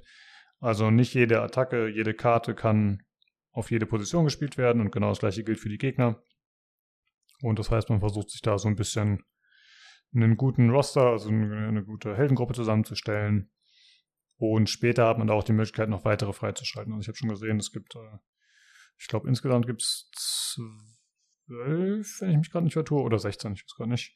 Auf jeden Fall kann man noch weitere Helden freischalten, die dann aber alle in die gleichen Archetypen, glaube ich, fallen. Also ich habe jetzt halt zum Beispiel so Standardsachen. Ne? Ich habe einen Heiler, ich habe einen Damage-Dealer, ich habe einen Tank und ich habe noch so eine Zauberin, die dann auch Damage-Dealer im Grunde ist. Äh, hat das einen Einfluss darauf, wie die Party steht? Weil ich habe nebenbei Bilder geguckt, die stehen ja so hintereinander da, äh, dass nur der Vorderst angegriffen werden kann oder können generell immer alle Chars angegriffen werden von den Gegnern? Es können grundsätzlich alle angegriffen werden, aber es ist genau wie man selbst halt bestimmte Karten hat, die auf bestimmte Positionen angreifen, haben die Gegner das genauso. Also es kann halt zum Beispiel sein, dass es eine Attacke ist, die dann alle trifft oder die nur den ersten trifft. Und du hast auch die Möglichkeit, äh, mit bestimmten Karten äh, zu sehen, was deine Gegner für Karten spielen werden als nächstes. Das heißt, wenn du jetzt siehst, okay, der hat hier jetzt eine starke Attacke, die er auf den ersten machen wird, dann kannst du sagen, okay, dann spiele ich jetzt mal ein Schild auf den ersten oder einen Schutz oder, äh, oder einen Ausweichzauber oder so. Also hast du, du hast Möglichkeiten, äh, darauf vorab zu reagieren. Und das okay. ist tatsächlich ganz gut gemacht und das war auch das, was der Gelux so ein bisschen hervorgehoben hat. Er meinte halt, ähm, dass die Charaktere ein bisschen besser miteinander harmonieren und dass sie, ähm, dass ihre Fähigkeiten mehr ineinander greifen, weil das war tatsächlich bei Guardian Quest nicht so, da hat irgendwie jeder so sein eigenes Süppchen gekocht. Und hier ist es schon so, dass man die Karten besser aufeinander abstimmen kann und das Ganze ein bisschen schöner ineinander verzahnen kann. Da gebe ich mir auf jeden Fall recht. Genau, ansonsten gibt es halt eine Initiative-Wert, wie man es aus solchen Spielen kennt, ist jetzt nichts Neues. Äh, dann gibt es die Möglichkeit, in der Stadt zu sein. Das ist tatsächlich, wenn man eine Karte abgeschlossen hat und in den nächsten Bereich kommt. Also der namensgebende Obelisk taucht immer am Ende einer Karte auf und dann kann man danach auswählen, in welchem Bereich man als nächstes geht. Und da kommt man halt dazwischen immer in die Stadt dann, beziehungsweise wenn man das Spiel verliert oder wenn die Gruppe gestorben ist und man neu startet, dann ist man auch in der Stadt und da hat man halt die Möglichkeiten, äh, dauerhafte Upgrades freizuschalten, da kann man Karten craften und upgraden. Man kann äh, Karten aus dem Deck schmeißen, also dass man das Ganze ein bisschen effizienter gestaltet zum Beispiel. Man kann sich neue Items kaufen. Äh, wenn man gestorben ist mit der Party, dann kann man auch die Charaktere leveln. Also da gibt es dann auch die Möglichkeit, Perks und so freizuschalten. Das ist dann auch wieder diese natürliche Progression, weil ich ja gerade noch gesagt habe, dieser Kampf ist anfangs fühlt sich unschaffbar an. Das wird halt mit der Zeit immer einfacher und dann wird man wahrscheinlich auch irgendwann relativ gut durchrushen, mehr oder weniger. Aber also du gehst quasi durch diese Karten durch, in denen du diese Szenarien abfeierst und dann kommst du am Ende quasi immer wieder in diese Stadt und da wird dann da quasi dein Fortschritt gespeichert oder wie muss man sich das vorstellen so ungefähr? Also weil nee, also es wird schon immer gespeichert. Achso, bitte, frag erstmal. Nee, äh, erzähl mal. okay, ich erzähl. Also, äh, es gibt bei jeder Karte am Anfang eine Stadt und Nebengebiet ah. sozusagen. Und äh, dann ist es halt erst ist es so ein ländliches Gebiet und dann kannst du halt danach eins von dreien auswählen, wo du als nächstes hingehen möchtest. Äh, wenn man die schon ein bisschen kennt, wer das jetzt bei mir ist, dann weiß man natürlich, okay, das ist ein Eisgebiet und ich habe gerade meine Charaktere äh, zum Beispiel auf Eisschaden gelevelt, dann sage ich mal, nee, dann gehe ich da lieber nicht hin, weil da haben die Gegner wahrscheinlich höhere Resistenzen, das kann man immer checken. Dann sagt man, ich gehe lieber in ein anderes Gebiet, zum Beispiel ein Sumpfgebiet, wo die Gegner wahrscheinlich mit Eis nicht so vertraut sind. Also das heißt, man kann da ein bisschen gucken. Und dann landet man halt auch immer in der anderen Stadt dementsprechend, aber das hat ehrlich gesagt keinen großen Einfluss. Also in der Stadt selbst ist dann immer welche aufbauen. Ne? Da hast du halt diese paar Möglichkeiten, diese Upgrades zu machen oder Sachen freizuschalten. Und dann geht's halt weiter. Ja, aber du, also sagen, wenn du stirbst, fängst du, fängst du immer wieder in diesem anfangs ländlichen Gebiet an dann. Genau, genau. Das, das ist äh, das zwingend das immer das erste Gebiet. Es sei denn natürlich, dass man spielt diesen anderen Modus. Ich habe den noch nicht ausprobiert, aber ich denke mal, bei Obelisk Challenge würde es dann anders aussehen. Aber jetzt immer im Abenteuermodus ist es immer so, genau. Und ich muss sagen, die Stadt, also die Präsentation, uff. das, das ist ja schon in Gordic Quest auch nicht so super umfangreich und aufwendig. Und da haben wir auch schon gesagt, ja, das liegt an der Größe und so, ist nachvollziehbar. Aber hier finde ich, ist es noch ein bisschen, noch ein bisschen langweiliger. Also du hast äh, eigentlich keine Möglichkeiten, mit anderen Charakteren zu sprechen. Du kannst da, es gibt eigentlich keine Charaktere, du kannst halt deine fünf Upgrade-Stationen ansteuern und das war's so. Das ist von der Präsentation her ziemlich bieder, muss ich sagen. Also das ist nicht gerade aufregend, aber okay. Ähm, ja, ansonsten, ach so, genau, was noch interessant ist, es gibt einen äh, Performance-Bonus. Das heißt, je schneller du einen Kampf gewinnst, äh, desto höher ist die Belohnung. Das finde ich ganz cool. Denn ich hatte mich erst gefragt, was ist denn der Nachteil, wenn ich jetzt zum Beispiel einen Heiler in meiner Gruppe habe? Das war auch in Darkest Dungeon immer so ein Ding, dass man theoretisch manchmal versucht hat, äh, Runden herauszuzögern. Was jetzt zum Beispiel hier so, wenn du einen Kampf beendet hast, dann sind nicht alle Charaktere, haben nicht wieder die vollen Lebenspunkte, sondern es geht halt da weiter, wo es aufgehört hat, sozusagen. Und dann ist es ja manchmal eine ganz beliebte Taktik, äh, bestimmte Gegner ein bisschen äh, hinzuhalten, sozusagen, und äh, einfach nur zu verhindern, dass sie viel Schaden machen und dann gleichzeitig die Charaktere hochzuheilen. Aber hier hat man halt dann äh, die Möglichkeit zu sagen, hey, äh, bring mal den Kampf lieber schnell hinter dich, weil dann kriegst du mehr Punkte. Und mhm. das finde ich ganz cool gelöst eigentlich. Und ja. Das, diese Punkt, also was kriegst du für Punkte? Du, du kriegst dann schon das, was sich erhält, sozusagen für dich. Äh, Oder ja, ist das ein reines Highscore-Ding?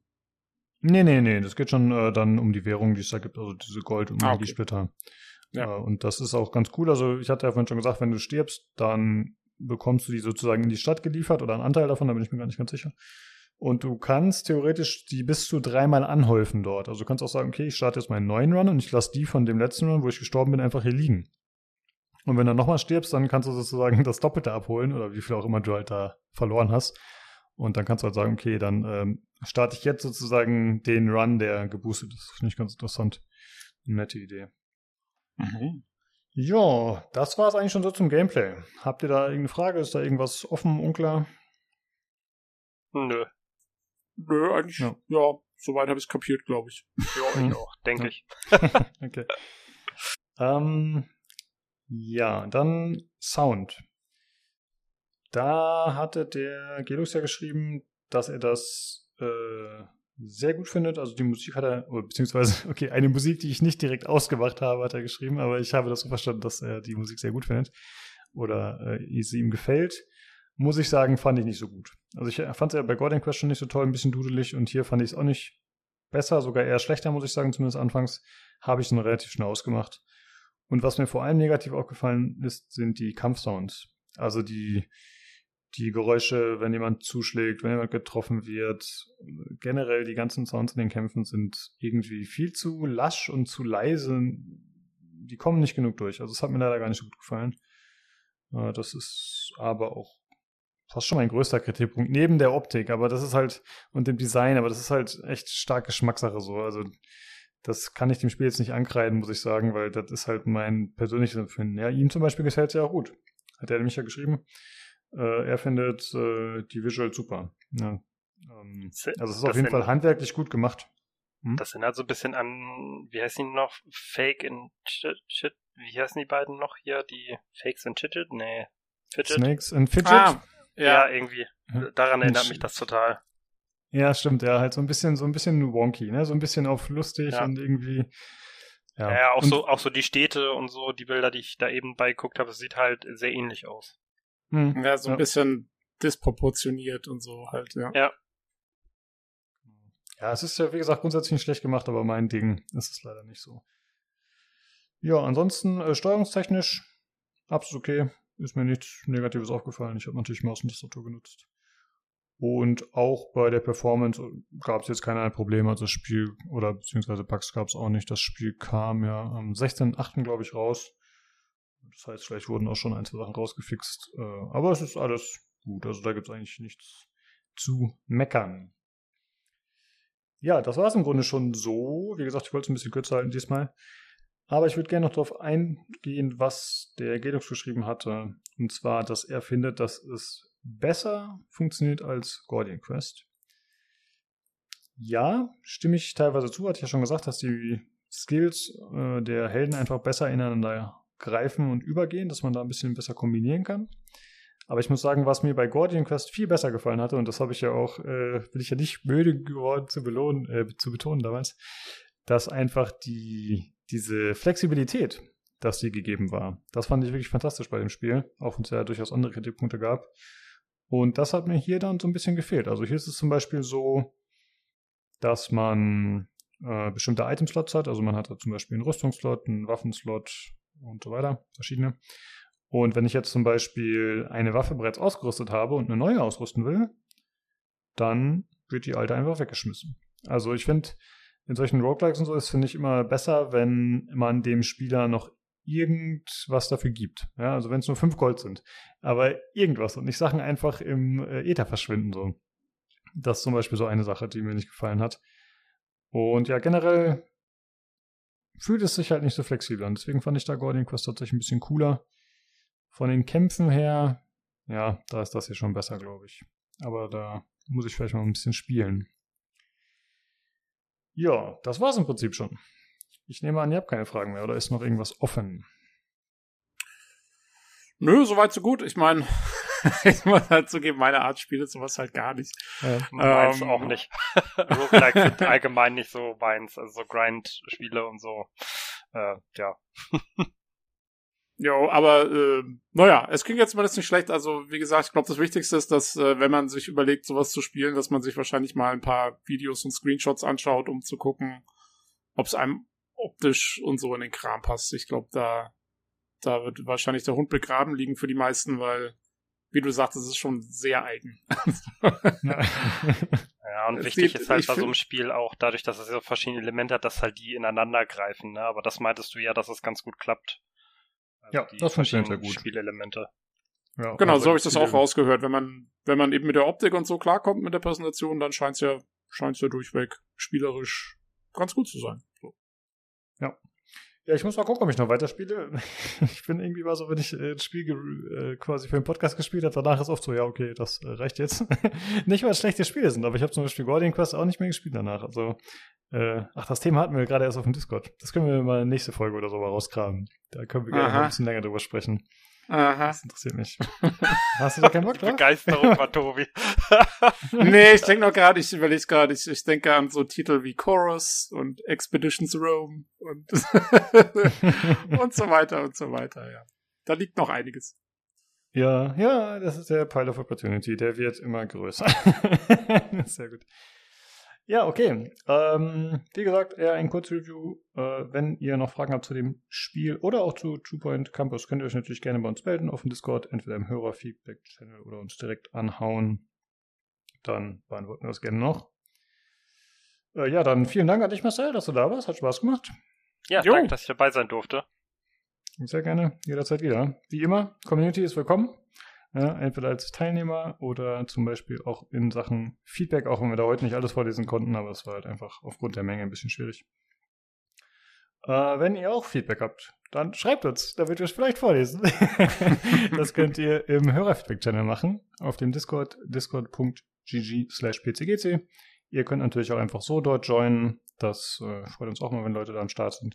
Alternativ könnt ihr uns aber auch über Twitter kontaktieren unter dem Handle podcastpcgc oder aber ihr schreibt uns eine E-Mail an pcgcpodcast.gmail.com. Ja, dann vielen Dank fürs Zuhören und schaltet gerne nächste Woche wieder ein zum PC Games Community Podcast. Tschüss. Tschüss. Tschüss.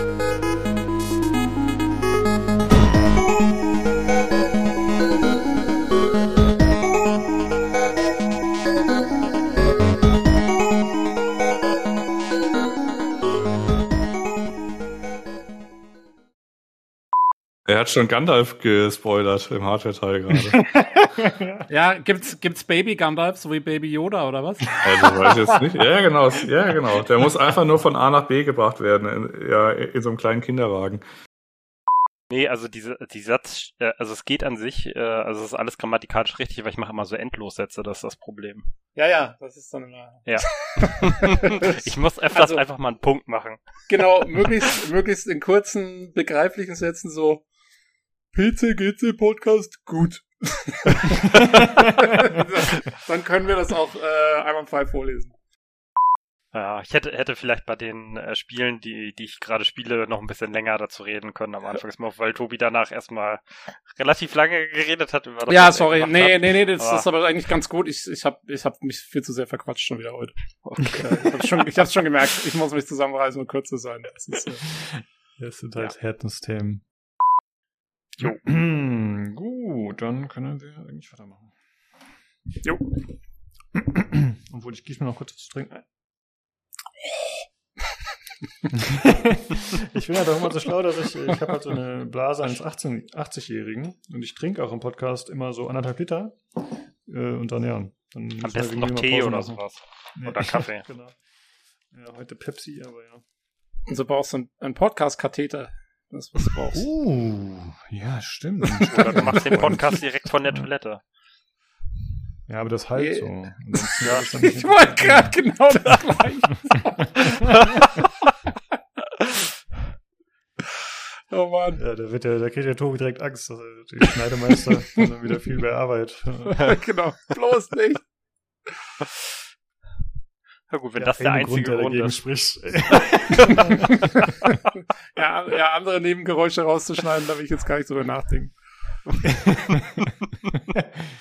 Das wäre schon cool, wenn ich quasi parallel Dinge machen könnte. Aber du brauchst das, das Gamerbett. Oh, oh. Das wäre echt geil. Dann müsste ich nicht mehr in meinem blöden Schreibtisch stehen, dann könnte ich schön liegen, mir das Mikro einfach ins Gesicht hängen, wie so ein, wie so ein Boxmikro von der Decke. Genau. Perfekt. Du musst keinen einzigen gut. Muskel mehr anspannen, außer im Kiefer. Ja, sehr gut. Der Rest Ein kann Traum. einfach machen, was er will. Kann einfach so rumfloppen. Naja, Ach man ich darf ja noch träumen. Ich, de ich denke in Bildern, das ist immer schwierig. Ja, falls wir mal eines Tages ein Patreon machen, dann wird das, denke ich, die erste und wichtigste Anschaffung, die wir Äh, tätigen. das- da sind wir uns wahrscheinlich einig. Ja, ich habe ein Wochenende voller Erfolge, nachdem Nino schon gebeichtet hat, dass er eigentlich am Wochenende nur rumgelegen hat, äh, anstatt produktiv irgendwie SSDs von A nach B zu bauen. Ich habe ja gestern korrekt. meine verhältnismäßig große Spinne, das waren so drei Zentimeter, äh, die habe ich ja quasi versucht in meinem, in meinem dummen Kopf. Ja, wenn ich die so ganz leicht ansauge, dann ist die ja in diesem Behälter von dem Dyson. Und dann kann ich die auf die Terrasse machen. Was ich aber dann quasi Nee. jetzt nicht bedacht hatte, dass der innerhalb von, weiß ich, ich habe den, also der erste taktische Fehler war, ich habe das Ding erstmal auf 400 Watt gestellt. Und, und dann äh, drehte er natürlich einigermaßen mächtig nach vorne. Und äh, die äh, war dann aber auch schon auf dem Weg zur Flucht. Und ich wollte die jetzt nicht unbeaufsichtigt lassen und ich wollte schon die halt weghaben. Und das war dann Priorisierung eins und Priorisierung zwei war vielleicht, dass sie überlebt. Aber äh, die hat's dann quasi äh, an der Außenwand des Dysons in dem, in dem Cyclone dann quasi so zerrieben, so langsam. Okay, gut. naja. Du hast es versucht. Ich habe es versucht. So. Wenn auch, also ich habe kurz überlegt, ob ich noch andere Methoden habe, aber das war auch so dunkel und ich wollte die halt tatsächlich jetzt nicht irgendwie unbeaufsichtigt irgendwo anders äh, äh, krabbeln haben. Und dann habe ich es halt offensichtlich einfach umgebracht. Ja. Lukas hat einen Keksetest. Lukas hat einen Keksetest, ja. Ach, das ist wieder schön, zu dritt zu sein, wenn man, zusammen, wenn man gemeinsam auf Lukas eintreten kann. Ich bin traurig, ich möchte gar nicht für Lukas eintreten. Lukas ist ein wertvoller Teil der Gemeinschaft. Ja, ja. Er ist das Podest, auf dem wir uns erheben. Oh, war das sprachlich schön. Oh, war das schön. Nicht, nicht, nicht vom Inhalt, Lukas, aber es war eine sprachlich wunderschöne Figur. Schüchternes Kichern. Ja, Lukas macht nur noch äh, warum mache ich das hier eigentlich? Ja. Ich werde nicht mal dafür bezahlt. Lukas, das ist einfach dein privates Podcast-Projekt und wir helfen dir gerne dabei. Ja, danke. Immerhin muss ich euch auch nicht bezahlen dafür. Mir könnte mal jemand erklären, warum Fliegen immer auf Monitore scheißen. Ja, weil du das Fenster auf hast. Das ist richtig. Aber man braucht auch Ach Luft. so, apropos Fenster auf. Ich muss mal meins wieder zumachen. Sonst höre ich noch, weiß ich, glückliche Kinder oder so, was man nicht hören möchte auf der Podcast-Aufnahme. Bäh, glückliche, glückliche irgendwas. Bäh, mach das weg. Ja. Entweder es geht oder es geht nicht und es hat zu gehen. Ansonsten, ich- das ist ein persönlicher nix um, verdammt Affront. nochmal. Ich habe das alles verlegt in stundenlanger scheiß Kleinarbeit. Dann habe ich den Tisch ab und aufgebaut und dann habe ich es wieder verlegt. Und das ja, aber es ist doch nur ein. Kabel. Ja, aber das ist alles komplett verbaut da unten. Das ist wie in so einem Neuwagen. Da ist alles komisch zugedeckt. Also, Lukas, das ist Unsinn. Dein Leben ist jetzt nicht so voll, dass es nicht für den Austausch eines DisplayPorts Kabel reicht. Das mag jetzt eine Beleidigung auf, auf mehreren Ebenen gewesen sein, aber das ziehe ich nicht zurück. ja, das. Äh, ja, ich mache das demnächst. Da lacht er schon. Oh Gott, wir werden das kontrollieren. Ja. Wir werden das kontrollieren. Wir werden das wöchentlich abfragen. Den Sozialismus in seinem Lauf hält weder Ochs noch Esel auf. Ja.